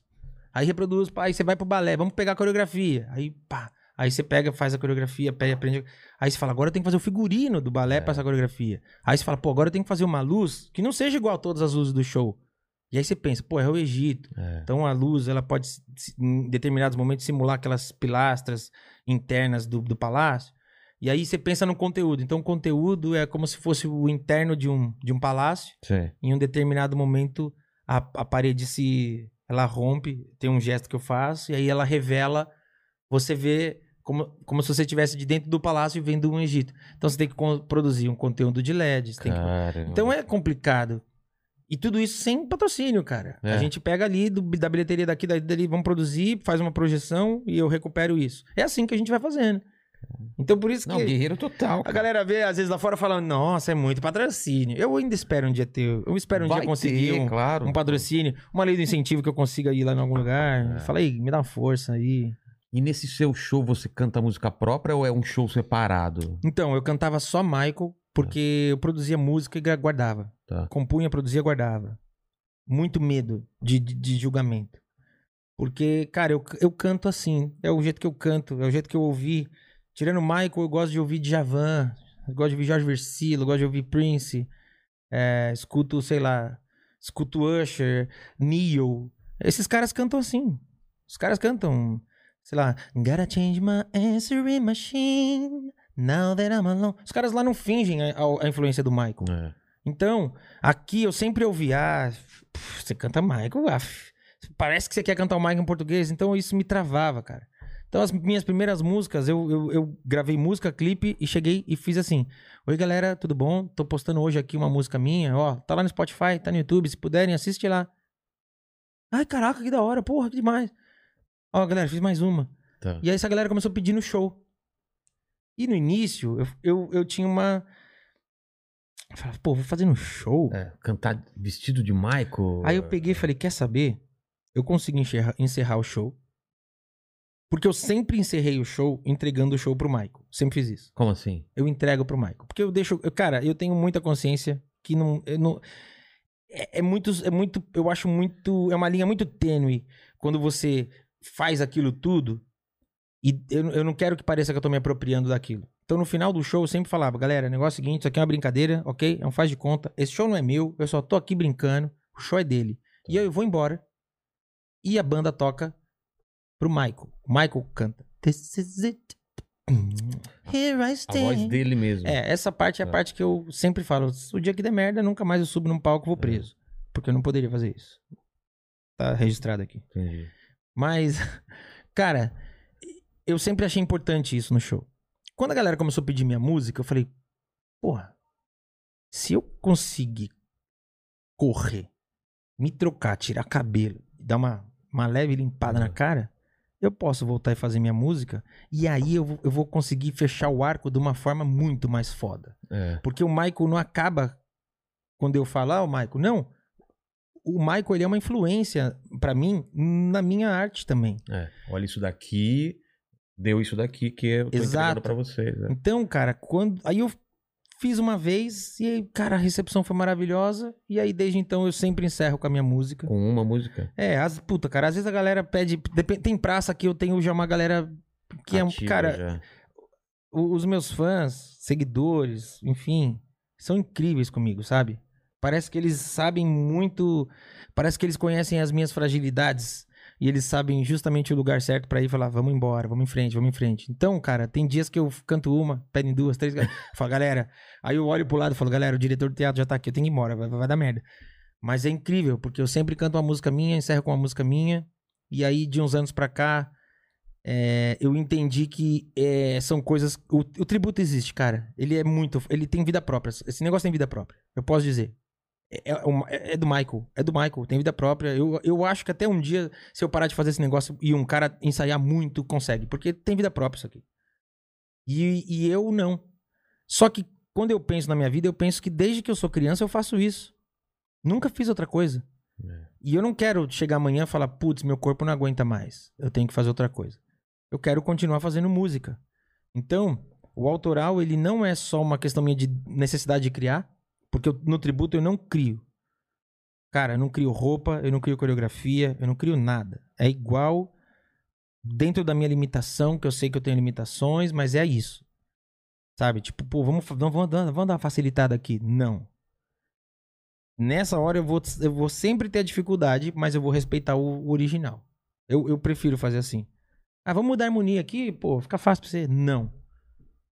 Vai ter dias que eu vou quebrar a voz ali, vai ter dias que eu vou desafinar, mas eu vou respeitar a criação. É a minha visão. Quem não concorda, que monte o próprio show. É. Só que, como artista, eu tenho necessidade de criar e eu comecei a criar por isso. Só que eu criava e guardava. E aí agora eu entendo que não. Eu tenho que criar e pôr pra galera ouvir. Então eu tô muito, muito focado nisso. E, e a temática das suas músicas? Cara, eu tenho. Cara, minhas músicas são pop muito. É que hoje, quando a gente fala pop aqui no Brasil, a gente. O, o pop brasileiro, ele é. Vindo muito do funk, né? Do pancadão, né? O funk do Rio. Aquela coisa do, do, do funk. O meu som eu considero um som pop, mas ele é, ele é muito vindo do RB. Né? Foi o que eu ouvi a vida inteira. Então. É, eu, só que não é um som pop que tem uma galera que faz um som pop ou faz um R&B e canta quase como se fosse um gringo em português, É. né? Tipo, eu, eu fujo disso. Porque eu acho que a métrica brasileira é linda, a poesia bonito pra brasileira é caramba, linda. é. É muito mais difícil, inclusive. Então é nessa onda. Basicamente são músicas, por enquanto as que eu lancei são todas mais numa vibe mais. música mais romântica, uma coisa mais dançante também, mas numa pegada mais, mais noite. É, tenho músicas prontas que, que já devo.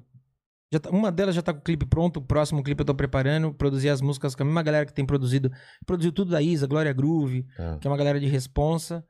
É, entendo que pra eu entrar no mercado e ser absorvido de uma forma mais é, fácil, eu vou ter que ser menos R&B e, e- e- entender mais a linguagem pop que tá rolando aqui. Mas eu acho que é uma questão de, eu, de eu- de eu não me trair, de eu não me vender, fazer o que eu acho que eu tenho orgulho e que eu vou gostar. Tem umas, umas parcerias legais aí que nunca imaginei, que também estão me convidando pra fazer, eu vou fazer. E é isso, cara. Eu, vou, eu, eu, eu acho que agora eu cheguei num ponto onde eu consigo focar bem e, e planejar, porque o autoral precisa de muito cuidado, precisa de atenção. É um, é um negócio que eu vou errar, é inevitável. E aí, cada vez que eu errar, eu vou ter que correr pra corrigir esse erro num próximo lançamento. O Michael, ele é uma obra tão grandiosa que não tem como errar. Quer dizer, tem porque tem muito show bosta por aí, mas assim, Assim, se você fizer fiel mesmo. se você chegar e falar, cara, vamos fazer pra valer, vamos respeitar o que o cara criou, não tem como errar, porque é muito, é muito, é muito concisa essa obra, sabe? A dança, cara, a gente tá falando de, de quando você pega um cara 30 anos de, de material e você fala musicalmente, coreograficamente, você fala de, cara, é um, é, é um universo ali. Porque você tem coisas que começam ali nos anos 80 que você fala, cara, isso é jazz. Com o início do break. E aí você tem a evolução do break. E aí você fala, porra, mas tem um pouco de sapateado. Aí você fala, pô, aqui você já vê, cara, os anos 90, você já tem uma movimentação anos 90. Aí você fala, são, são sutilezas que, eu, que é o que eu sinto falta hoje, entende? Hoje eu vejo alguns shows e é por isso que eu acho que, porra, Bruno Mars é um cara incrível. Porque o Bruno Mars, ele te dá o que, o que, ele te dá o que é de hoje, mas ele traz o que era. E ele te apresenta tudo junto e você fala, uau, que incrível. E o cara sabe fazer. Ele tá ali mandando o som atual, a coisa que tá batendo hoje, daqui a pouco. Aí ele manda uma dança 90 total, com beat 90. já, já. Uma abertura vocal do Michael dos anos 80. E, e tudo fazendo sentido, porque é dele aquilo. É. Cara, eu, eu acredito muito nisso. Esses artistas me fizeram aceitar muito mais a minha obra. Porque eu ia num lugar, pô, isso aqui é Michael. Pô, isso aqui é Michael. Esse negócio que eu te falei que todos eles cantam. Tive, con- encontrei uma empresária uma vez, ah, que eu já empresariei. Ah, foda-se, vou falar também. Ah, já empresariei na, empresa- empresariei Ana Carolina.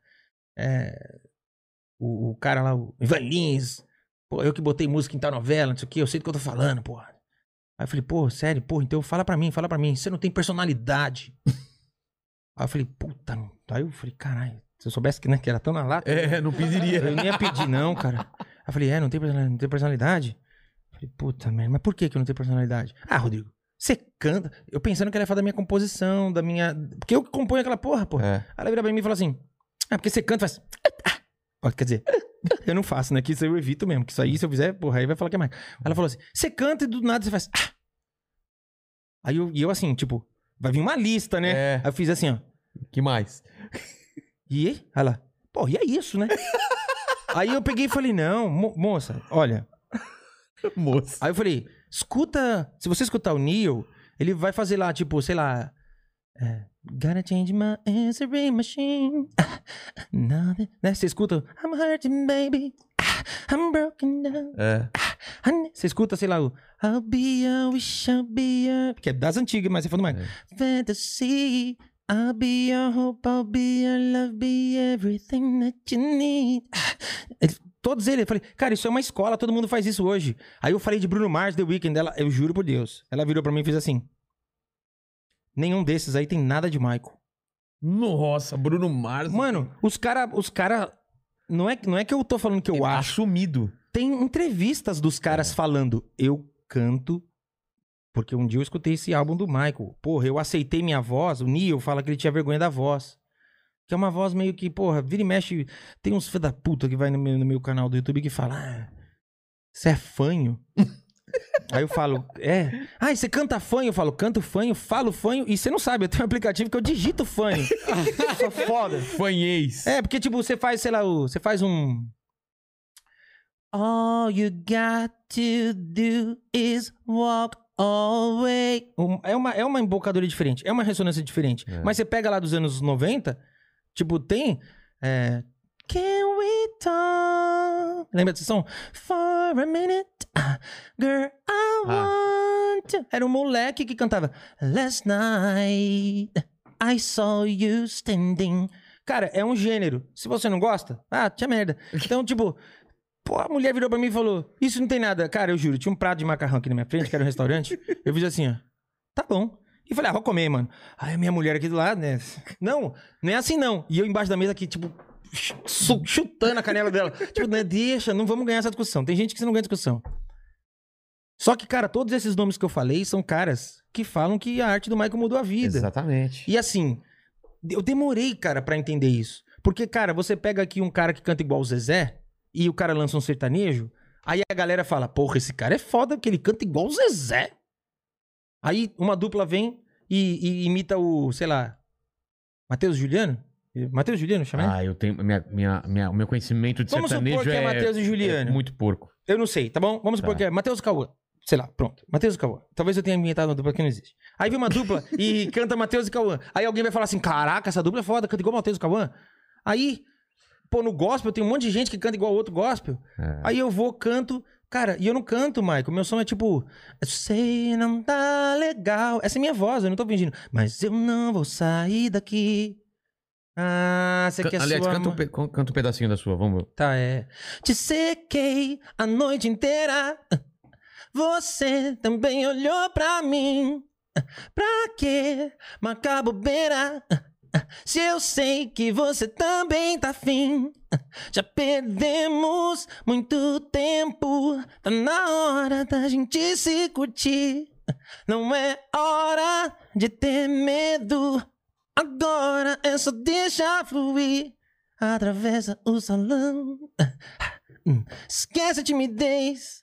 Me dá sua mão. É nessa onda. Como chama essa? Pode fingir. Pode vir. Pode fingir. Eu sei você tá afim. Pode fingir. E aí tudo no. Tá- Aí, cara, é o que eu ouço. Eu componho É. desse jeito. Aí a pessoa pega, ah, você quer sua Michael? Não... E assim, é muito louco, porque você vai falar com os caras lá fora, você conversa com qualquer cara lá fora. Os caras falam, meu, em qualquer reunião que um cara chegar e falar, pô, trouxe um cara aqui que soa meio Michael, os caras vão tratar com respeito. Aqui é o oposto. Porque, ah, você quer soar gringo. Aí você fala, cara, tá cheio de mina no pop aqui tentando dar grito de Cristina Aguilera. Total, querendo ser. a- Algumas a gente sabe que consegue. É. Outras, a gente sabe que se tirar o, o autotune, É. nunca mais na vida reproduz aquilo, cara. É. Então, porra, eu não entendo essa parada. Mas aí, como todo mundo hoje é meio independente, eu, eu, eu acredito que é isso, cara. É o meu caminho. É você fazer seu caminho. Eu vou exatamente. fazer. O, o Mandíbula, o que, que mais o pessoal tá falando aí de, de chats? Tem bastante coisa, aliás, mandei algumas pra você ah, você também. mandou aqui? Então, manda, Mandei. vai lá, manda aí que eu vou ler aqui também. Mas, por exemplo, a Márcia falou aqui, ó. Rodrigo, a gente chama tanto e estamos morrendo de saudades. Canta tão, canta tão bem pra nós. Beijo no coração. Bem, mano. Hã? Caraca, tão bem. Um beijo, Márcia. Canta um pedaço tão bem? A, a Depois- canta tão bem. Ah, entendi. Ah, É é, uma eu achei música. que ela tava elogiando, É, canta eu- tão Pô, bem. mas aí vai que ela tá. fa- Não, pode ser que ela esteja só elogiando também, ah, não, né? acho que não, porque ela mandou alguns superchats, então Ah, é? provavelmente Ah, muito então fã. deve ser. Ah. Então, então manda. Não, essa é uma música que eu. É. Um segundo, um sorriso, um olhar. Impossível esquecer. Você nem precisa me falar. Eu já tava louco por você. E por aí vai, né? Uma música Cara, essa também. pegou a gente, hein? Você canta Pô. tão bem. É. É. Falei, Ah, minha música não é tão bem, agora eu não sei. É. De qualquer modo, Não, mas. obrigado. Se for um elogio, obrigado também. Não, com certeza. Mas eu, eu, eu acho que ela tava pedindo a música. Um beijo, Marta.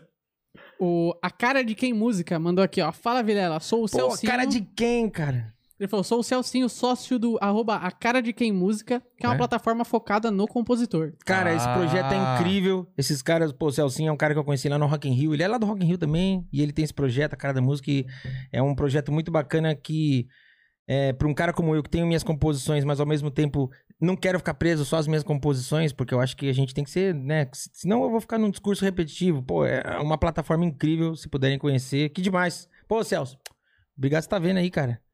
Aí ele, ele fala aqui, ó. Inclusive, pro Vilela, você não mandou a música que você disse que ia mandar quando o Marrom foi entrevistado. Ei! Ele, eu lembro que ele mandou um jabá, eu só não lembro que, que Não música lembro. que era. Que a gente falou. Mas ele fala aqui, ó. O Rodrigo é um amigo querido e já fez uma live Não, pra, eu ia pra gente na mandar uma plataforma. música? É, ele falou aqui, eu não tô lembrado muito bem. Ah, eu também. mandar pro, pro marrom, né? Pode ser, pode é, ser que pode seja. ser, eu não mandei mesmo, é verdade. Aí ele falou que o Rodrigo é um amigo já fez uma live aqui pra plataforma. Fala aí com ele. Adoramos esse podcast. Beijos e abraços. Boa. O Matheus Santos falou aqui, ó. Rodrigo, sou super fã do seu trabalho. Aquele Obrigado. show que ia rolar aqui nos Estados Unidos e foi cancelado. Tem uma nova data já? Não, eles não foram cancelados, eles foram adiados. Eles ia- eram pra abril de, do ano passado. E aí os shows agora lá estão retornando. É, só que assim, a gente vai entrar numa lista, né? Não tem conversa. Tem muito show que foi cancelado. Então os shows dos Estados Unidos eles vão acontecer em junho. É, é uma parceria muito forte pra gente porque são teatros, não sei se você conhece, Live Nation. Cara, não. A Live Nation é a maior produtora de shows do planeta. Eles produzem desde um voz violão num bar ao show da Madonna. E a gente vai fazer os teatros Live Nation lá. Eram cinco shows, ficaram pra junho do ano que vem e se Deus quiser esses cinco shows vão virar Tomara, né? uns, sei lá, sei lá, oito talvez. O, o Marcelo Caldeira tá falando aqui. Rodrigão, fala aí se é muito difícil fazer o UTC. Esse UTC Mano. é maravilhoso, ah, tem o riso Você viu? frouxo, Você mano. viu? Eu sou eu péssimo não lá. não vi mano. esse Nossa, é muito bom, Eu cara. sou péssimo, porque eu tenho o riso frouxo. E eu fico. Eu não, eu não, quando eu, eu não quero ver os outros. Porque eu falo, mano, se eu entrar no meu depois de assistir, eu já vou entrar rindo, rindo cara. E, meu, pô, foi um negócio incrível. Eu adoro, meu, eu gosto demais dos caras lá. É. Eu não sei, eu acho que eu sou. Eu, eu acho que eu, eu, eu sou tipo um, um humorista frustrado. Porque eu acho incrível fazer stand-up e humor, eu acho foda, mas eu não dou conta. Eu só- Então, pô. é a mesma coisa com música comigo. a Porque, gente sempre mano, admira o que a gente não sabe fazer. Não, e é assim. muito doido que a galera do humor é, abraçou muito o meu trabalho. É. Então, no começo, a galera que me ajudava a pulverizar era a galera do humor, cara. A galera do humor é- era incrível. Os músicos, eles não davam muita moral pra mim, os cantores e tal. Hoje tem uma galera, poxa, eu sou muito grato, mas, cara, a galera do humor, Já abraçou o God de cara. o- o- a galera, tipo, quem mais? Quer ver? Pô, o Fábio Rabin, o Rogério Morgado, o Rodrigo Cáceres, essa galera sempre, desde o início, porra, Léo Lins, esses caras sempre gostaram, sabe? Eu sou tão grato à galera do humor que eu percebo que posso estar muito enganado porque eu não sou do humor, mas é- é- o que eu percebo é que é uma galera que se ajuda Sim, te ajuda muito. e se compartilha. É. E mesmo eu não sendo do humor, a galera me, me ajuda também, me compartilha. Por isso que, cara, sempre eu faço questão de também compartilhar a galera, que eu falo, pô, é uma corrente. Pô, Cris, Pi- a Cris Paiva. Pô, pelo amor de Deus. Uma galera incrível. Boa, boa. O- Leio aqui ou você lê aí? Não, não, pode é, ler essas aí que eu tinha outras, outras pra Tá ler. bom. Thaís Oliveira, canal. Canal.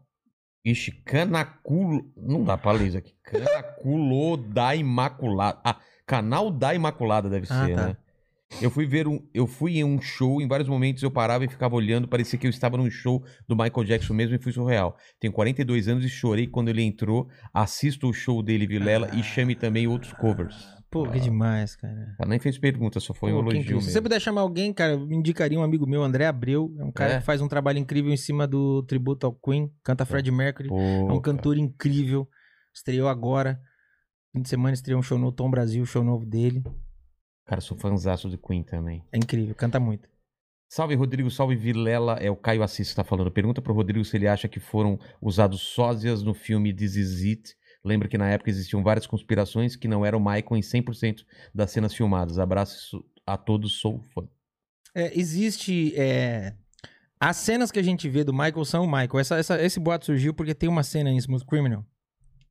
Que um- um- uma das cenas que ia ser feita como interlude pra introdução da música ia ter uma cena que o Michael precisaria pular. Então tinha um cara no set, e aí tem uma cena que vaza um, te- um tequinho desse cara. E aí levantou essa, essa história. Não, porque o cara lá que dá o tchau e fala This is it, see you in July. Não, não é o Michael, é um cover. Não, o cara que tá entrando na, na coletiva não é uma... E não é, pra mim é o Michael mesmo. Teoria da conspiração. É, e aí tem uma parada que a galera fala, tipo, ah, mas dá uma olhada na orelha e não sei o quê. E aí, pô, é complicado, porque, ah, mas dá um... Cara, a gente tá falando, o Michael tava com 50 anos, né, praticamente. Então, 50 anos, comparar com a imagem do cara com 20 e pouco, 30 e poucos, É. sabe? Não dá. Não dá. E assim, existem procedimentos, não sei, não sei se chegou a esse ponto, mas existem procedimentos que você tira a cartilagem da orelha pra construir o nariz. Então, ah, não é igual, não é o mesmo. Ah, tá vendo? Não é. Ah, cada dentária mudou. Pô, se você for assim, porra, fudeu. Então, A o ator da Globo, a do É. ator da Globo, ninguém é o Todo mesmo mundo mais. com lente na, todo mundo dentes. lá com os tic-tacs, fala, É, ei, tudo mudou todo mundo. É, É, pô. Então a galera às vezes monta umas teorias que também não tem fundamento. é. Pode crer, aqui já, já li. O Thiago Lemos falou aqui, ó, Rodrigo, quando você veio fazer um show no Palácio das Artes em Praia Grande, eu tava começando no ramo de foto e vídeo e deu errado a gravação. Desculpa. Ele... Gênio, tudo bem, cara. A gente faz de novo. E aí a gente promete. a gente- a- a- você, você corrige o que deu errado, a gente refaz, não tem problema nenhum. Erros acontecem, cara. Eu, só vai fazer mais uma pergunta? Eu preciso ir ao banheiro que eu, me- eu, eu tomei muito. Fiz muito. Muita água. aqui. Falei, eu fiz muito xixi, é, é normal, né? Vai Pode ir, tem bastante É, coisa aqui, ó. vai. O, o Adriel Almeida falou um grande abraço do seu fã Adriel Jaspion. Ô, Adriel, ô, Adriel. Ah, puta! Meu! O puto o Vilela foi fazer um xixi. Mas, ó, fica registrado aqui. Depois do xixi, vocês lembram ele? O Adriel. É o, eu chamo ele de Mestre Adriel. O Adriel é o cara. Que vocês são novinhos, né? Vocês não vão saber, talvez. Mas o Adriel é o cara que vestiu a armadura do Jaspion por muitos anos no Brasil. E depois do Jaspion vestiu várias outras roupas. E ele coreografou, produzia esses shows que antigamente tinham. Até Power Ranger ele chegou a fazer, porque tinha os shows ao vivo. E ele tá agora lançando uma linha, cara, de, de, de, de roupa de Jasper, porque eu tô numa ansiedade. Que o dia que sair eu vou andar de Jasper 24 horas na rua, quero que se dane. Beijo, mestre Adriel. Incrível.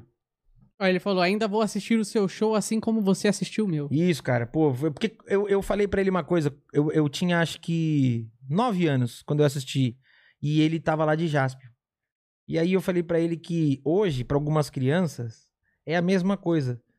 A criança me olha lá e fala: "Ah, Eu tô no show do Michael. E é muito legal porque depois eu cresci e falei: Porra, não vi o Jasper. Mas aquele cara foi tão sensacional e, e o trato dele com as crianças no dia foi tão especial que eu nunca me esqueci daquele dia. Então, certamente, pô, o dia que o Vilela puder trazer, eu vou deixar aqui a, a dica pra trazer que, cara, esse cara tem história pra caramba pra contar, é muito legal. O Tom Silva falou aqui, ó, Vilela, passando pra dizer que seu podcast é demais, mano. Obrigado pela companhia. Tô aqui em Washington DC acompanhando Uau, seu trabalho. Olha, cara. Caraca. Cara, eu, eu fico impressionado o quanto eu recebo de mensagem de gente fora do Brasil. Eu acho, acho não, acho que tenho certeza, que as pessoas fora do Brasil sentem uma saudade incrível daqui É. e mata essa saudade no trampo, fazendo trabalho pesado, porque lá, no- você sabe, os caras que É. trabalham fora do Brasil pega pesado. Pega. E já falamos aqui no, no, no episódio do Diego Rox aqui. E a galera fica escutando as conversas com os brasileiros, o papo daqui, porque é uma conexão que tem com o Brasil, né, cara? total. Muito legal isso, cara. Ele falou aqui, ó, abraço pro Rodrigo, que sou fã demais, e pro Mandíbula. Valeu. Ele, ele lê as paradas, eu nunca sei se ele acrescenta as coisas pra dar uma importância É. pra ele que ele não tem. Não, porra, imagina. brincando. Parabéns, Mandíbula. Linda voz, Cara, o mandíbula, o mandíbula é amado aqui. Se as Pô, pessoas Com conhecessem certeza, ele, cara. Não, quando eu, soubessem- cheguei, quando eu cheguei, eu fiquei, qual dos dois será que sabem que são irmãos, né? é? Ah, mano, olha aqui. É.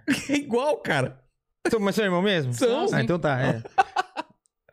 Como é que eu vou conseguir uma mesma, uma mesma geração igual assim, cara? Não, Ia ser engraçado eu procurar um cara parecidíssimo, né? Um sósia do, do mandíbula. Manda. Ia ter que ter tempo também pra É, fazer isso, mandem fotos. Ó, o É Nóis Galera falou aqui, ó, e aí, Vilela, dá uma força pra Girl Driver do Rio de Janeiro. Ela faz live de Uber todas as noites. Ó, tipo, na Lata hora. Driver. Na Lata Driver. ó, Como é chama? Pô, é legal isso, uma mulher, Porra. cara. É Girl Driver. Girl Driver. E, porra, é no Instagram, ou no, no YouTube, onde é? Então, ele não especificou, mas farei. ele não, ela, procurarei. Ela. Não, não, mas quem Pô. mandou a pergunta. Ah, tá, quem, tá quem mandou a- o boa, superchat boa, aqui. boa, boa. Ó, o Caio Assis falou: Salve Rodrigo, salve Vilela. Pergunta pro Rodrigo. É. Ah, não, desculpa, foi essa que eu tinha mandado pra você. Tá bom. O, o Diogo Pascoal Dias falou aqui, ó. Dinâmica de preços com matrículas abertas. Três aulas pra você que já opera na bolsa conhecer o método. Acesse o Insta Dinâmica Preços Underline e manda um inbox que te enviamos as aulas. Boa. O André Guedes falou aqui, ó. Rodrigo, você assistiu aquela série antiga que passou na Globo sobre os Jacksons? Sim, pô, a série foi incrível. Boa. Era Essa uma, vi, uma série muito boa. Ja- é, The Jacksons and American Dream. É, é, uma, é muito bem produzida, só que ela foi baseada num livro do Germain. Então tem umas questões ali que Ah, tá. puxa uma sardinha que você fala, ah, não é bem assim. Mas foi uma série muito legal, muito bacana. É, Eles só deram uma valorizada num drama ali que não existiu, na verdade, na, na ruptura do Michael. Porque a família inteira sabia que aquele momento era o momento final do Michael com os irmãos. Ele deixou bem claro isso. Tá. Não foi uma surpresa. É, eles dizem, eles deixam, eles falam que a saída da Motown foi uma surpresa, a- a- o fim dos The Jackson foi uma surpresa e não foi surpresa. No livro da mãe do Michael, ela conta que tudo. Eles dividiam o mesmo teto, né? Porra, É. que surpresa, que surpresa louca. Como assim, né, cara? Ah, E aí, vai pra Motown? Eu não vou, tô indo pra outro lugar. É. Não vou, mas como assim? Eles dividiam, moravam na mesma casa, então não tinha surpresa. Tá. E tem mais uma aqui, ó, do Gustavo Padovese. Ele falou um abraço da Suíça. Ó! Caraca. E pergunta: planos de vir para a Europa? Orgulho da qualidade do seu trabalho Caraca. reconhecido internacionalmente. Pô, Suíça, muito já foi? obrigado. Suíça não. A gente tem um projeto agora porque, como eu falei, a gente abriu essa porta lá na República Tcheca. Agora a gente tem possibilidades de fazer Europa. A gente tem é, fazer Londres, Portugal, Espanha. É, cara, a gente tem uma possibilidade de voltar pra lá e fazer um, um trabalho bem legal. A gente tá, tá esperando, né, que o mundo possa voltar. Voltar ao assim. normal. Viu? Cara, obrigado, Rodrigo, pela, Pô. pela presença. Puta papo legal. Tava devendo, agradeço. né? Pô, cara, eu sou teu eu fã demais desde o do Mundo Canibal. É mesmo? Então, de Pô. verdade, do stand-up. Tô feliz demais de estar aqui, porque, pô... E era pra ser antes, mas, você mas faz você, é tava com você tava fazendo live direto, lembra? Uma época que a gente É, tava não, tentando combinar. Quando, na- na- quando você me chamou, calhou de começar, eu, eu gravei o Canta Comigo. Eu era um dos Ah, jurados verdade, lá, cara. verdade. Você E o aí- Cáceres, uma galera. É, e aí eles fizeram o adulto e já gravaram o infantil em seguida, tomou um baita, tipo, pô, aí, sei lá quanto tempo foi de gravação, que é um projeto muito legal também. É legal pra caraca tá ali. É. É uma posição que é meio desconfortável de você achar, puxa, eu tô julgando, mas Ah, mas é um espetáculo, né? Um é muito, foi muito legal. Mas, pô, tô feliz demais de estar aqui. Espero que a galera tenha gostado. Cara, eu curti pra caramba. muito obrigado Eu que mesmo. sou fã do Michael, cara, eu gostei pra caramba do papo pô, aqui. te espero lá, que as cara. pessoas gostem, vá ao show, valorizem, porque, cara, eu tô querendo muito ao show e sempre quando tinha show e que a Grazi ela me É, convidava e tal, era, eu tinha show e não Sempre. conseguia ir. Eu queria ir com a minha mulher. Sim. É, criança, dá pra ir? Dá. Eu tenho cara, quatro anos. Quatro Não, anos. cara, Dá? bicho, a Eu acho que quantidade ele de vai criança. pirar, velho. Cara, a quantidade de criança que vai é absurda. eu acho que meu filho vai pirar Cara, com visual. não, muito. Cara, ele já teve- tá começando a dançar. Te- te- teve casa de show que fechou com a gente e aí os caras, tipo. Os caras tinham, tipo, cinco anos de atividade e nunca tinham feito um show às seis horas da tarde no domingo porque nunca precisou por causa do público. É, E aí tiraram o alvará pra poder funcionar. porque falou, mano, o teu público infantil é muito forte. E é forte, cara, forte. É, vai muita criança. Que Pode ir criança, tiverem filhos, sobrinhas, podem ir lá, a molecada pira. Porque é um show muito visual, É. né? Tem o lance musicalmente é forte, porque lógico, são músicas do Michael, mas visualmente é bonito. Porque tem, que nem eu falei, tem explosão, tem elevador, Nossa, meu tem pirar, laser, tem É. luz, tem os, os gangsters, os zumbis. Então, tipo, Cara. pra molecada hoje é engraçado, porque a molecada faz umas relações tipo Walking Dead. Ah, é, a relação Ela- é outra, ela- né? Elas fazem umas relações. ela- é muito, por isso que eu falo, a obra do Michael, cara, ela, ela É meio que vai se atual, atualizando. é. É muito. Muito louco. E eu sempre termino o programa aqui, já que a gente tá celebrando sua história de vida, sua carreira, fazendo as três mesmas perguntas pra todo mundo e que você não vai ser diferente. É, olhando pra trás, Rodrigo, qual foi o momento mais difícil da sua, da sua vida ou da sua carreira? Cara, eu acho que foi de aceitar que eu era um artista independente do que as pessoas pu- pudessem dizer. E me aceitar como um artista, falar, eu sou um artista e eu quero viver disso. Se eu vou viver bem ou mal, eu não sei, mas eu quero Porque, viver pô, disso. É uma escolha sua, né? É, eu não, não- eu, eu lembro que minha mãe falava, tá, e qual é o plano B? E aí eu falei, eu não vou ter plano B. Você não tinha o plano B e... Não, eu falei pra ela, eu falei, mãe, se eu tiver um plano B, vai ter um dia que eu não vou ter dinheiro pra pagar o aluguel e o plano B vai virar o plano A. Meu plano A, meu plano B é fazer o plano A dar certo. Eu não tenho outra chance na vida. Então, às vezes eu me, me vejo às vezes eu me vejo num lugar de dúvida, meio desesperado com algumas coisas, ou falo, puta, o que que eu fiz? Mas é, foi uma escolha que eu fiz. Eu- Eu só tenho o plano A. É. Eu só tenho ele. Se ele plano- não fragar, eu tô fudido. O plano B é fazer, o plano, A certo. funcionar. Muito bom isso. Falei pra ela, ela falou, então tá, filho. Que maravilhoso. E o segundo, a segunda pergunta é a seguinte: é, iremos morrer um dia, né? Sim. Só que esses vídeos, assim como o do Michael, como todos os vídeos estarem aí pra história, o pessoal poderá voltar aqui nesse vídeo, Sim. nesse papo maravilhoso aqui daqui 138 anos. E Sim. quais seriam as últimas palavras de Rodrigo Teaser? Cara, seja honesto ao seu coração, seja verdadeiro ao que você acredita, não se venda e não não puxe o tapete de ninguém, cara, porque a vida ela volta, cara. O mundo parece grande, mas ele é pequeno demais. Não passa a perna em ninguém, não rouba ninguém, não joga limpo. Às vezes pode parecer um caminho longo, mas cara, várias vezes eu pensei, eu, fa- eu levo a vida desse jeito aqui, será que algum dia alguém vai querer saber da minha história? Olha onde eu tô. Tô aqui, Porra. cara. Tô contando a minha história pra você e isso pra mim tem um valor muito grande. Muito grande. Esse momento aqui de poder contar a minha história e contar a minha, minha batalha pra mim, pode ter certeza, é vale mais do que eu ir nos programas de TV lá ficar cantando. Que todo mundo sabe como é thriller. Todo mundo sabe que é Billy Jean.